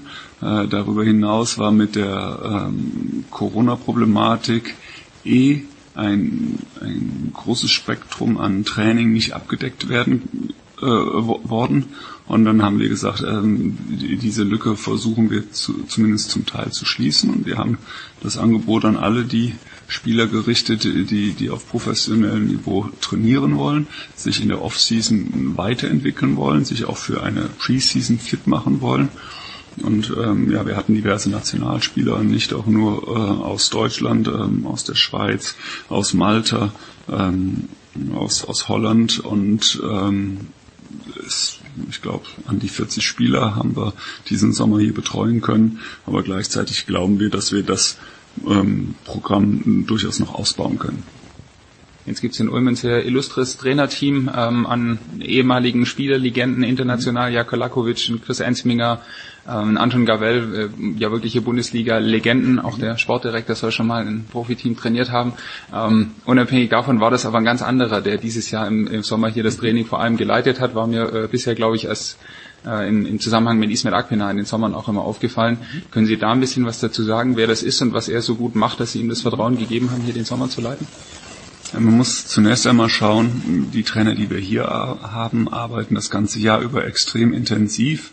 Äh, wenn man dann von ihnen erwarten sollte, ähm, in der einzigen freien Zeit, die sie eigentlich haben, ähm, auch nochmal 12, 14 Stunden in der Halle zu stehen, dann, dann glaube ich, überlastet man den einen oder anderen. Äh, so dass wir gesagt haben, wenn wir ein intensives Sommerprogramm fahren wollen, dann müssen wir jemanden finden, der äh, diese Belastung in der klassischen Saison nicht hatte.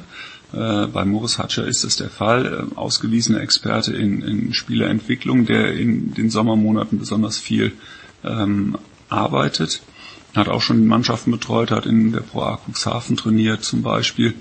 Ähm, kennt Ismet Akpina aus Hamburg und äh, daher ist auch der Kontakt entstanden. Wir haben bereits letztes Jahr ähm, ja, unsere Fühler ausgestreckt und auch äh, mit äh, Christoph Phillips mal einen Spieler zu ihm äh, nach Kroatien geschickt, wo er bislang seine ähm, Off-Season-Workouts durchgeführt hat. Ähm, wir waren von der Performance so überzeugt, dass wir gesagt haben, warum denn Spieler zu ihm schicken, warum holen wir ihn nicht zu uns? Ähm, wir haben hier die besten Möglichkeiten zum Trainieren, mit Sicherheit auch noch mal besser als äh, in Kroatien oder wo auch immer. Ähm, also ist es eigentlich die logische Konsequenz, ähm, einen dermaßen starken Individualtrainer nach Ulm zu holen. Und das wird dann auch dazu sorgen, dass äh, die Spieler ihm folgen werden. Und so war es in der Tat. Ähm, einen solchen Individualtrainer gab es, glaube ich, in der Art bisher in Ulm noch nicht. Ist das auch was, was auf dem Programm steht, jetzt wo so viel mehr Möglichkeiten da sind? Ähm, ich denke, das prominenteste Beispiel in der Bundesliga sind die Bamberger mit dem Herrn äh, Weißenberg. Weißenberg genau. genau. Ähm, ist sowas für Ulm auch vorstellbar und angedacht jetzt mit den neuen Möglichkeiten? Ja, also wir gehören ja nicht zu den Leuten, die, die einfach gucken, was andere machen, dann wollen wir das kopieren. Ähm, ich glaube, wir werden hier unser eigenes Programm entwickeln, ähm, was sich voraussichtlich auch von dem der Bamberger unterscheiden wird. Was aber ganz klar für uns ist, dass wir noch größeres Augenmerk auf die individuelle Entwicklung legen müssen. Nicht nur im basketballerischen Bereich, sondern auch im athletischen Bereich, im psychologischen Bereich, im kognitiven Bereich, im, im im, ja, im sozialen Bereich. Ähm, all diese Dinge wollen wir frühzeitig fördern. Ähm, da geht es darum, unsere eigenen Spieler ähm, auch frühzeitig an die Hand zu nehmen und ihnen perfekte Möglichkeiten zu bieten. Aber eben halt auch das Angebot an Spieler, die, die jetzt nicht bei uns beheimatet sind, bei uns beheimatet sind, ähm, wenn sie im Sommer mit uns arbeiten möchten, äh, können sie das gerne machen und wir sind überzeugt, dass wir ihnen ein gutes Produkt bieten können wenn Sie individuelle Entwicklung ansprechen, wenn man sich anschaut, wer in den letzten Jahren in Ulm gespielt hat und wo die gelandet sind. Mhm. Prominentestes Beispiel jetzt gerade aktuell, wo die NBA Draft läuft, natürlich Killian Hayes. Ähm, Javonte Green hat, glaube ich, im letzten Saisonspiel der Celtics 23 Punkte gemacht. Ging nicht mehr um wahnsinnig viel, aber die muss man, glaube ich, trotzdem in einem NBA-Spiel und spezielle Umstände hin oder her erstmal machen. Ähm, Daniel Theiss ist ein Name. Äh, Chris Clyburn hat eine ähm, Will Clyburn. Äh, Will Clyburn, genau. Will Clyburn hat eine fantastische Karriere hingelegt. Perry Henry, die, die Liste kann man weit fortsetzen. Ähm, wie sehr hat das Einfluss darauf, ähm, wenn Sie versuchen, Leute dafür zu gewinnen, hier zu trainieren, wenn Sie da auf so eine, auf so eine Liste verweisen können an Spielern, die in Ulm den nächsten Schritt gemacht haben? Also ich würde lügen, wenn wir das nicht auch nutzen im Recruiting. Ähm, in der Tat ist es so, dass wir äh, mit Stolz auf die Entwicklung dieser Spieler blicken und auch gleichzeitig das als ähm, Verkaufstool mitnutzen. Denn was wir bieten können, neben der hervorragenden Trainingsmöglichkeiten, ist halt auch die, die Entwicklungsmöglichkeit, was Spielzeit angeht. Äh, wir sind mutiger als andere Vereine, das heißt, wir wir geben Verantwortung früher ähm, in die Hände von jungen Spielern ähm, und das auf einem Niveau, wo man das normalerweise nicht so gewohnt ist. Das sieht man auch jetzt wieder an dem Kader. Ähm, wir haben mit Ausnahme von Tommy Klepesch keinen Importspieler geholt, der BBL-Erfahrung hat. John Petrocelli ist, glaube ich, jetzt 27, alle anderen sind 3,24. Äh, auch sehr jung ähm, für, für eine, eine Mannschaft, die im Eurocup antritt. Ähm, aber wir sehen uns im besten Sinne des Wortes als ein Sprungbrettverein. Ja, ähm, wir vermarkten das aktiv. Spieler sollen sich wohlfühlen, wenn sie hinkommen. Wir möchten sie auch gerne länger hier haben. Gleichzeitig sollen sie wissen, sie haben hier die besten Voraussetzungen, um den Schritt in eine größere Gehaltsklasse, in eine größere Liga zu schaffen. Und, und äh, warum sollten wir das auch nicht aktiv bewerben?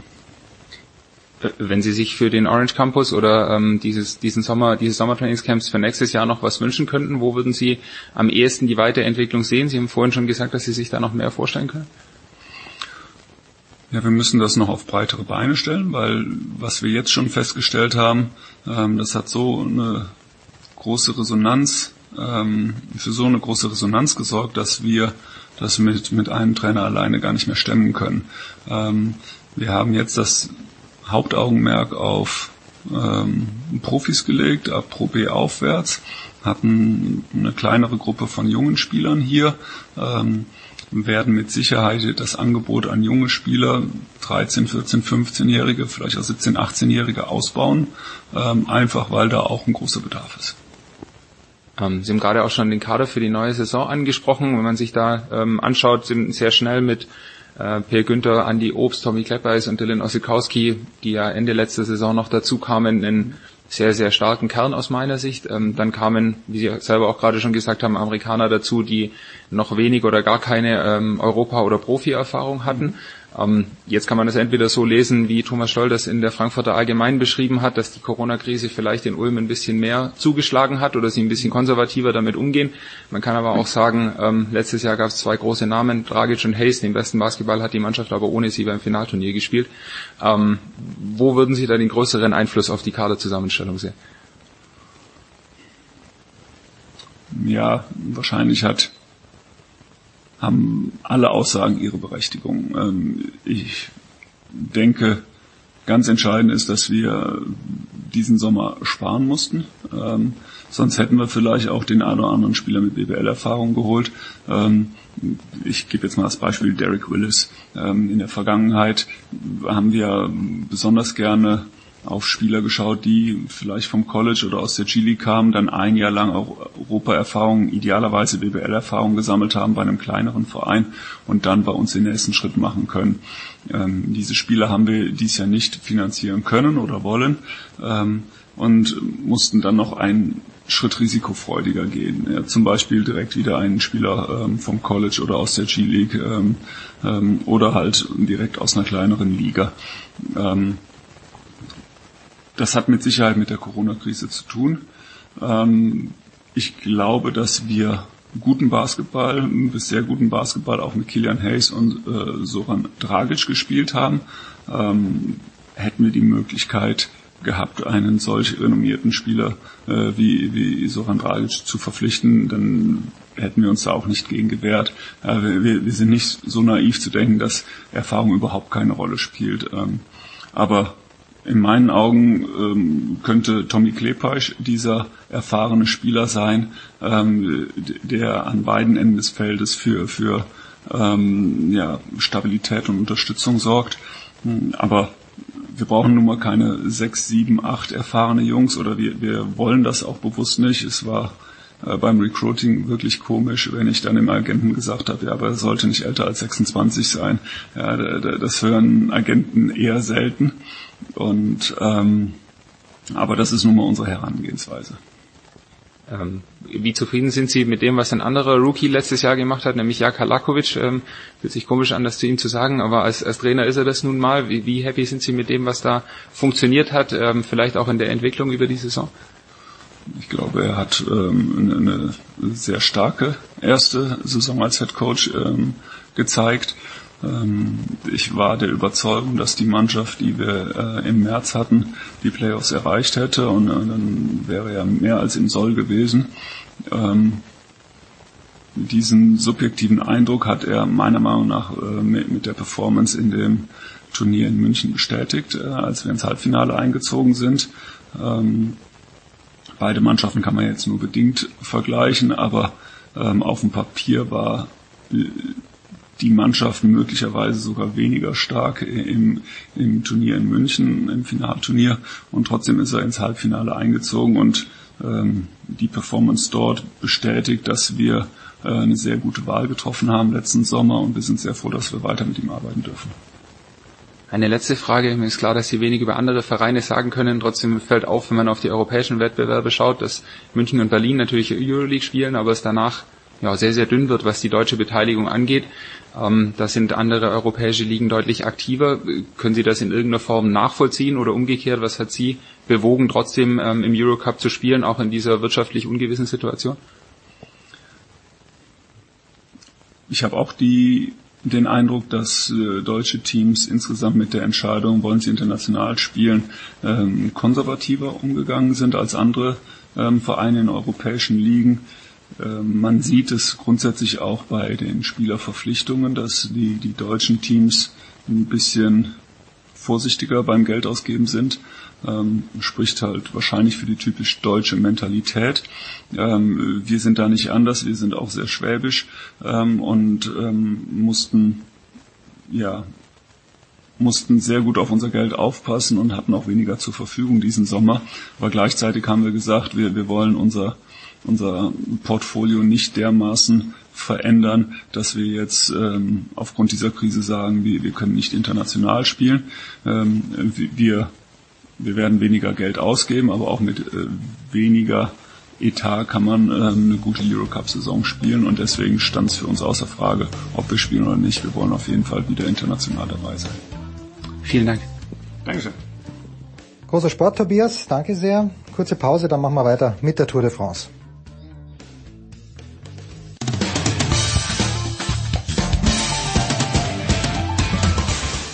Hallo, hier ist Sven Hannawald und mir Sportradio 360.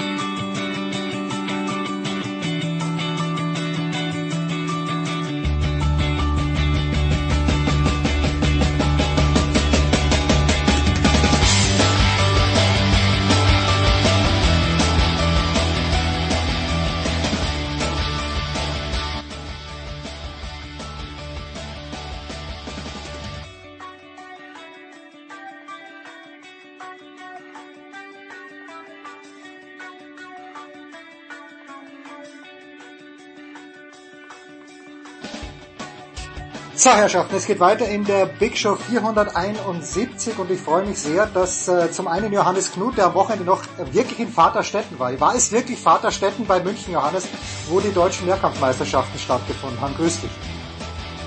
Von einem Mecker zum nächsten. Guten Morgen. Ja, und wir sprechen über die Tour de France. Und auf dem Weg, wohin eigentlich? Ich glaube nach Nizza, ist Sebastian Kaiser von der Bildzeitung. Grüß dich, Sebastian. Guten Tag. Sebastian, wo bist du gerade? Du, äh, und mit wem stehst du in Kontakt? Wann wirst du zum Bohrer-Team stoßen? Es sind so viele Fragen, die ich an dich habe. Wo bist du gerade? Ich bin jetzt gerade ähm, ja 50 Kilometer vor Mailand und ähm, ja, ich werde hoffentlich laut Navi 17.15 Uhr in ähm,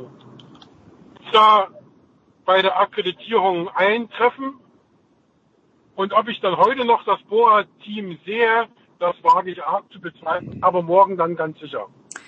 Ja, der Johannes hat in der Süddeutschen Zeitung vom Donnerstag einen bewegten, nein, vom Mittwoch einen bewegten und bewegenden Artikel über das Bohrer-Team geschrieben. Äh, Johannes, ich habe schon ganz vergessen, dass Andreas Klöden der letzte Deutsche war, der auf dem Protest war. Emanuel Buchmann hat, hatte gute Chancen, hat er die immer noch aus deiner Sicht, nach all dem, was passiert ist mit den Stürzen, nicht nur von ihm, sondern auch natürlich von seinen Teamkollegen. Naja, also wenn die jetzt nicht völlig bluffen und äh, wenn man Buchmann, Emanuel Buchmann kennt, dann ist er eigentlich jetzt nicht derjenige, der dafür so wahnsinnig bekannt ist, äh, dann ist das doch sehr unwahrscheinlich geworden, weil er durch diesen Sturz, es war jetzt zwar, er hat sich zwar keine Brüche zugezogen, aber diese Hämatome, die er noch hat, die, die sind wohl doch ganz schön nervig und ähm, also das ist immer noch eine schwere Verletzung, beziehungsweise war eine schwere Verletzung nach diesem doch sehr ordentlichen Sturz und äh, da geht, ist ihm in den letzten Tagen so viel Trainingszeit und auch einfach natürlich Regenerationszeit flöten gegangen und äh, sicherlich auch der ein oder andere mentale Knacks, äh, der sich dann dazu gesellt. Von daher wäre das schon, ich weiß nicht, ob es ein Sechser im Lotto wäre, wie Ralf Denk das jetzt gesagt hat, sein Teamchef, aber es wäre äh, zumindest mal ein Fünfer, äh, denke ich schon. Und das Einzige, was halt so ein bisschen unsicher ist, ist, äh, wie was die Konkurrenz macht, weil Primus Roglic, bei denen gibt's gab es jetzt auch völlig widersprüchliche Angaben, sicherlich auch ein bisschen Taktiererei. Ähm, Steven Grösweg macht gar nicht mit. Man weiß auch nicht, was so ein Tom Dumoulin zum Beispiel in der Lage ist. Äh, aber und, und Ineos war jetzt ja auch nicht so bärenstark, wie man sie so kennt. Äh, andererseits gibt es da noch einen Thibaut Pinot, der wirklich gut in Form war bei der Dauphiné. Es gibt ein paar andere ähm, starke Fahrer noch aus anderen Teams, die sich äh, in den Vordergrund gefahren haben, wie Dan Martinez zum Beispiel, der ja die Dauphiné gewonnen hat. Also wenn man das alles zusammenzieht, dann bleiben doch immer noch sehr viele Fahrer übrig, weil die Tour jetzt immer das erste große Ereignis dieses äh, sehr komprimierten Radsportherbstes ist. Und äh, da gehe ich davon aus, dass äh, das eher schwierig wird. Und ich hatte es, mich, mich hat es auch doch dann am Ende überrascht, dass sie ihn überhaupt fahren lassen, weil es hieß eigentlich immer, wenn das Wochenende jetzt zuletzt nicht gut wird, dann lässt er es auch. Und jetzt versuchen sie es trotzdem ich kann mir das nur so erklären, dass sie hoffen, dass es jetzt mit der Zeit äh, noch besser wird in die Tour hinein. Und, und was allerdings auch gewagt ist, weil es ja am, Ende, am zweiten Tag schon richtig zur Sache geht. Und aber vielleicht weiß Sebastian da auch mehr. Sebastian, bist du optimistischer? Nein, im Grunde genommen nicht, weil ähm, es geht ja nicht nur um Emanuel Buchmann bei Bora, sondern es geht ja darum, hm. dass auch mit äh, Maximilian Schachmann und Gregor Mühlberger zwei oder seine zwei stärksten Helfer ebenfalls gestürzt sind und schlimmer als Emanuel. Ich habe gestern mit Max Schachmann noch telefoniert. Der sagte mir, dass er eben äh, das tatsächlich logischerweise nicht geschafft hat, dass die, dass der Schlüsselbeinbruch verheilt, was ja auch völlig normal ist. Aber äh, er hat alles getestet. Er hat äh, Abfahrten genommen, er hat Anstiege genommen, er hat versucht, die Trinkflasche zu greifen, er hat äh, wie gesagt, schon probiert, über Bordsteine zu fahren. Es geht wohl angeblich alles. Aber man muss natürlich gucken, A, was äh, Johannes gerade gesagt hat, natürlich fehlen auch Max Schachmann Trainingskilometer.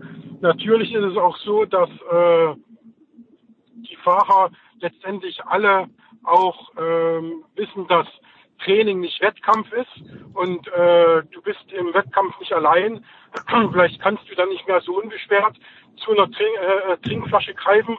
Also ich glaube, dass das äh, sehr, sehr schwer ist, äh, da das Podium zu erreichen. Er hat im Grunde genommen mit Lennart Kemner nur einen gesunden Helfer und mit einem ähm, Schulter- oder mit einem Schlüsselbeinbruch in eine Tour zu gehen, dann glaube ich eher, dass die gesagt haben, naja, vielleicht ist er verletzt noch besser als die anderen, die wir noch haben, gesund und äh, mhm. probieren es halt mit dem Verletzten. Also eine andere Erklärung habe ich nicht. Der Rest äh, ist so, wie es äh, Johannes gesagt hat. Also Rocklitz für mich nach wie vor neben Bernal der Favorit. Das Team von Ineos, ja, nicht so stark, aber am gesundesten von allen. Das heißt, ähm, dass wohl Bernal am Ende für mich die Nase vorn hat, wenn jetzt nicht die Mannschaft von Thibaut Pinot über sich hinauswächst.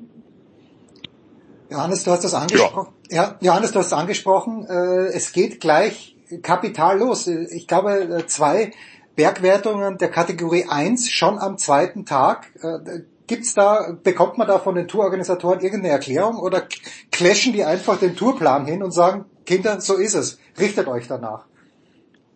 Naja, das ist ja jetzt keine Riesenüberraschung. Also die haben das ja in den vergangenen Jahren immer schon versucht, mit allen möglichen Mitteln dieses Rennen ähm, abwechslungsreicher zu gestalten, beziehungsweise die, die, die alte Tour Arithmetik, die wir ja alle noch kennen, ist so, es geht mal mit dem Grand Depart los, dann haben die Sprinter eine Woche, wo sie sich austoben. Äh, früher Mario Cipollini irgendwie 17 Etappensiege hintereinander oder Mark Cavendish und dann geht's einfach mal in die Berge, dann das erste Kräftemessen, entweder Alpen, Pyrenäen, immer jedes Jahr umgekehrt und dann wieder ein bisschen durchschnaufen, Ruhetag, dann der, der, der nächste, die nächste Battle nochmal ein Einzelzeit fahren und dann haben wir den Toursieger. Und das ist natürlich in den letzten Jahren so ein bisschen, äh, haben sie versucht aufzuwühlen, einfach auch natürlich, also es hat mehrere Gründe. Zum einen ist es natürlich immer sind diese, diese viele Etappen doch sehr vorhersehbar geworden mittlerweile, gerade die Flachetappen, dadurch, dass die Fahrer mittlerweile so gut durch ihre Watt, äh, durch ihre Wattsteuerungen, äh, durch das, durch den Teamfunk mit den, mit ihren sportlichen Leitern und, und allen weiteren möglichen Mitteln einen Rennverlauf relativ gut antizipieren können, ist es sehr schwer geworden für Ausreißer und Fluchtgruppen überhaupt äh, mal durchzukommen. Das sieht man ja gerade äh, in diesen Flachetappen. Und dann auch in den Bergen hat es ja gerade durch Sky, frühmals äh, ehemals Sky, heute Ineos, die, die haben ja auch diese, diese Rennen sehr dominiert, sind mit einem großen Team vorne weggefahren in die Berge und haben das Tempo dann in diesen gleichmäßigen Anstiegen irgendwann so lange hochgehalten, bis keiner mehr mitfahren konnte. Und das versuchen sie insgesamt äh, das, das hat auch Thierry Gouvenou, der Streckenchef, ja auch immer, immer wieder gesagt, versuchen so ein bisschen äh, gleichmäßiger zu machen, dass eigentlich die Etappen abwechslungsreich sind, dass auch die Anstiege nicht so gleichmäßig sind, sondern jeder Kilometer irgendwie gefühlt oder jeder Meter so ein bisschen anders ist und man nie in so einen äh, gleichmäßigen Rhythmus reinkommt und man versucht das, was früher oft natürlich kam, dass viele Fahrer attackiert haben, dass man auch nicht so genau wusste, kommt man durch oder nicht. Gerade so so so ähm, Leute wie Contador, die dann einfach auf vieles äh, auf gut Glück oder auch einfach durch mit mit viel Mut versucht haben äh, auszugleichen, dass man das wieder so ein bisschen wiederbelebt und Deswegen ist das äh, so ein weiteres Stilmittel, sage ich mal, um, um da das, das Rennen gleich möglichst schnell äh, packen zu machen und dass man nicht diese lange Einrollphase hat, äh, sondern sofort vom ersten Tag an eigentlich da äh, ähm, oder sehr früh schon ähm, ja so, so lauter kleine Feuerwerke zündet. Das, das äh, haben sie auch in den vergangenen Jahren, um das abzuschließen, mit allen möglichen anderen Formen versucht, mit so ganz kurzen Bergetappen, 60 Kilometer und eigentlich da ging es nur rauf und runter. Ich glaube vor zwei oder war das sogar letztes Jahr oder vor zwei Jahren da wo ja auch, ähm, als dann ja auch einige Sprinter ganz schön Probleme hatten, da überhaupt im Zeitlimit zu bleiben oder auch dann mit so diesem, mit dieser Startaufstellung, Formel 1 Startaufstellung, diese mal, äh, diesen Grid Start, den sie mal probiert haben, das war ein völliger Reinfall, aber also sie probieren eine Menge einfach, um das Rennen äh, bisschen äh, enger zu machen und äh, spannender zu machen. Äh, letztlich glaube ich schon, dass es auch dieses Jahr tatsächlich, man sagt, das war immer die, das wird die knappste Tour seit Jahren. Dieses Jahr könnte es tatsächlich so sein, wenn man mal sieht, wie die Dauphiné gelaufen ist, aber ähm, ich fürchte auch tatsächlich, dass es am Ende doch ähm, eher wieder auf einen Bernal rausläuft, wie Sebastian gesagt hat. Einfach weil äh, Ineos dann doch, selbst wenn einfach mal zwei große Champions ausfallen, sie sofort die nächsten nachschieben können. Und das ist schon eine Tiefe, die ist ähm, sehr beeindruckend. Ja, also äh, Sebastian, du hast es angesprochen, Johannes spricht es auch an. Garen Thomas, einmal Tour gewonnen und Chris Froome, ich glaube viermal Tour gewonnen. Die sind nicht dabei. Ja. Warum, warum? Sind die Jungs nicht in Form gewesen oder hat Ineos gesagt, äh, ihr seid Störfaktoren, wir brauchen euch nicht. Warum, warum sind die nicht dabei, Sebastian?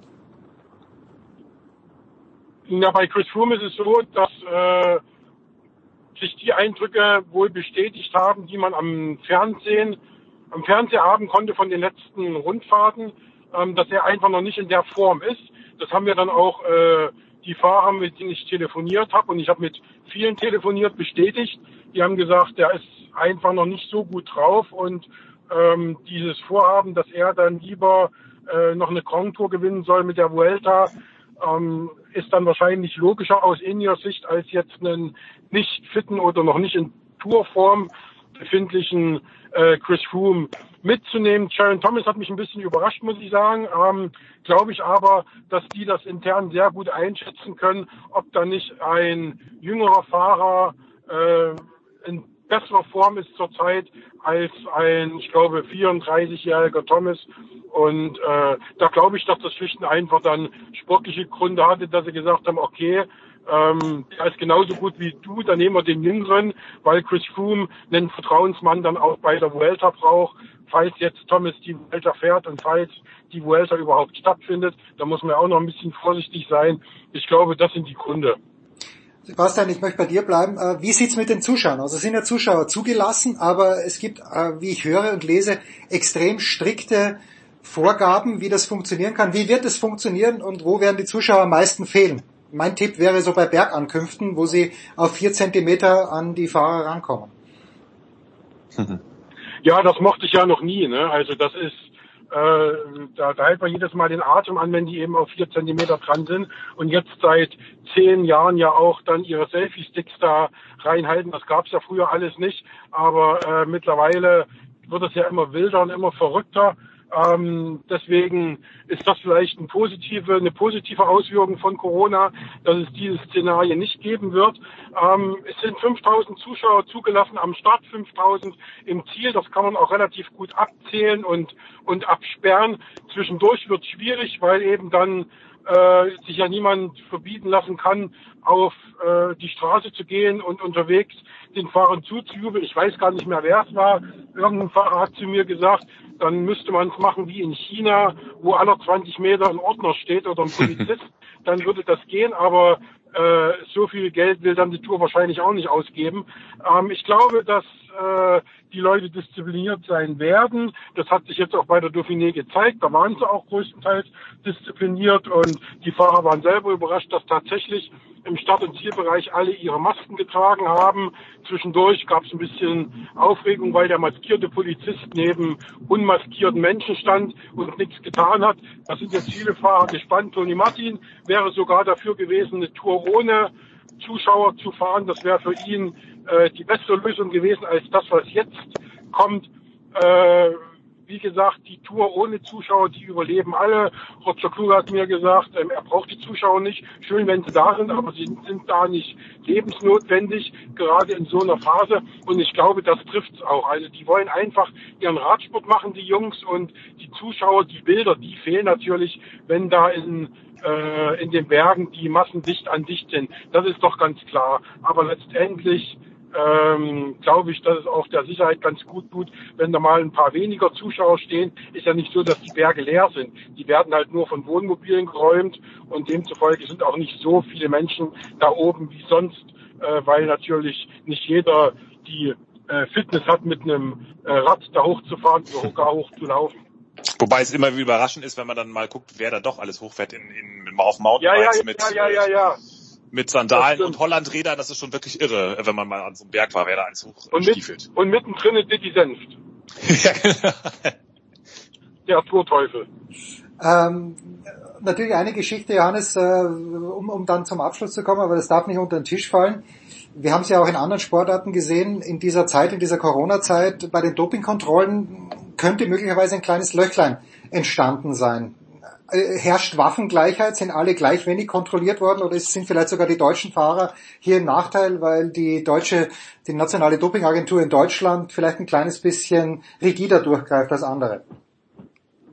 Ja, rigide haben sie, glaube ich, nicht durchgegriffen. Es war jetzt, äh, was, was ich so gehört habe von diversen Athleten, ob das jetzt im Radsport auch in der Leichtathletik war, eigentlich, dass, dass die Corona-Zeit gar nicht so reingehauen hat, weil es ohnehin äh, zwischen den einzelnen Proben und Tests gerne mal so ein paar Wochen oder sogar Monate vergehen. Und äh, da haben jetzt diese zwei, drei Monate, in der das, in denen das komplett äh, brach lag, eigentlich gar nicht so einen riesen Unterschied gemacht. Das, das, hat, das hat man jetzt offenbar relativ schnell wieder aufgeholt. Klar, ich meine, die, die südamerikanischen Fahrer in Kolumbien genauso wie die afrikanischen Leichtathleten. Da war natürlich jetzt, äh, das ist ohnehin äh, immer schwierig, das ist ja auch ein großer Kritikpunkt, auch eine, eine Schwachstelle im System, dass die, die Teams eben nicht wie im Fußball dann zusammengezogen werden und, und ständig an einem Ort sind, sondern die Fahrer können ja, so, solange sie nicht bei den Rennen sind, im Grunde sich mit ihrem, mit ihren Trainern machen, was sie wollen. Da kann, können die Teams 17 Mal irgendwelche Taschen kontrollieren oder äh, no, ähm, äh, Zero Tolerance Policies äh, hochziehen.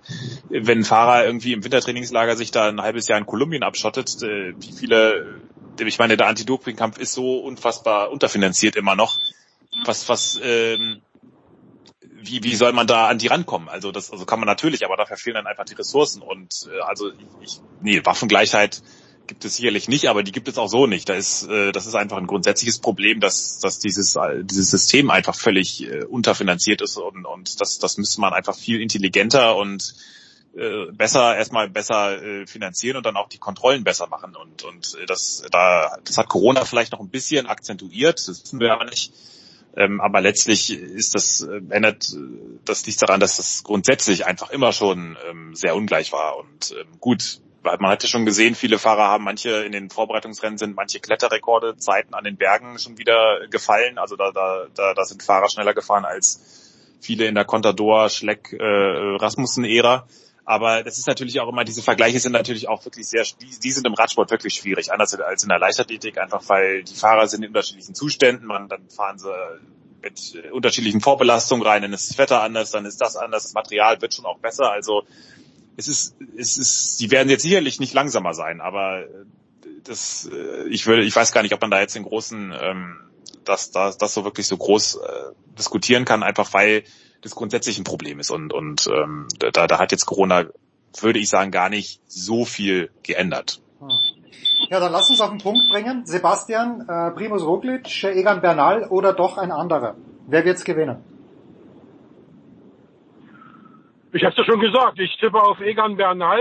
Ähm, es kommt viel drauf an, wie fit äh, praktisch äh, Primus Roglic tatsächlich ist und wie fit seine Jungs sind, die er mit hat. Und ähm, ich wäre echt gespannt gewesen, wenn der Buchmann fit gewesen wäre und Mhm. seine Helfer alle dabei gewesen wäre. Das tut mir so leid und so weh. Das hätte ich so liebend gern gesehen, äh, wenn die wirklich im Vollbesitz ihrer Kräfte alle gewesen wären. Das wäre eine richtig geile Tour und eine richtig spannende Sache geworden. Ähm, aber so tippe ich auf den Zweikampf. Ähm, wie gesagt, ich kann mir Thibaut Pinot nicht so richtig vorstellen. Überraschungskandidat äh, Martinez, ähm, ja, Dumoulin, da hat äh, Johannes schon gesagt, so ein bisschen die, die Wundertüte. Ähm, und vielleicht kommt ja noch irgendeiner irgendwo aus einem Loch gekrochen, an den wir jetzt noch gar nicht denken. Also das äh, halte ich auch nicht für ausgeschlossen. Wir müssen es gucken, aber wenn du mich so festnageln willst, dann sage ich Egan Bernal, weil er schlicht und einfach ein gesundes Team hat und die Leute, die fahren, da ist ja immer trotzdem noch ein Kwiatkowski dabei und so. Die sind, die sind so schlecht. Johannes, Anschluss oder Gegenrede? Nee, schon ein ähm, es ist ja nicht nur ein Kwiatkowski, es ist ja auch ein Carapaz, der immerhin, der, der ist zwar noch keine Tour gefahren, aber hat immerhin mal den Giro gewonnen letztes Jahr. Ähm, der, der Siakov, äh, der, der junge Russe, auch noch keine Tourerfahrung, aber jetzt bei der Dauphiné sehr stark Den haben gewesen. übrigens auch einige auf der Rechnung, den Sivakov. Also das ist, die haben schon wieder so dann, äh, selbst wenn Bernal jetzt schwächeln würde, haben sie schon wieder gleich ein, zwei Leute, die theoretisch auch übernehmen können. Also das ist schon, äh, die haben schon immer noch ein brutal gutes Team und werden wahrscheinlich jetzt nicht alles in Grund und Boden fahren, so wie sie es sonst gemacht haben. Es wird ein bisschen offener sein, weil Jumbo Wismar auch von den Helfern, die waren unfassbar äh, stark. Also auch so ein Sepp Kass ähm, während der Dauphiné, äh, da hat man schon gemerkt, die sind, äh, das ist äh, deutlich ausgeglichener, aber äh, das ist ja wirklich auch, äh, wenn die Tour wirklich, das muss man ja auch abwarten, ob sie überhaupt äh, komplett durchgezogen werden kann. Es gibt immer noch leichte Fragezeichen, wobei ich schon glaube, dass sie das bis durchziehen werden, bis es wirklich gar nicht mehr geht. Also ähm, da, da wird, da werden, glaube ich, nicht viele Gefangene gemacht. Das Einzige ist halt so ein bisschen diese Frage mit den, wenn dann zwei positive Tests in dem Team sind, gab es jetzt auch große Diskussionen, ob da nicht die falsch positiv Tester ein bisschen ähm, dann äh, da äh, einen Strich durch die Rechnung machen könnten und, und so eine Lotterie-Element da reinbringen können. Das muss man alles mal abwarten. Aber wenn die Tour wirklich in Gänze gefahren werden sollte, dann ist es ja auch wirklich eine für wieder für Kletterer und das ist, das kommt einem Bernal entgegen, der jetzt auch noch mal so ein bisschen Zeit hatte, äh, zwei Wochen seit der Dauphiné sich dann äh, wieder noch noch mehr in Form zu bringen. Das kommt auch, wenn er denn fit ist, im Roglic entgegen. Deswegen glaube ich auch, dass die beiden einig sind und äh, im Zweifel und das das gehört eben auch dazu. Das war natürlich jetzt nicht doof von Ineos. Die haben halt den Bernal vor dieser Etappe, wo sie alle durch die Gegend geflogen sind, haben sie ihn halt rausgenommen. Ob das jetzt äh, schon geniale Voraussicht war oder ganz andere Gründe hatte, aber man muss natürlich auch gesund dann irgendwie ankommen und das haben sie halt dann doch besser hingekriegt als alle anderen. Deswegen äh, würde ich, ich, ich würde mich jetzt auch keinen festlegen, aber ich denke auch äh, Bernal gegen äh, ähm, Roglic, das ist das Duell und und äh, Pinot hat es bis heute immer, dem dem kommt irgendwie immer irgendwas dazwischen. Deswegen wäre ich da auch äh, skeptisch. Dumoulin ist eigentlich zu schwer für dieses sehr bergige Profil und, und tuck zu schwer.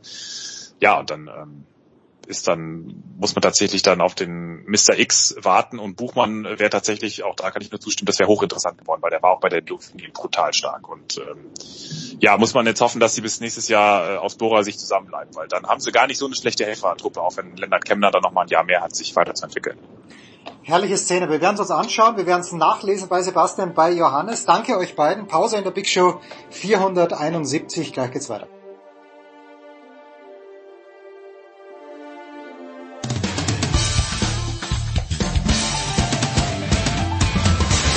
Ja, hallo, da ist Andi Herzog und ihr hört Sportradio 360.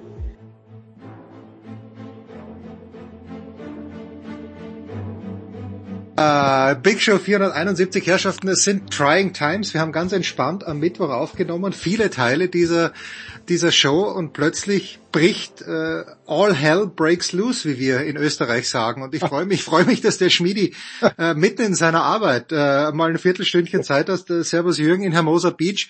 Womit ist es losgegangen? Direkt aus der Hölle. Direkt aus der Hölle, ja genau. Also es werden aber wieder bessere Zeiten kommen.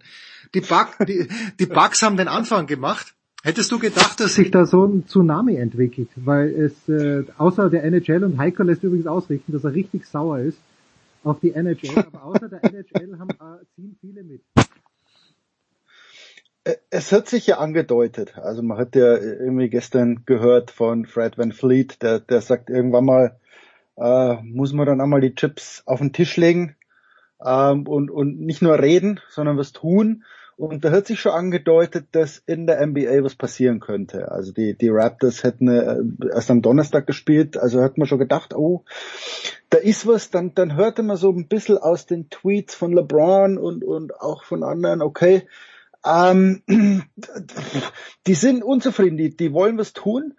Ähm, auch im Baseball Milwaukee Brewers, also es ging so in diesem, in diesem Midwest. Also die Lions haben dann Training abgesagt, obwohl die in Detroit hocken, nicht in Wisconsin. Also man, man merkte, es tut sich was und ich glaube, es braucht halt dann immer diesen einen äh, Schubser. Also, dass die Bucks sagen, wir spielen nicht. Dann kommt natürlich die, die, die Players Association und sagt, okay, wir, wir spielen alle nicht. Dann wird's abgesagt. Ähm, dann, wenn die eine Liga durch ist, kommst du natürlich in die, in die Women's äh, NBA, dass die sagen, okay, wir, dann spielen wir auch nicht. Dann werden MLB-Spiele abgesagt, dann MLS, dann sagt Naomi Osaka, wisst ihr was, ich spiele morgen dieses Halbfinale nicht. Ja, dann muss quasi das Tennisturnier äh, diese, diese Western and Southern Open, die in New York stattfinden, plötzlich auch sagen, okay, ähm, dann sagen wir den Tag ab, probieren's, probieren's am Freitag wieder. Also es brauchte so diese, diese eine kleine Welle, um, um den Tsunami zu starten, den, den wir jetzt Gott sei Dank erleben. So, und wenn du das jetzt so sagst, gleich bei Osaka zu bleiben, denkst du denn, äh, das jetzt nur als Beispiel, auch für andere Sporten, aber denkst du denn, ja. wenn die das Turnier jetzt eben sagt, wir hm. spielen an diesem Donnerstag nicht, sondern Freitag erst wieder, denkst du, dass es das hm. war, dass man da einen Tag Protest macht? Oder ist es jetzt vielleicht so? Gestern gab es ja auch ein paar Leute auf Twitter, die gesagt haben, die NBA-Season könnte mit gestern zu Ende gegangen sein. Die Möglichkeit gibt's immer noch. Also so, so wie man hört, ich habe gerade mit zwei Leuten in der Bubble telefoniert, ähm, reden die drüber. Also es gab, es gab ein, äh, äh, eine Spielerratssitzung sozusagen, wo, wo Chris Paul, der, der Vorsitzende, sagte, wir müssen Einheit zeigen, in, in welche Richtung auch immer. Ähm, da geht's natürlich und, und, und jetzt kommt natürlich der, die zweite Komponente, es geht nicht nur um Protest, es geht nicht nur darum, ein Zeichen zu setzen, sondern äh, ganz klar dann trotzdem um Verträge. Also es wurden hier Verträge ausgehandelt, es gibt TV-Gelder, es gibt TV-Verträge, es gibt Sponsorengelder und da muss jetzt natürlich geklärt werden, was kostet das, die Saison abzusagen? Ja? Also so einfach ist es dann nicht für, für einen NBA-Spieler zu sagen, okay, fahr ich nach Hause, ähm, sondern, sondern da gibt's Verträge. Also die, die, können verklagt werden und so weiter. Also ich glaube, äh, was gerade in Orlando passiert, wie du sagst, uh, all hell broke loose, nicht nur wegen drei abgesagter Spiele, sondern weil jetzt sind die Agenten, jetzt sind die Anwälte äh, gefragt, die, die sagen müssen, okay, was wird uns das denn kosten? Also es, es steht auch im Raum, wenn die Saison abgesagt wird, dass die nächste Saison in Gefahr ist, weil es dann einen Lockout gibt. Also dass die NBA sagen könnte als Liga, wenn ihr jetzt hier rausgeht und alle Verträge brecht, dann ist die nächste Saison auch in Gefahr. Also so einfach ist es dann nicht, wo du jetzt sagst, es ist was anderes, einen Tag zu verschieben, vielleicht auch dieses Cincinnati Tennis Turnier letztlich abzusagen, das wäre möglich, aber aber jetzt diese Bubble zu bursten in, in der NBA, also da steckt mehr dahinter als als sag mal, wie viele Spieler sind nur übrig äh, äh von den Teams für der 250, also es ist mehr als 250 Spieler, die nach Hause fahren würden. Jetzt ist ja Adam Silver, ist ja immer jemand, habe ich so zumindest den Eindruck, der seiner, seinen Arbeitern, die ja zum großen Teil African American sind, schon den mhm. Rücken stärkt, aber der ist in einer in einer schwierigen Position, oder? Der kann ja nicht sagen, Jungs, das finde ich total geil, dass ihr das macht, weil wie du sagst, erst einmal diese Bubble hat ja auch immens viel Geld gekostet. Wo steht der? Große Frage. Also einerseits hat die NBA schon gezeigt, was man als Liga machen kann äh, in, in, bei gesellschaftlichen Debatten, gesellschaftliches Engagement. Also ob das jetzt Black Lives Matter auf dem Parkett ist, ob das äh, soziale äh, Botschaften auf den Trikots. Ähm, aber eben, und, und jetzt kommt genau der, der entscheidende Punkt, wie, wie Van Fleet sagte, also Black Lives Matter auf dem, auf dem Parkett schön und gut, äh, eine soziale Botschaft auf dem Trikot schön und gut. Äh, jetzt wird's heikel. Also jetzt quasi, äh, ich glaube, er, er sagte wörtlich Nuts on the table. Ich habe den Spruch noch nie gehört. Also auf Deutsch wird man vielleicht, also man kann jetzt sagen, man muss die Eier auf den Tisch legen, aber ich glaube auf Deutsch eher Butter bei die Fische. Also jetzt, jetzt musst du zeigen. Also ist es uns wert, eine Saison abzusagen? protestieren wir dann nur einen Tag und, und Adam Silver, so sehr er ein Freund der Spieler ist, so sehr er sich da ähm, ähm, engagiert, er ist letztlich ähm, auch der Chef einer Liga, äh, die nicht nur den Spielern gegenüber verantwortlich ist, sondern auch, es sind nicht nur Spieler in dieser Bubble. Also das dürfen wir auch nicht vergessen. Es sind hier Leute in der Bubble, die auch ihre Gesundheit riskieren dafür, dass sie Handtücher äh, wegräumen, dafür, dass sie Zimmer aufräumen, dafür, dass sie den Spielern Essen bringen ähm, und, und die verdienen da auch Geld. Also ähm, und auch dafür ist Silver verantwortlich. Also der, der ist jetzt hier gerade so ein Tintenfisch hm. und, und jedes Tentakel muss hier so, so einen Bereich jetzt gerade irgendwie klären. Also Anwälte, Spieler, äh, äh Sponsoren, TV. Also mit, mit, der muss jetzt glaube ich mit all, der telefoniert glaube ich gerade gleichzeitig mit, mit acht Leuten. Ist es in der, nur, nur zu meiner Verständnis, aber in der NFL sagt man immer, Roger Goodell ist halt einfach der Angestellte von den 32 Team-Ownern. Das müsste, gilt das für Adam Silver ähnlich oder ist die NBA da ein bisschen anders strukturiert? Grundsätzlich ist sie ähnlich strukturiert. Also es ist ein, Franchise-Unternehmen letztlich und es ist ein Zusammenschluss aus den, den Franchises, so, so wie ich das verstehe. Ähm, und genauso wie es in der NFL mächtige Besitzer gibt, also Jerry Jones zum Beispiel oder, oder Kraft von den, von den Patriots, gibt's das in der, in der NBA auch. Aber man hat schon so das Gefühl, ähm, dass Silver letztlich autonomer agiert. Mhm. Also mhm. man, man hört dazu, der Einzige, der sich so ein bisschen manchmal rührt, das ist so Mark Cuban, ähm, klar, die Bass-Familie ist, ist stark bei den Lakers, aber man merkt, also wenn du selber so ein bisschen schaust, wann, wann hörst du wirklich von NBA-Eigentümern, dass sie sich in die Belange der Liga wirklich einmischen? Also wenn es jetzt nicht um Verträge oder irgendwas geht, das hörst du selten. Also es gibt weniger Debatten und, und sie scheinen alle so ein bisschen zufriedener zu sein, weil, weil Silver als Nachfolger von, von Stern wirklich aus der Liga ein, ein globales Phänomen gemacht hat. Also schau mal, wo sich Basketball die letzten zehn Jahre nochmal entwickelt hat. Also wenn, wenn man so sagt, ja, das war alles Michael Jordan, also nee, nee, nee, nee. So, so richtig, also dass das Basketball so ein, so ein globales Popculture Phänomenon wurde, das passierte erst die letzten zehn Jahre und, und das ist, glaube ich, Silvers, Silvers Verdienst und das wissen auch alle zu schätzen. Jetzt äh, die Bucks haben ja diesen lokalen Bezug, aber die Bucks haben ja einen europäischen Spitzenmann mit Janis, also jemand, der vorangeht. Ist das ein bisschen überraschend gewesen für dich, dass es eben nicht die Lakers mit LeBron waren? Vor allen Dingen LeBron, der ja unfassbar outspoken ist, was das angeht. Das, ist, das wäre gut zu wissen. Also äh, jetzt ärgert es mich zum ersten Mal so richtig nicht in dieser Bubble zu sein, ähm, weil du als, als Journalist gerade tatsächlich so so ein bisschen abhängig bist von Tweets, von, von mhm, ja. was man so hört. Also äh, mich hätte jetzt wirklich interessiert, es war wohl offensichtlich so, dass die Bucks eine eigene Entscheidung getroffen haben, ohne die anderen Teams zu informieren. Also ohne auch mit der, mit der Player Association zu reden, ohne auch mit, mit LeBron. Von LeBron weiß man natürlich über die Tweets und, und über die Aussagen, wie sauer der ist. Ähm, es ist natürlich die Frage, A, Milwaukee ist das Local Team. Ja. Und es war aber auch das erste Spiel heute. Also äh, die Lakers hätten dann später auch gespielt. Also wer weiß, wie es gewesen wäre, hätten die Lakers ähm, das Mittagsspiel gehabt. Also ob dann nicht die Lakers die ersten gewesen wären. Also da, gehen wir aber jetzt in die in die Spekulation. Also ich glaube, nichts wäre gerade interessanter als in diesen Hotels Mäuschen zu spielen. Ja.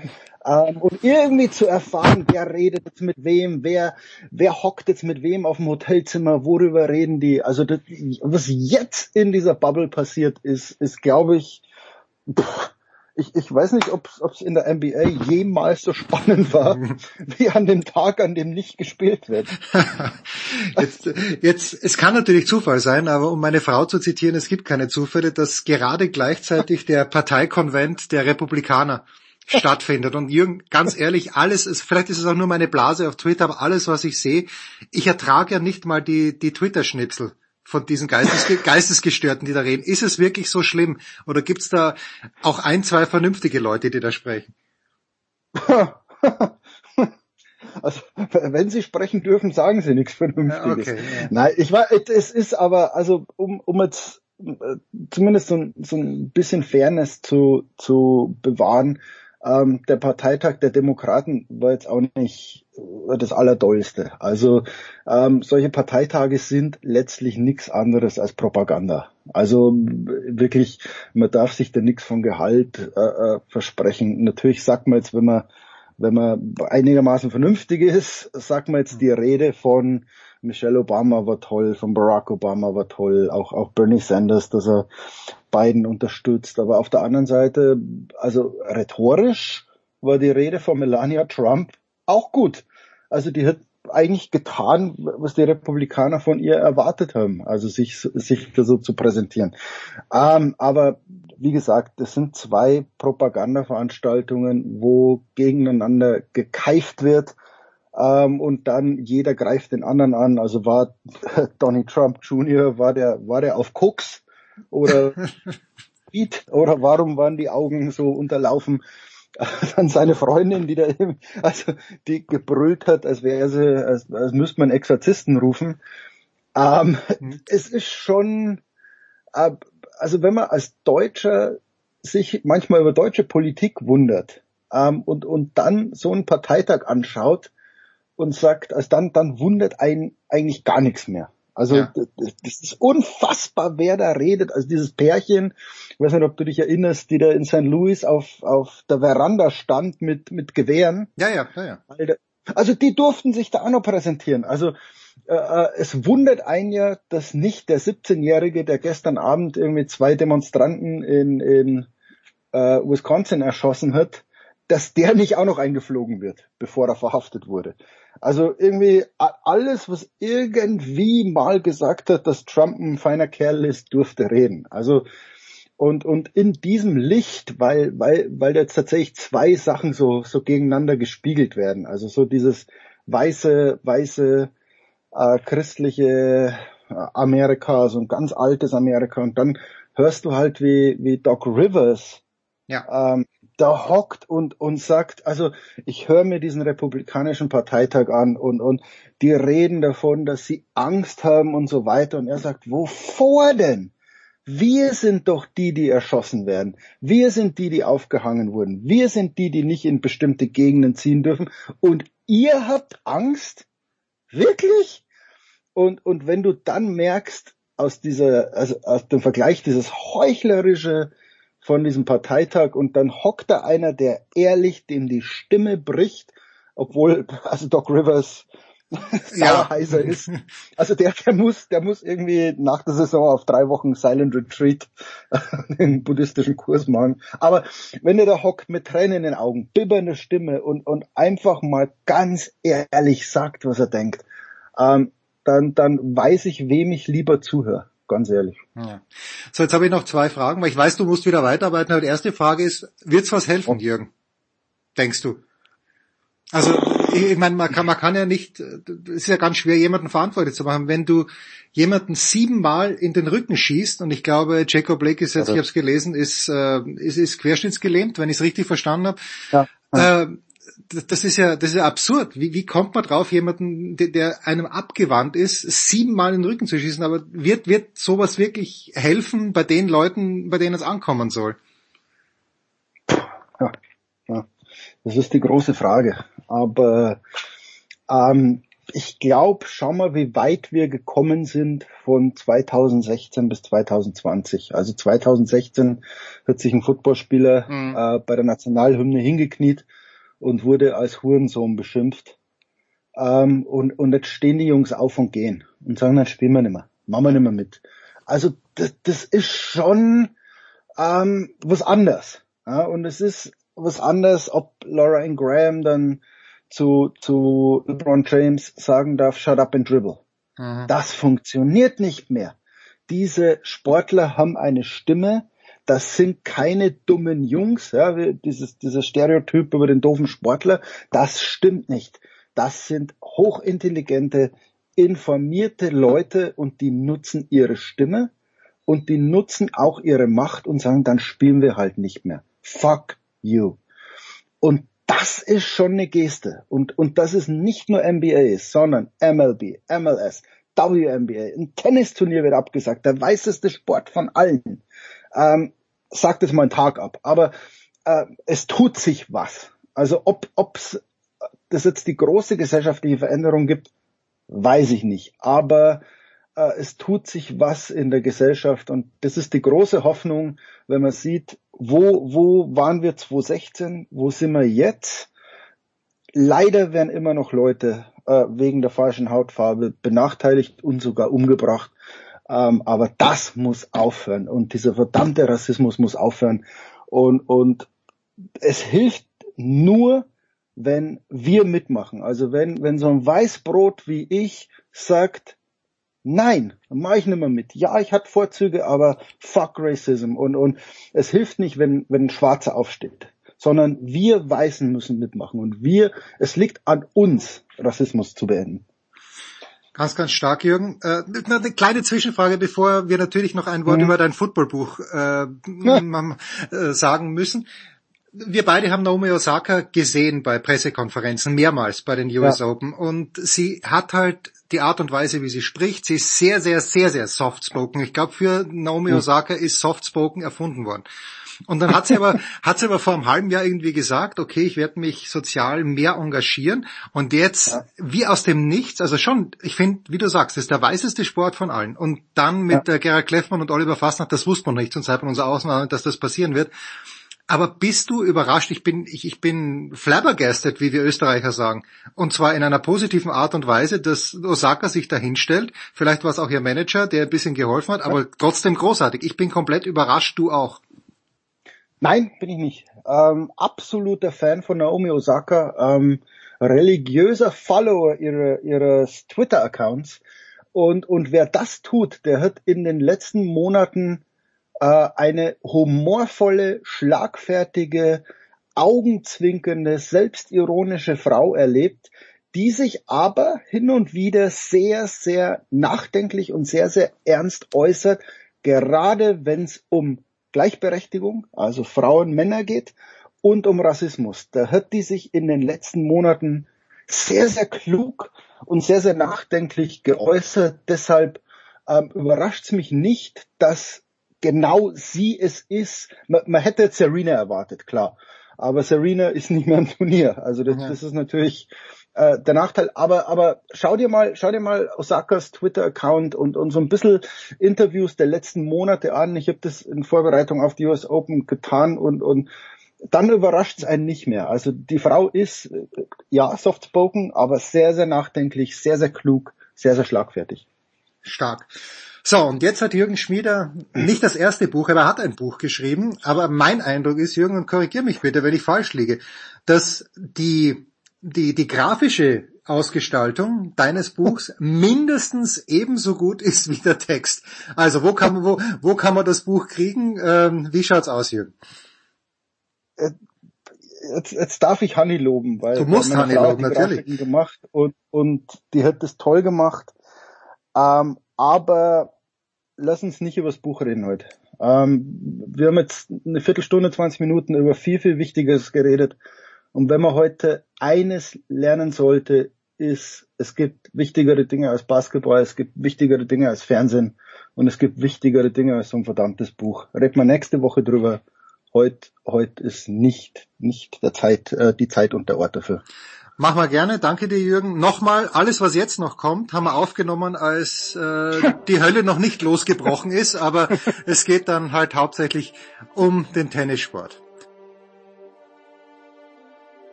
Hallo, hier ist Herr Roskopf, Tischtennis-Bundestrainer und ihr hört Sportradio 360. Der Big Show 471 geht's weiter mit dem Thema des Tages und gerne würden wir mit Sepp Dumitru, vielleicht äh, kommen wir auch noch dazu, über sportliche Dinge sprechen. Grüß dich erstmal, Sepp. Hallo Jens. Ja, um der Wahrheit Ehre zu gehen, haben wir sogar schon miteinander gesprochen, gestern allerdings. Da war aber die, die Kacke noch nicht so am Dampfen, wie sie jetzt ist. Äh, Sepp, äh, die, die. Rahmenbedingungen sind bekannt. Du hast in einem Tweet nochmal Kyrie Irving ins Spiel gebracht. Ehrlicherweise äh, habe ich vergessen, warum. Warum hat Kyrie Irving doch recht gehabt mit, irgend, mit irgendwas, was er gesagt hat.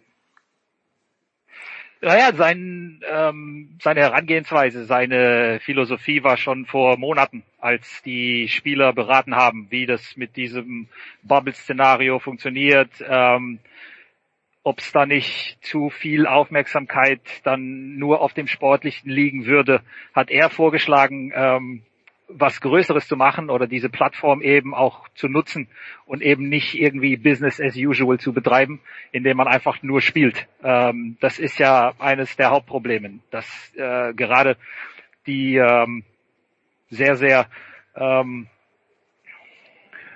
unterdrückte ähm, Minderheit in den USA. Die meisten Spieler in der NBA sind äh, schwarze Hautfarbe ähm, und, und das von denen immer gefordert wird, äh, bloß nichts Politisches.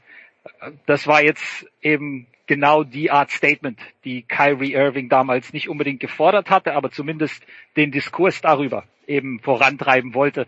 Als Vizepräsident der Spielergewerkschaft hat er nicht nur ähm, diese Idee gehabt, sondern es ist irgendwo, finde ich, seine Pflicht, um solche Dinge anzusprechen. Und ähm, letztlich kam es genau so, wie er es vielleicht nicht mal im Worst-Case-Szenario sich vorgestellt hätte. Äh, denn es ging ihm, wie gesagt, nie darum, nicht zu spielen, sondern es ging ihm darum, eine Message zu senden, die stärker ist als ein paar Slogans auf T-Shirts oder den immer gleichen Statements. Ähm, der Frust der Spieler in der Bubble äh, beweist auch, dass, dass sie müde sind. Ja, das ist jetzt nicht ein Vorfall oder zwei Vorfälle aus der jüngsten Vergangenheit. Wir sprechen hier von Hunderten von Jahren institutionellem Rassismus und äh, einer unterdrückten Volkergruppe und äh, genug ist genug. Und ähm, das ist jetzt eben ein radikales Statement der Milwaukee Bucks und aller anderen Spieler gewesen, äh, der Teams, ähm, WNBA, äh, Naomi Osaka, äh, Baseball-Teams, äh, Fußballteams etc. Ist die NBA in dieser Bubble haben die nicht ohnehin vergleichsweise nur. Man stelle sich das vor, die NFL hätte das gemacht, aber mit, du sagst, der Slogans auf den T-Shirts, es war ja sehr, sehr viel erlaubt. Äh, ist die, und ich habe Jürgen fast das gleiche gefragt, aber ist die NBA hier ein bisschen weiter als die anderen Ligen aus deiner Sicht, eben weil äh, überproportional viele dunkelhäutige Spieler die, Haupt, die Hauptakteure sind in dieser Liga? Ich finde schon, äh, genau wie du sagst, aus dem Grund vor allem, und äh, mit dem Commissioner, mit Adam Silver, haben sie auch jemanden, der ähm, sich das auf die Fahne geschrieben hat, hier einer der Vorreiter zu sein und eben nicht nur plakativ, wie es ja oft leider der Fall ist, ähm, und ähm, einschränkend zu leiten, sondern wirklich auf die Spieler zugehen. Ich erinnere mich an äh, den Fall Sterling, der war, ich glaube, 2014, damals der offen rassistische Besitzer der Los Angeles Clippers. Und das war so die erste ähm, Situation, mit der Adam Silver als neuer Commissioner konfrontiert war. Und äh, die Spieler haben damals schon angedroht, das haben hierzulande nicht viele mitbekommen, aber sie haben damals klipp und klar gesagt, wenn dieser Rassist im Amt bleibt, wenn er weiterhin die Los Angeles Lakers besitzen darf, dann werden wir radikal durchgreifen und nicht in den Playoffs antreten. Und äh, daraufhin hat den Silver äh, für immer aus der NBA verbannt. Sein Team wurde ähm, ihm weggenommen und dann verkauft an äh, Steve Ballmer, den neuen Besitzer der LA Clippers, der einer der äh, lautstärksten und äh, vokalsten Verfechter ist. Und ähm, ich glaube, dass auch das mit einer der Gründe ist, warum andere Ligen immer ein bisschen drauf schauen, was passiert in der NBA. Wir haben jetzt mehrfach schon die Situation gehabt, äh, dass die NBA quasi vorangegangen ist und dann alle anderen Ligen nach und nach gezogen sind. Äh, ich glaube, das wird auch so bleiben. Und diese Rolle der progressiven Liga, der Liga, die eben ein bisschen mehr macht, als immer nur Interviews zu geben und Statements. Und es ist ja schön, dass man das ähm, verbalisiert und dass man das auch zeigt und ähm, grafisch dann auf dem Court oder auf irgendwelchen Leinwänden einblendet etc. Aber ähm, wie gesagt, das ist denen zu wenig. Das ist, glaube ich, kann auch jeder nachvollziehen. Als Gesellschaft zu wenig, das immer nur zu erwähnen. Irgendwann ist auch genug geredet und dann muss was passieren. Jetzt hat Jürgen Schmieder gerade vorhin gesagt, und wenn wir uns in einer normalen Saison das Publikum anschauen, in einer, egal welcher Basketballhalle der NBA, das sind zu 94,7 Prozent Weiße, weil sie sich einfach leisten können, gerade ja. auf den vorderen Plätzen. Glaubst du, äh, dass diese Message ankommt? Jürgen hat ja gesagt, äh, es ist völlig klar, dass die Dunkelhäutigen aufstehen, aber eigentlich müssten wir nicht, also wir nicht direkt von Rassismus Betroffenen, sondern wir müssten aufstehen, wir weißen Leute. Und das tun ja Steve Kerr macht das, Greg Popovich macht das in einer Art und Weise, die unerhört ist. Aber denkst du, diese Menschen, die auf den Tribünen in den NBA-Hallen sitzen, dass die erreicht werden? durch diese Art von Protest. Irgendwo ja schon. Äh, ich glaube, die Radikalität dieser Aktion manifestiert sich ja dadurch, dass eben diese weißen Fans vor allem jetzt eben nicht mehr sagen können, ähm, okay, ich verstehe, was du sagst, ich verstehe dich, aber ähm, jetzt ist mal wieder gut, jetzt spiel mal wieder Basketball, sondern hier wird ganz klar das Produkt entzogen den Leuten, die auch irgendwo sich daran gewöhnt haben. Und leider, leider gibt es eben viel zu viele, die ähm, ja so so ein gewisses Anrecht darauf stellen, dass diese dass diese Jungs die entertainen mit äh, ihren athletischen Fähigkeiten ähm, vom Alltag ablenken etc. Aber Sport ist ja eigentlich immer nur ähm, eine Belohnung für eine funktionierende Gesellschaft sein. Und hier ist der Fakt einfach der, dass die Gesellschaft in den Vereinigten Staaten von Amerika schon seit geraumer Zeit nicht mehr funktioniert. Und dann kann es eben auch keinen Sport in der gewohnten Art und Weise geben. Und dann ist eben die Message vielleicht hoffentlich für die größtenteils weiße Zuschauerschaft eben diejenige, dass diese Spieler, die eben aus diesen Kreisen kommen, äh, mit diesem Hintergrund und die äh, eben nicht nur jetzt vereinzelt diese Fälle passieren sehen, sondern die aus diesen Gemeinden kommen. Das sind Verwandte, Bekannte weiter von denen, die Familien dieser ähm, größtenteils schwarzen Spieler in der NBA. Und sie können einfach nicht mehr so weitermachen. Und ähm, ich glaube, diese Message, die wird äh, definitiv dann auch ankommen. Was genau sich dann verändert, ich glaube, das ist dann der nächste Schritt. Als erstes muss man immer erstmal sagen, ähm, bis hierher und nicht weiter. Und ähm, die Ace und wie genau, ich glaube, darüber wird dann auch heute dann in der nächsten ähm, Runde gesprochen unter den Spielern. Die Besitzer treffen sich unabhängig davon ebenfalls. Und äh, dann kann man schauen, was gibt's da zu machen, wie kann man da in die Politik gehen, wie kann man da äh, den Worten Taten folgen lassen die eben über so eine Protestaktion hinausgehen. Denn die Jungs wollen hier nicht einfach nur sagen, ja, so, so nicht, ähm, und das war's. Nee, hier muss eine Veränderung her, ähm, die, wie gesagt, seit hunderten von Jahren vermutlich schon überflüssig ist. Ich kann mich erinnern, in den 60er Jahren, Bill Russell damals bei den Boston Celtics, da gab es auch eine ähnliche Protestaktion. Da ging es genau um das Gleiche. Und hier sind wir im Jahr 2020 und es geht immer noch darum. Ähm, also irgendwas muss sich ändern. Und ähm, ich glaube, die Message, ich hoffe, dass die Message dann zumindest bei einigen dieser Leute ankommt. Dass die meisten dann nach wie vor immer noch sagen, ja, jetzt äh, hört mal auf, das ist ja eh nur Sport. Das ist leider so. Aber ähm, wenn es die richtige erreicht oder wenn es genug Leute erreicht und diese mobilisiert werden können und dann weiter oben in der Politik etc. Leute mobilisiert werden können, dann äh, hat es auf jeden Fall was gebracht.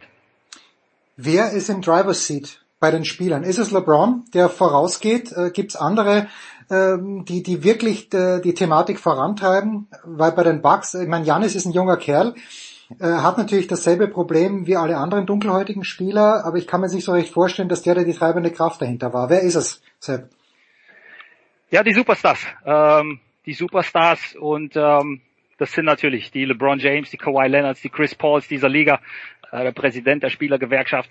Aber äh, klar ist auch, dass hier eine geschlossene Entscheidung gesucht wird. Ich glaube auch, das ist einer der Gründe, warum LeBron James zum Beispiel sauer war ähm, und dass es Stimm Missstimmungen untereinander auch gibt, weil man vielleicht das äh, gerne anders geklärt hätte oder weil vielleicht alle gern Teil davon gewesen wären etc.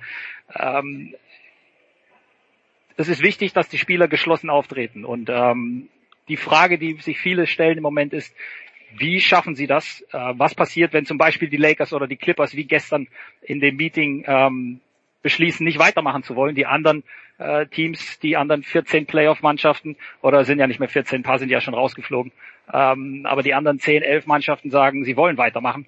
Ähm, dann dann kann es sein, dass es weitergeht, vielleicht aber auch nicht. Also die treibende Kraft sind natürlich die Superstars. Wenn LeBron James sagt, nee, dann ist es natürlich ein riesengroßes Problem, das dann auch weiter zu verkaufen. Ja, kein Zweifel. So, eine Sache sportlich vielleicht noch, äh, die OKC Thunder. Ähm, und wir wollen loben, wo Lob angebracht ist. Und Dennis Schröder müssen wir loben. Es steht 2 zu 2 in der Serie, Sepp. Ähm, Dennis bewirbt sich, glaube ich, sehr, sehr aggressiv um den Six, Sixth Man of the Year, oder? Ja, schon davor. Also ähm, spielt eine super Saison. Ähm, ich finde die ähm, effektivste seiner bisherigen Karriere in der NBA.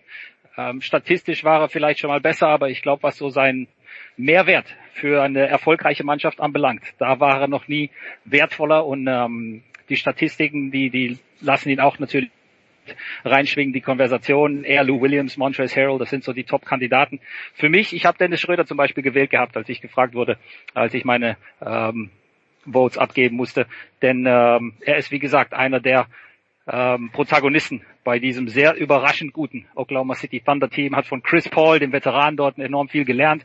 Ähm, gibt schöne Szenen auch aus den Playoffs jetzt, wo sie das 2 zu 2 gegen Houston hinbekommen haben. Chris Paul immer wieder als Lehrmeister doziert ihm da, wie er mit der Sache umgehen muss. Und Dennis hat das aufgenommen.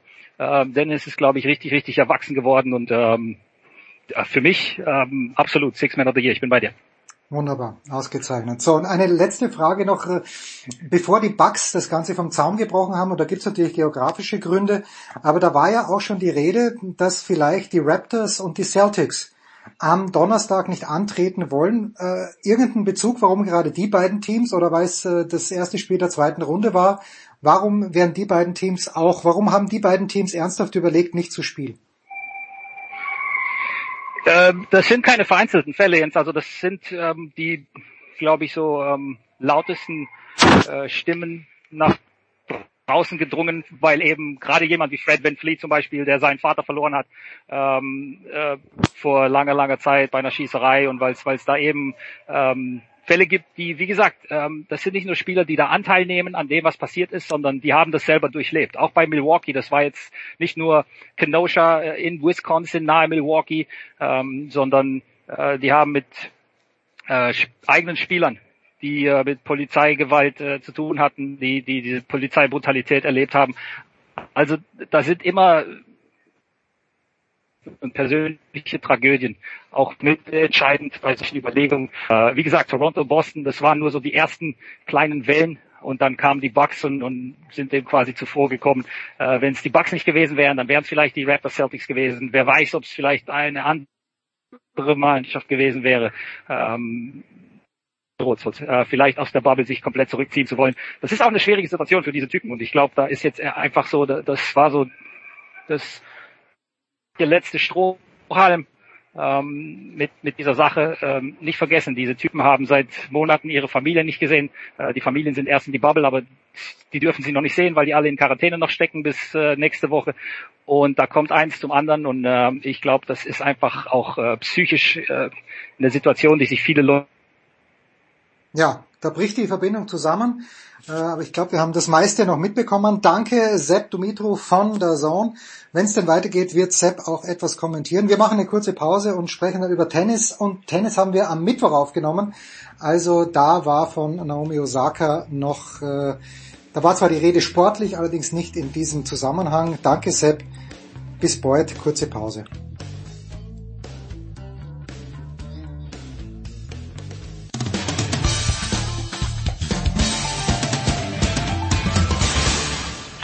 Hier ist Verena Seiler und ihr hört Sportradio 360.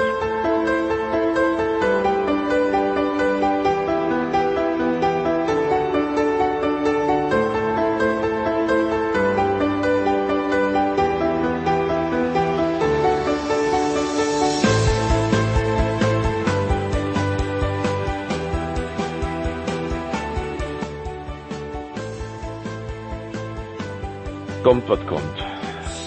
Sportradio 360, die Big Show 471 Tennis. Heute wahrscheinlich zweiteilig. Wir schauen wir mal, wie das wird. Aber ich freue mich sehr auf den ersten Teil ganz besonders. Oliver Fasnach hat sogar den Moderatorenwechsel gemacht von Nicolas Martin zu meiner Person und noch frisch dazugekommen ist Gerald Schäfer von der Süddeutschen Zeitung. Servus Gerald. Servus, grüß euch. Oliver, ich fange mit dir gerne an. Du kommentierst gerade für der Zone das Turnier von Cincinnati, das in New York stattfindet und die Gesetztenliste ist schon am ersten Tag ganz kapital durcheinandergewirbelt worden. Äh, Carolina Pliskova raus, Sophia Kennen raus. Hast du dir auf irgendjemand schon einen abschließenden Reim machen können? An, an den Frauen, die du gesehen hast, weil Serena ist ja in der Nacht von Dienstag auf Mittwoch aus rausgeflogen. Ja, also den Reim kann man sich, glaube ich, machen auf die, die jetzt im Viertelfinale stehen, die ich heute, also Aufzeichnung ist ja heute Mittwoch, die ich heute unter anderem kommentieren werde. Und ähm, da gibt's ein paar Reime, die man sich machen kann. Man kann sich den Reim machen, dass Azarenka äh, verdammt gut in Form ist. Man kann sich den Reim darauf machen, dass Sakari die Zeit in Griechenland ganz gut genutzt hat mit allem, was dazugehört. Ähm, eine der Europäerinnen, die sich, glaube ich, sehr gut vorbereitet haben in der Kürze der möglichen Zeit, aber vor allem auch körperlich gut vorbereitet haben. Konterweit ist in sehr guter Form und äh, ja, und äh, vor allen Dingen kann man sich einen Reim darauf machen, dass die US-Amerikanerinnen zu Osaka komme ich auch noch, aber die US-Amerikanerinnen einfach diesen Vorteil, dass sie lange Zeit länger Tennis spielen konnten, wirklich auch genutzt haben. Dann hat die USTA mit ihren Coaches einen richtig guten Job gemacht. Ich glaube, dass da Hannah Neles äh, auch zu nennen ist. Ähm, und ja, ich, ich, ich habe den Eindruck, dass, dass die dass die sehr professionell sich vorbereitet haben, dass die die Zeit genutzt haben, dass sie beides getan haben, nämlich zum einen Matchpraxis sammeln konnten, nicht offiziell, aber immerhin auch World Team Tennis gespielt haben, sehr viele, äh, und sich körperlich in eine gute Form gebracht haben. Das sieht man an Pegula zum Beispiel, Qualifikantin, die durchaus gegen Mertens auch gewinnen kann, die auch in guter Form ist. Ähm, also ich glaube, dass da äh, etwas geweckt wird bei einigen und das könnte vor allen Dingen für die, für natürlich das, äh, die Medien und für für die Werbebranche und für den US-amerikanischen Tennismarkt könnten diese US Open äh, geradezu ein einziger Home Run werden, wenn es so weitergeht. Das sind so erste Eindrücke. Wir können noch näher dann zum Beispiel über Osaka sprechen. Ja, unbedingt gerne. Meine Favoritin für die US Open, aber das nur nebenbei und völlig unwichtig. Gerald, was Oliver anspricht, wenn wir das in Europa ähm, uns ansehen und wir haben uns ja beide auch in Großer Seloe mal getroffen, ich fand, es wurde sehr viel für die Männer getan. Okay, es gab auch die German Women's Series, aber irgendwie habe ich den Eindruck, dass Frauentennis ist in Europa im Sommer ein bisschen hinten runtergefallen. Muratoglu hat nur, glaube ich, vier Frauen am Start gehabt. In Berlin, gut, da gab es etwas. Aber ansonsten hätte, hätte man den Damen, den Frauen mehr Möglichkeiten bieten müssen im Sommer. Ja, du fängst ja gleich mit einem schwierigen Thema an bei mir, du. ja, entschuldige. Das ist ein, das ist auch, äh, also ich weiß nicht, ähm, Oliver, korrigiere mich, wenn ich jetzt einen Blödsinn erzähle, aber jetzt, äh, ich will jetzt auch mal ein bisschen ähm, aus dem Binnenleben zwischen Männer- und Frauentour jetzt mal ein bisschen philosophieren. Also zum einen ist es so, dass ähm, die Frauentour ähm, in Deutschland, diese German Series, einfach per se nicht so ein starkes Feld aufbieten konnte, weil einfach die Qualität einfach jenseits der Top 100 in Deutschland einfach sehr, sehr ausgedünnt ist. Ja. Da, da kommen dann einfach nur noch dann schnell irgendwelche Spielerinnen äh, jenseits der, ich sage jetzt mal 300, 400 in Frage, die dann mitspielen.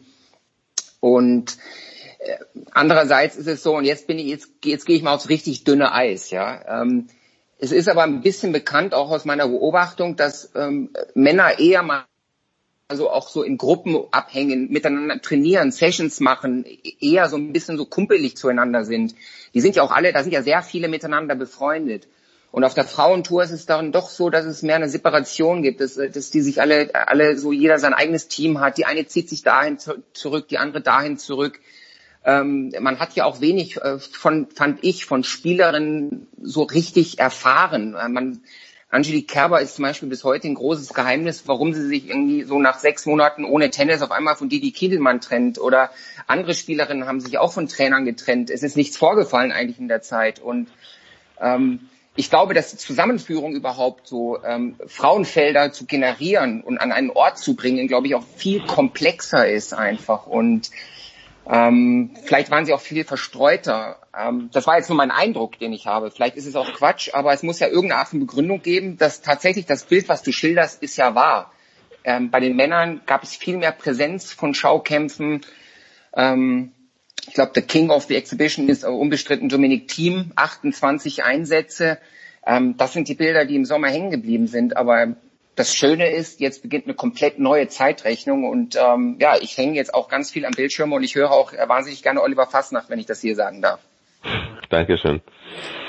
Ähm, ja gut, ich meine, das, diese Thematik ist ja, ist ja äh, genau das Thema immer schon mit den Frauen, dieser Wettbewerb und äh, es ist ja, ich glaube, da muss man sich jetzt auch wirklich nichts vormachen. Es wird uns sehr viel nach außen oder es wird sehr viel nach außen von sehr heiler Welt immer wieder berichtet jeder, der näher dran ist, äh, so wie du, so wie ich und so wie andere, wir wissen, dass das nicht die Wahrheit ist. Das natürlich versucht man immer wieder in der Zeit, im Guten Becker Stich waren auch keine Freunde und haben zusammen Erfolge gefeiert. Und das funktioniert schon auch dann temporär. aber die sind selber alle so sehr auf sich fixiert und haben eine so unglaubliche Sensibilitätshöhe, glaube ich, also eine, eine, eine, eine wahnsinnige also die, die Latte hängt nicht sehr hoch in dem Moment, wo man vielleicht Dinge persönlich nimmt, äh, ein bisschen ein bisschen äh, ja unzufrieden wird oder nicht vielleicht spielt auch Neid eine Rolle. Und ich will da gar nicht das dünne Eis ist gar nicht so dünn weil es bekannt ist.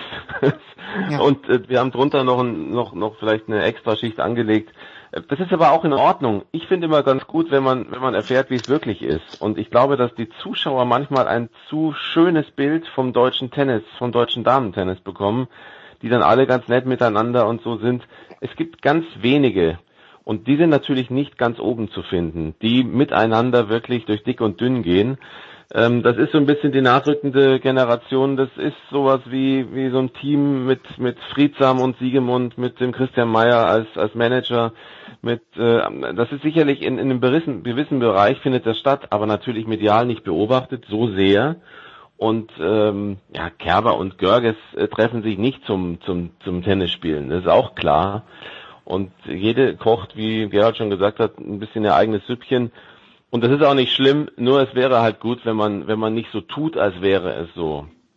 Herr Gerald, um gleich bei Angelique Kerber zu bleiben, sie spielt jetzt diese Woche nicht mit das Turnier, warum auch immer, äh, spielt aber angeblich, das hat sie ja letzte Woche bekannt gegeben, die US Open. Da kann ich mir keinen Reim drauf machen, außer, und ich glaube, Oliver, wir hatten das letzte Woche schon, Oliver meinte, es ist einfach körperlich nicht noch, noch nicht weit genug, aber für mich ist das komplett sinnfrei, weil sie müsste ja eigentlich spätestens heute ankommen, weil sie vier Tage davor da sein muss. Ich kann mir keinen Reim drauf machen, Gerald. Bitte, reime du. Sie ist schon da. Ja, okay. Ich wollte ich wollt gerade sagen, ja, sie hat äh, gestern, glaube ich, ähm, in den sozialen Medien ist, glaube ich, ein Foto von ihr aufgetaucht, ähm, das sie gepostet hat, sozusagen bei der, nach der Landung. Also sie ist jetzt auf Festland äh, USA angekommen. Ähm, ja, ich kann da jetzt auch nur so ein bisschen spekulieren und ich, ich, ich gebe es auch offen zu. Ich bin momentan ein bisschen weit weg. Das hat auch damit zu tun, dass, dass, dass sich das Team Kerber einfach auch sehr wirklich auch abgeschottet hat und ähm, äh, es sind auch äh, zwischendurch mal Interviewanfragen auch abgelehnt worden und ähm, äh, da gab es nicht viel Kommunikation und das, das ist auch per se erstmal okay, das, das, das respektieren wir dann auch, aber natürlich gibt es ein Informationsbedürfnis. Ähm, meine, meine Theorie ist ganz einfach, dass erstens, ähm, ich glaube, sie will, äh, ich fange mal mit monetären an. Das darf man nicht vergessen. Ja, ähm, es geht um sehr viel Geld bei so einem Turnier. Und ähm, wenn ich an, an, die Anf an den Anfang der Saison denke, ähm, da hat Angelique Kerber eine, eine Reise nach Hawaii unternommen, äh, ein, ein Schaukampfturnier ähm, das eigentlich so per se überhaupt gar keinen Sinn ergeben hat, so im, im Zuge der Vorbereitung auf, auf den Australian Swing. Und ähm, äh, man muss nur eins und eins zusammenzählen, da gab es viel Geld ähm, mit Sicherheit und ähm, also sie ist schon auch jemand und das ist auch bekannt und das ist vielleicht eines dieser offenen Geheimnisse, von denen die, die von denen sich Oliver wünscht, dass man sie auch mal äh, realer kommuniziert.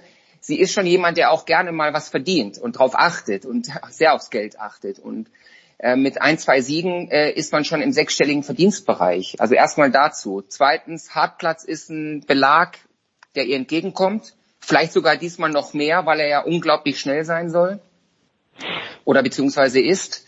Und drittens, ähm, sie muss irgendwann mal anfangen. Und ähm, ich glaube, dass sie sich jetzt einfach bereit fühlt, einfach über diesen Schwung, den ihr offenbar Torben Belz mitgibt. Und da, da werden viele alte Gefühle reaktiviert von früher, was mich ein bisschen erstaunt ist. Und das war so in der Reaktion, nachdem diese, diese Kombination wieder sozusagen ähm, zusammenkam. Äh, es wird vergessen, dass die auch ein, eineinhalb Jahre eigentlich ein quälend langes, äh, erfolgloseres Ende hinten raus hatten und in dem Torben Belz auch in meinen Augen völlig despektierlich behandelt wurde. Ähm, da wurde ein, ein anderer Trainer neben ihn auf den Platz gestellt, er war auf einmal nur noch der 1B und ähm, also es wird, sie arbeiten sehr viel mit den, mit den Erlebnissen, die sie früher hatten und es ist jetzt einfach die Zeit des Redens ist jetzt vorbei und das finde ich das Schöne und Spannende einfach, dass man jetzt einfach Tennis sieht und dann wird man einfach sehen, wer wie mit welcher Situation klarkommt und wer auch diese sechs Monate einfach entsprechend äh, nicht nur körperlich, spielerisch, sondern vor allem auch mental am besten überbrückt hat. Wir dürfen natürlich eins auch nicht vergessen, Gerald, wenn äh, die Trainer brauchen auch einfach genau das. Sie brauchen Geld. Ja. Sie müssen, sie müssen einen Job haben. Und ähm, das ist, glaube ich, für Torben Welz äh, auf jeden Fall nachvollziehbar, dass er diesen Weg geht, nachdem das Aus bei Donner Vekic durchaus etwas abrupt kam. Ähm, wie überhaupt ja einige Trainer in einer ganz schwierigen Situation waren, dass sie erstmal kein Geld verdient haben, weil es keine Trainingsmöglichkeiten, also weil sie nicht ihren Job machen durften ähm, und dann auf einmal die einen, der ein oder andere gehört hat, ja, jetzt ist aber so, jetzt brauche ich die eigentlich auch nicht mehr. Ähm, jetzt habe ich mir das anders überlegt. Wir haben es ja vorhin schon äh, schon angesprochen, die Trennung von Didi Kindelmann und so. Man könnte jetzt da was erzählen, aber das geht natürlich letztlich erstmal keinem was an und es ist, äh, gibt auch immer zwei Seiten. Also ich glaube einfach, dass ähm, das ist halt auch individuell, ja. Ähm, das muss man auch Kerber lassen, finde ich, dass sie auf jeden Fall eine ist, die durchaus auch nachdenkt über das, was um sie herum passiert. Äh, ob man das immer nachvollziehen kann, das ist ja nicht das Thema, aber auf jeden Fall ist sie eine, die, die schon sich beschäftigt mit ihrem Umfeld und das Umfeld ist ja super wichtig. Deswegen Belz ist jetzt so ein bisschen eine Wohlfühlgeschichte, was nicht heißt, dass der nicht mit ihr auch äh, hart trainieren kann, aber das Problem ist halt, wie viel Training ist hart möglich bei ihr. Sie war ja nicht immer, nicht immer komplett fit in diesem Jahr, um es vorsichtig zu sagen. Und äh, deswegen könnte ich mir, das war ja eben meine, meine, meine, meine Meinung zu dem Thema ist, sie hat Cincinnati nicht gespielt, weil sie sich vielleicht auch äh, nicht gemeldet, also New York nicht gemeldet, weil sie vielleicht auch wirklich erstmal beobachten wollte, wie funktioniert das in New York. Die Zeit hatte sie jetzt, äh, sich das anzuschauen, sich auch äh, Informationen dazu zu holen. Sie hat äh, Vertrauen zu den Veranstaltern.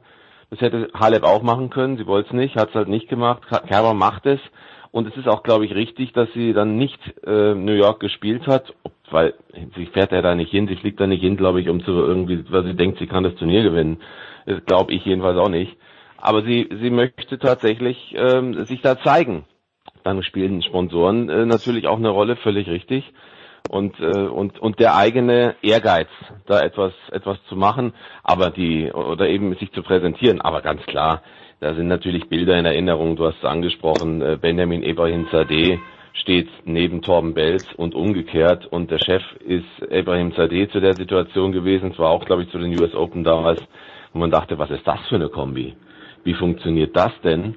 Ähm, aber auf der anderen Seite haben sie Erfolge zusammen gefeiert und deswegen für beide eine, also es ist eine, eine Win-Situation für Torben, denn das wie gesagt aus von Vekic, da muss man dann auch irgendwie eine Ersatzsituation finden und das ist wahrscheinlich für ihn das Beste und wie Kerber das dann mit mit Torben Belz angeht, weiß ich nicht.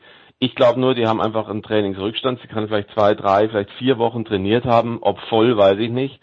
Und das wird man wird man dann sehen. Aber die Woche jetzt wäre sinnlos gewesen. Na gut. So, zwei Personalien Und wollen wir noch was zum Bitte. Belag, noch, noch kurz was zum, Be- zum Belag noch schnell. Ähm, ja, schnell, sehr schnell, aber auf diesen ganzen äh, Matchcourts, die nicht die größeren Plätze sind. Ähm, das, was ich höre von, von Sascha Bein oder auch von Didi Kindelmann als Feedback auch, was äh, Armstrong und Ash angeht, ist es sehr langsam. Dieser Lakehold, der da verlegt wurde, ist ja der Belag, der auch in Miami gespielt wird. Und das ist eines der langsamsten Turniere. Äh, Schnelligkeit her und Absprung des Balles und so. Also das sind eigentlich zwei Turniere, die da bei den US Open in diesem Jahr zu erwarten sind. Die Masse wird auf sehr schnellen Plätzen spielen und ähm, die Großen werden auf eher etwas langsameren Plätzen spielen. Da sind wir gespannt, weil jetzt in dieser Woche finden diese beiden Plätze von Oliver angesprochen nicht statt. Zwei Personalien müssen wir, wollen wir noch klären. Das eine ist natürlich Serena Williams. Äh, Maria Sakkari hat ja davor Corey Goff. Das war eine ganz schwache Vorstellung von Goff, fand ich aber egal. Williams, äh, Gerald hatte die Chance, Serena, dass sie das Match beendet, schon im zweiten Satz, hat mit Break geführt, Satz vor, hat es aber wieder nicht geschafft und hat den dritten Satz, manche sagen, abgeschenkt, äh, hat dann noch, glaube ich, sieben Matchbälle abgewehrt. Sie schaut extrem fit aus, Gerald, aber sie kann die Matches nicht zumachen, ist meine Diagnose. Hast du eine Diagnose, was Serena Williams angeht? Hm, das ist schwer. Ich meine, ich glaube, es war das zweite Match, oder, dass sie äh, verloren hatte. Ja, das Ähm, erste hat sie ja immer- gegen, äh, gegen Hat- Shel hat- Shelby hat Rogers in Lexington. Shelby Rogers, ja. Genau, ja. Ähm, naja, ich glaube, dass so äh, von den Abläufen, vom Umfeld her, es ist ja jetzt so, ein, so eine Art Restart unter in, im, Ausnahmezustand. Und für jemanden, der praktisch so so äh, gewohnt ist, mal vor 15.000 Zuschauern oder sagen wir mal da vielleicht vor 10 jetzt zu spielen ähm, und ähm, später dann in, in einem ganz großen Stadion vor 20 und ein riesen Trara und drumherum und auf einmal ist alles ein bisschen kleiner. Ich, ich weiß es nicht. Ich, ich würde jetzt ein bisschen mental mal ein bisschen versuchen, eine Lösung, eine Antwort auf deine Frage zu finden. Ähm, das andere ist, dass ich glaube einfach, dass sie halt auch einfach ein Jahr älter geworden ist oder jetzt schon wieder, sie ist halt einfach schon, ähm, geht auf die 40 zu und ähm, ähm, Matchpraxis ist durch nichts zu ersetzen und ähm, ich glaube, man kann noch so gut trainieren, ähm, wie, wie man man denkt, man geht an die Grenze, aber wenn man dann auf dem Platz steht, ähm, dann ist die Competition doch noch mal eine andere und jetzt haben vielleicht auch die Jüngeren Oliver hat es angesprochen, Sakari kam topfit da raus. Ähm, wir sind auch alle unerschrocken.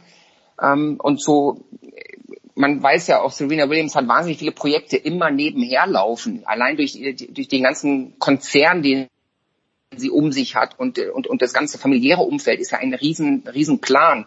Da ist ja immer irgendwas am Laufen. Aber andererseits, da fehlen mir die Einblicke. Ich bin sicher, sie trainiert viel, sie trainiert hart. Meine ganz persönliche Meinung ist, sie bräuchte dringend einen anderen Coach. das ist meine Ansicht schon seit vielen Jahren. Ich finde, dass äh, Moratoglu ihr mehrere Finals vercoacht hat. Und ähm, ich weiß jetzt nicht, ob er irgendwie jetzt noch mal irgendeine Art von neuen Input geben kann. Also, spielerisch, ähm, äh, ich weiß nicht. Ich, ich, spielerisch sehe ich halt einfach manchmal, sie hat halt diese Power, aber wenn die Power nicht irgendwie präzise ist, dann gibt es irgendwie keinen Plan B, keinen Plan C es gibt keine spielerische Weiterentwicklung, sondern Serena muss immer darauf hoffen, dass sie so diese Power transformiert auf dem Platz. Und wenn das für nicht funktioniert, wenn sie ein bisschen wackelt irgendwo, dann, dann fängt es schon zum Straucheln an. Und jetzt angesichts der Corona-Situation glaube ich, dass sie halt mental unglaublich unter Druck steht, weil jetzt viele haben abgesagt, ich glaube sechs der Top Ten fehlen. Alle erwarten jetzt wirklich Grand Slam Titel Nummer 24. Und das ist, war schon immer eine Hürde für sie, im Heimatland mit diesem Druck dann doch auf dem Level umzugehen? Ja, zu, zu gestern muss man sagen, sie hat sich am Rücken behandeln lassen, sie hatte Schmerzen wohl im äh, linken Bein und es ist äh, tatsächlich so, dass einige sogar befürchten, dass sie, dass es ein Problem werden könnte für die US Open. Man weiß dazu noch nichts, würde man auch sicherlich so schnell nicht erfahren. Aber also das kam äh, natürlich schon auch nochmal dazu gestern und ja, ein Match, das sie nicht verlieren muss, ganz klar. Und das, was dann im dritten Satz passiert ist, ähm, da ging dann gar nichts mehr. Am Ende noch einmal ein paar Matchbälle abgewehrt, ähm, 4, 5, 6, 7, 8, glaube ich, waren es.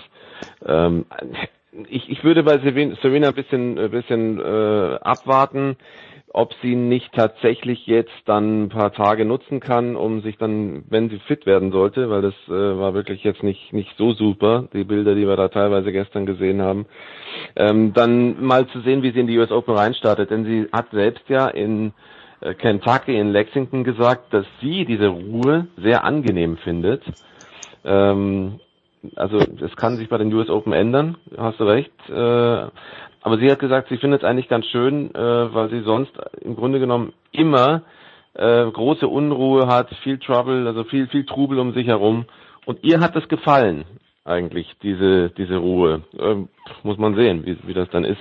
Der Druck ist ganz sicherlich jetzt da und das Thema mit den, denen, die nicht da sind, obwohl ich ja immer dafür bin zu sagen, lieber die, die da sind, besprechen, als die, die nicht da sind. Aber in dem Fall stimmt es natürlich, ja, weil das ist ganz klar, das ist äh, für sie man kann sagen, ja, und jetzt, ne? Jetzt fehlen noch ein paar.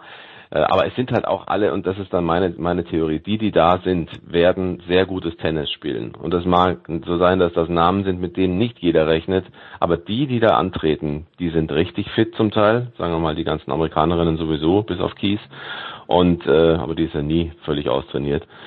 Und, und die anderen werden auch, werden auch einiges zeigen können. Ich sag nur Mertens, äh, Azarenka, Sakari, Konta ist auf einmal aber die, die Höchstet-Kombi äh, scheint gut fun zu funktionieren, ist ja oft am Anfang so, nur bei Maka Makarova war das nicht so. Also ab, abwarten, ne? Das, äh, da, wird's, äh, da wird das Feld trotzdem sehr, sehr eng und sehr, sehr kompetitiv für, für Serena werden. Also schaut euch das an. Oliver wird das Finale auf der Zone kommentieren von Cincinnati gespielt in New York. Äh, danke Gerald, danke Oliver. Wir machen eine kurze Pause und hoffen, dass wir dann noch den Davis Cup Kapitän für ein paar Minuten ans Rohr kriegen. Michael Kohlmann, kurze Pause.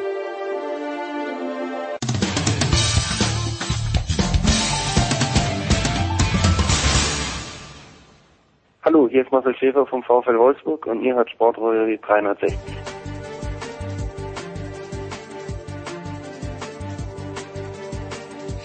Sportradio 360 Big Show 471. Ich habe ein ganz schlechtes Gewissen bei unserem letzten Gast in dieser Sendung. Ich liebe ihn sehr, aber ich liebe seine Familie mit ihm natürlich noch mehr, fast noch mehr. Und ich habe den Urlaub unterbrochen vom Davis Cup Kapitän Michael Kohlmann. Servus Michael. Servus Jens. Also, Michael, bevor wir auf die Männer schauen, äh, ja. in, die in New York unterwegs sind, vielleicht ein Wort von dir, weil du ihn ja sehr, sehr gut kennst. Aber Yannick Hanfmann hat vergangene Woche in Todi den Challenger gewonnen. Äh, wie, wie, wie schätzt du das ein? Das bessere Feld war ja, glaube ich, in Prag am Start, aber trotzdem, man muss erstmal einen Challenger gewinnen. Ja, also das, ich meine, kann sich ja jeder Spieler vorher aussuchen, wo er spielt. Also da jetzt äh, äh Abzüge ihm äh, zu geben, weil das Feld vielleicht ein Tick schlechter war, äh, das äh, würde ich jetzt so nicht stehen lassen. Ich glaube, dass Yannick die ähm, Pause sehr, sehr gut genutzt hat, sehr, sehr gut trainiert hat. Das hat er ja auch schon in der äh, German äh, Tannenhof Series gezeigt, mit dem er, mit den ganzen Siegen, die er da erreicht hat. Ähm, und hat diese Form äh, zum Glück mitgenommen auf die ersten Turniere und äh, hat da zu Recht ich habe hier ähm, ähm, Italien, das ist ja äh, das, das Gute am, am Urlaub, dass man da Supertennis ähm, äh, sehen konnte im Fernsehen. Und Supertennis überträgt eigentlich alles, was, was irgendwie rund um die gelbe Filzkugel zu bieten hat. Und insofern habe ich da auch einige Matches sehen können, sogar live im Fernsehen. Ähm, und äh, ja, er hat sehr, sehr gut gespielt, hat verdient das Turnier gewonnen und äh, hat jetzt auch in Triest sofort wieder beim nächsten Turnier die erste Runde gewonnen und hat, glaube ich, sogar noch eine kleine Chance, äh, auf das Hauptfeld in Paris, wenn er äh, diese Woche auch nochmal äh, so erfolgreich spielt wie letzte Woche. Noch ein Wort zu Todi, dann hast du vielleicht auch gesehen, äh, Cedric Marcel Stäbe hat hoch geführt. Im Viertelfinale war es, glaube ich, wäre ein Halbfinale gegen Yannick gewesen. Wo steht denn Cedric jetzt gerade? Ja, das war, das habe ich auch gesehen, genau, das war direkt im Anschluss. Äh, eigentlich ähm, nicht typisch für einen Cedric, dass er ein Match so ähm, nochmal aus der Hand gegeben hat, äh, war eigentlich der viel bessere Spieler und hatte äh, die Partie auch komplett im Griff, aber äh, hat sich so ein bisschen ähm, ja rausbringen lassen, hat dann sehr, sehr viele Fehler äh, gemacht äh, über, über so 10, 15 Minuten und ist dann im, im dritten nicht mehr zurückgekommen. Also es war eigentlich untypisch und äh, er, äh, glaube ich, hat er jetzt im Kopf, ob er in, in New York reinkommt, ist er da als vierter Nachrücker aktuell ähm, und muss aber bis äh, Donnerstag oder Freitag, glaube ich, drin sein. Ansonsten ist ja die, die Regelung jetzt bei den US Open, dass man äh, dann die besten ähm, Doppelspieler mit einem Einzelranking äh, nachrücken lässt, falls nochmal einer ausfällt kurzfristig. Ja, ich glaube, dass die ganze Situation ihn so ein bisschen ähm, ja auch äh, belastet oder auch, dass er die im Kopf hat, was er jetzt macht genau. Und ähm, jetzt hoffe ich mal, dass, dass er entweder äh, schnell Klarheit hat, dass er hinfliegen kann und drin ist oder halt sich auf die nächste Woche dann vorbereiten kann. Stichwort New York. Was hörst du aus dieser Bubble? Was, was sind deine Informationen? Ich gebe dir mal meine beste Information weiter. Jemand, den du auch kennst, den ich aber namentlich nicht erwähnen möchte, hat mir gesagt, man behandelt uns hier, als hätten wir die Pest. Was hast du gehört? Ja, äh, das habe ich jetzt nicht. Ich habe gestern lange mit dem Tim Pützmer telefoniert, der äh, ja auch vor Ort ist, der ja damit Sascha Zverev äh, dieses Cincinnati in New York gespielt hat. Ähm, ja, also das war jetzt, äh, fand ich jetzt nicht so extrem. Ich glaube, dass das schon, dass da äh, klar, dass man da schon äh, versucht dafür zu sorgen, dass da jetzt äh, nichts äh, Großartiges passiert, also dass da äh, sozusagen das Feld oder die Turniere auch einigermaßen durchgeführt werden können. Äh, so wie ich gehört habe, wird die Hotelbaum Viertel vor zehn oder sowas geschlossen, dass da die öffentlichen Räume, dass man überall die Maske trägt, äh, also auch außerhalb. Äh, ja, also ich habe jetzt nichts äh, Katastrophales gehört. Also äh, alle, äh, mit denen ich jetzt Kontakt hatte, waren eigentlich so, dass man da schon sehr, sehr großen Wert auf Sicherheit legt und äh, dass man das halt auch, finde ich, typisch USA dann auch knallhart durchzieht. Hm. So, apropos katastrophal. Am meisten gespielt, Gerhard Kleffmann hat es vorhin gerade erwähnt, in diesem Sommer hat Dominik Thiem, er sollte also Matchpraxis haben. Kannst du dir ein 2-6-1-6 gegen Filip Krajinovic, ich habe da nur die Zusammenfassung gesehen, aber wie erklärt man sowas als Coach? Ja, ich habe jetzt auch, ich habe keinen Ballwechsel gesehen, deswegen ist es jetzt schwierig, aber äh, da würde ich sagen, das war muss ein rabenschwarzer Tag gewesen sein. Ähm, jetzt äh, kommt natürlich hinzu, dass der Krajinovic, äh, wenn der zum Beispiel einen guten Tag hat, dann einen immer viele Bälle spielen lässt und immer wieder äh, den Ball zurückbringt, weil er halt ein sehr solider Spieler ist, der wenig Fehler macht. Und wenn du selber einen schlechten Tag hast, ein schlechtes Gefühl, dann kann sowas mit Sicherheit mal passieren. Ähm, aber ich würde jetzt mal, ohne einen Ballwechsel gesehen zu haben, äh, behaupten, dass, dass Dominik mit Sicherheit katastrophal serviert haben muss, weil äh, die Plätze sehen so schnell aus. Ich habe gestern ein bisschen vom äh, Jan-Lennart Struff gesehen gegen äh, Goffin. Ich habe äh, ein bisschen Djokovic gesehen. Also die Plätze sehen pfeilschnell aus und äh, deswegen ist das schon eine, eine, eine, eine Überraschung, dass man da auf solchen schnellen Plätzen halt so glatt verlieren kann. Hast du auch ein bisschen was von Sascha gesehen, der ja auf den Sieg gegen Andy Murray serviert hat, äh, dann, glaube ich, drei Doppelfehler in diesem Spiel gemacht hat. Mich hat's natürlich für Murray gefreut. Bei Sascha machst du dir da Sorgen, weil diese Aufschlaggeschichte hat er ja in Cincinnati letztes Jahr, glaube ich, auch, wo er gegen Kecmanovic 19 oder 20 Doppelfehler gemacht hat. Ja, es war eigentlich, also äh, ich habe es gesehen, ja. Ähm, ich ich fand es äh, ein bisschen untypisch, weil er hat eigentlich übers Match gesehen gar nicht so schlecht serviert, hatte eine sehr hohe Quote erste und hat dann in den letzten beiden Aufschlagspielen halt fünf Doppelfehler gemacht. Ähm, ja, das äh, ist vielleicht mit mit dem ersten Match wieder mal so zu erklären, weil er hat ja sehr wenig zum Beispiel in dieser Zeit jetzt gespielt, Exhibitions, äh, und hat dadurch äh, mit Sicherheit viel trainiert. Äh, generell äh, fand ich jetzt das Match ja okay. Also für ein erstes Match war es mit Sicherheit äh, ganz okay. Andy Murray ist auch äh, nicht der leichteste Gegner, egal wie weit er jetzt ist, aber gegen, gegen Andy Murray auf dem Platz zu stehen, ist halt mit Sicherheit immer eine Herausforderung, ähm, weil er dir auch nichts schenkt und, und, und man ja auch seine, seine ähm, Erfolge der letzten Jahre immer so im Kopf hat. Aber äh, klar, also du, das wird man jetzt äh, sehen in, den, in der nächsten Partie äh, bei, in New York dann, ob das äh, eine Sache ist, die, die weiterhin anhält oder ob das jetzt ein, ein einmaliges Ding jetzt in der ersten Runde oder als erstes Match war mit Anspannung ähm, ich hoffe natürlich, dass, dass er das äh, wirklich schnell in den Griff kriegt und, und wieder so serviert, wie er es dann auch in Australien beim Australian Open gemacht hat. Sascha wird ja an Position 5 gesetzt sein, wenn nicht noch einer der ersten vier rauszieht. Meine Vermutung ist, dass ihn sehr, sehr oft in, entweder auf Armstrong oder auf Arthur Ashe spielen lassen, wo die Plätze angeblich deutlich langsamer sind. Ist das ein Vorteil für Sascha? Ist es bei Sascha wurscht oder ist es ein Nachteil, wenn er auf langsameren Plätzen spielt? Ah, ich würde jetzt sagen, dass das generell egal ist. Es ist sein erster Aufschlag oder sein Aufschlag generell, wenn, wenn er kommt, wenn er läuft, dann ist er äh, so schnell, dann ist es egal, ob es ein, ein Tick langsamer oder ein Tick schneller ist.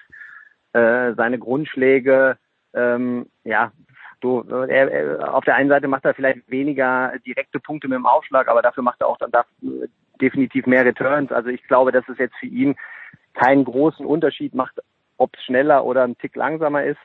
Äh, ich glaube, dass es für ihn ganz, ganz wichtig sein wird, in den ersten Runden wieder äh, weniger, weniger Kraft zu verlieren, wie er es auch in Australien hingekommen hat, dass er da so ein bisschen äh, die, die ersten Runden etwas ja, leichter gewinnt.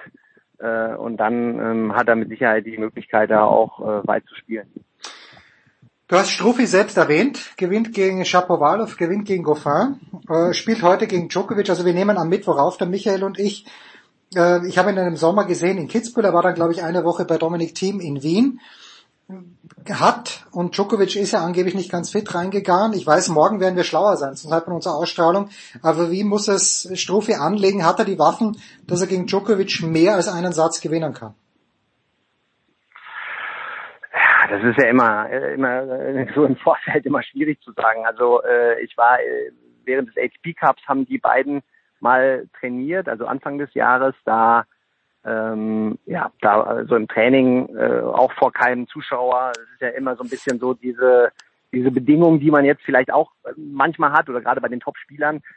Da hat der Djokovic äh, unglaublich gut gespielt. Dann haben sie ja auch in, in, in Melbourne gegeneinander gespielt. Da war es schon viel, viel länger äh, mit Anspannung dann auch. Und, und ich glaube jetzt mit dem Selbstvertrauen vom, vom Strophi dass er wirklich äh, gute Partien gespielt hat und plus äh, mit der Begegnung auch aus dem aus Australien ähm, dass er auf jeden Fall eine Chance hat. Also ich glaube, die schnelleren Plätze oder die schnellen Plätze liegen ihm. Er spielt sehr kompromisslos und ähm, das ist für jeden Gegner, auch für einen Djokovic, dann nicht leicht, wenn wenn man eigentlich so äh, nicht so einen richtigen Einfluss auf den Ballwechsel bekommt und wenn es wenn es mal reinläuft für ein für ein Strophi äh, ein paar Spiele oder auch äh, einen Satz mal, dann hat er definitiv eine Chance, ihn zu schlagen. Auf der anderen Seite hat äh, Djokovic habe ich ja oder hat man ja liest man ja jetzt jeden Tag eine 20-0 Start in dieses Jahr hingelegt. Hm. Also ähm, so einfach ist es dann doch nicht ihn zu schlagen und da ja kann man gespannt sein, wie das dann heute Abend äh, sich entwickelt.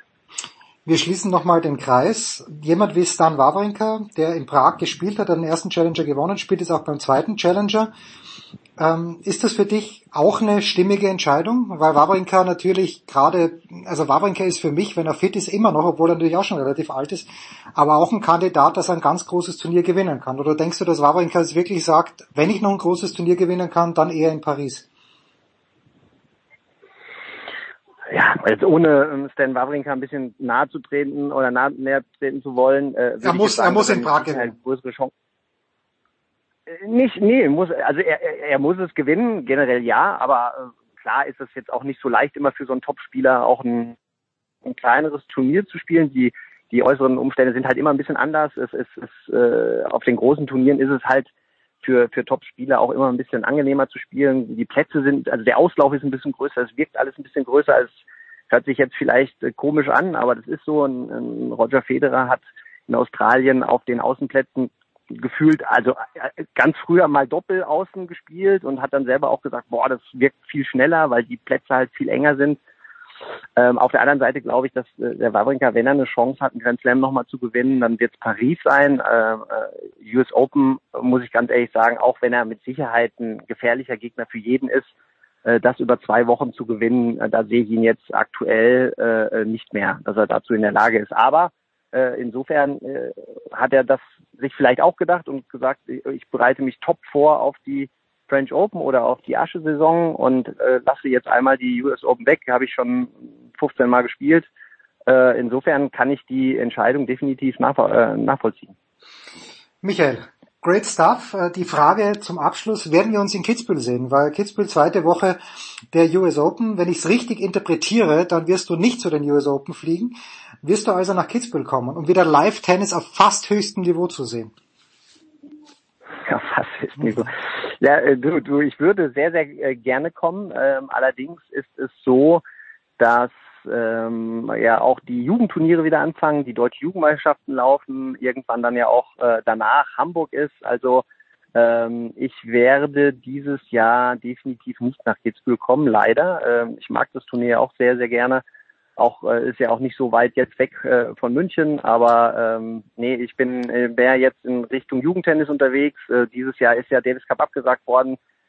Und insofern habe ich so ein bisschen den Fokus jetzt äh, für mich auch drauf gelegt, ähm, auch äh, gerade den Nachwuchs äh, äh, unter die Lupe zu nehmen und da ein paar Maßnahmen mehr zu machen, als es in den letzten Jahren war. Ähm, werde natürlich in Hamburg sein, werde vielleicht auch nach Paris reisen, aber ähm, ja, viele große oder andere Turniere werde ich jetzt dieses Jahr nicht mehr besuchen, sondern mehr mich darum kümmern, dass die äh, jungen Leute dann auch nachkommen und hoffentlich da dann auch in den nächsten Jahren äh, Erfolg haben.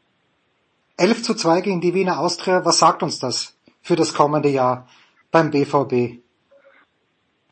Ja, ich wusste, dass da irgendwie noch eine BVB-Frage kommt. Also ich muss, ich muss sagen, ähm, ich habe äh, das erste Spiel mal gesehen. Ich habe natürlich äh, auch die ganzen Bayern-Spiele gesehen, weil hier im, im, im Urlaub ist mein mein Schwager ist ein absoluter Roter, würde ich jetzt mal sagen, furchtbar, also knallrot. furchtbar. Ja, furchtbar. Und naja, furchtbar nicht. Man muss ja äh, neidlos anerkennen und das äh, Nein, nein. muss man einfach machen, auch wenn man BVB-Fan ist, dass sie es verdient gewonnen haben. Dieses Jahr, wenn man eine Champions League-Serie ohne Niederlage spielt, hat man es definitiv verdient und sie auch, sie spielen einfach einen guten Fußball, sie harmonieren unglaublich stark.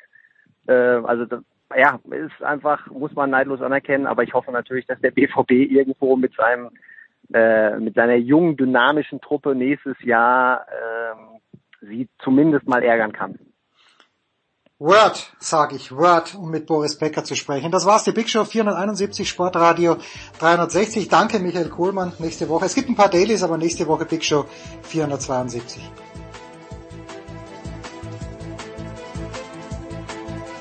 Das war die Big Show auf Sportradio 360.de. Folgen Sie uns auf Twitter, klicken Sie den Gefällt mir Button auf unserer Facebook-Seite und abonnieren Sie uns via RSS-Feed oder auf iTunes. Die nächste Ausgabe der Big Show gibt es am kommenden Donnerstag. Bis dahin sollten Sie die Zeit nutzen und die weiteren Angebote auf sportradio360.de wahrnehmen. Play Ball! Da ist gar nichts toll!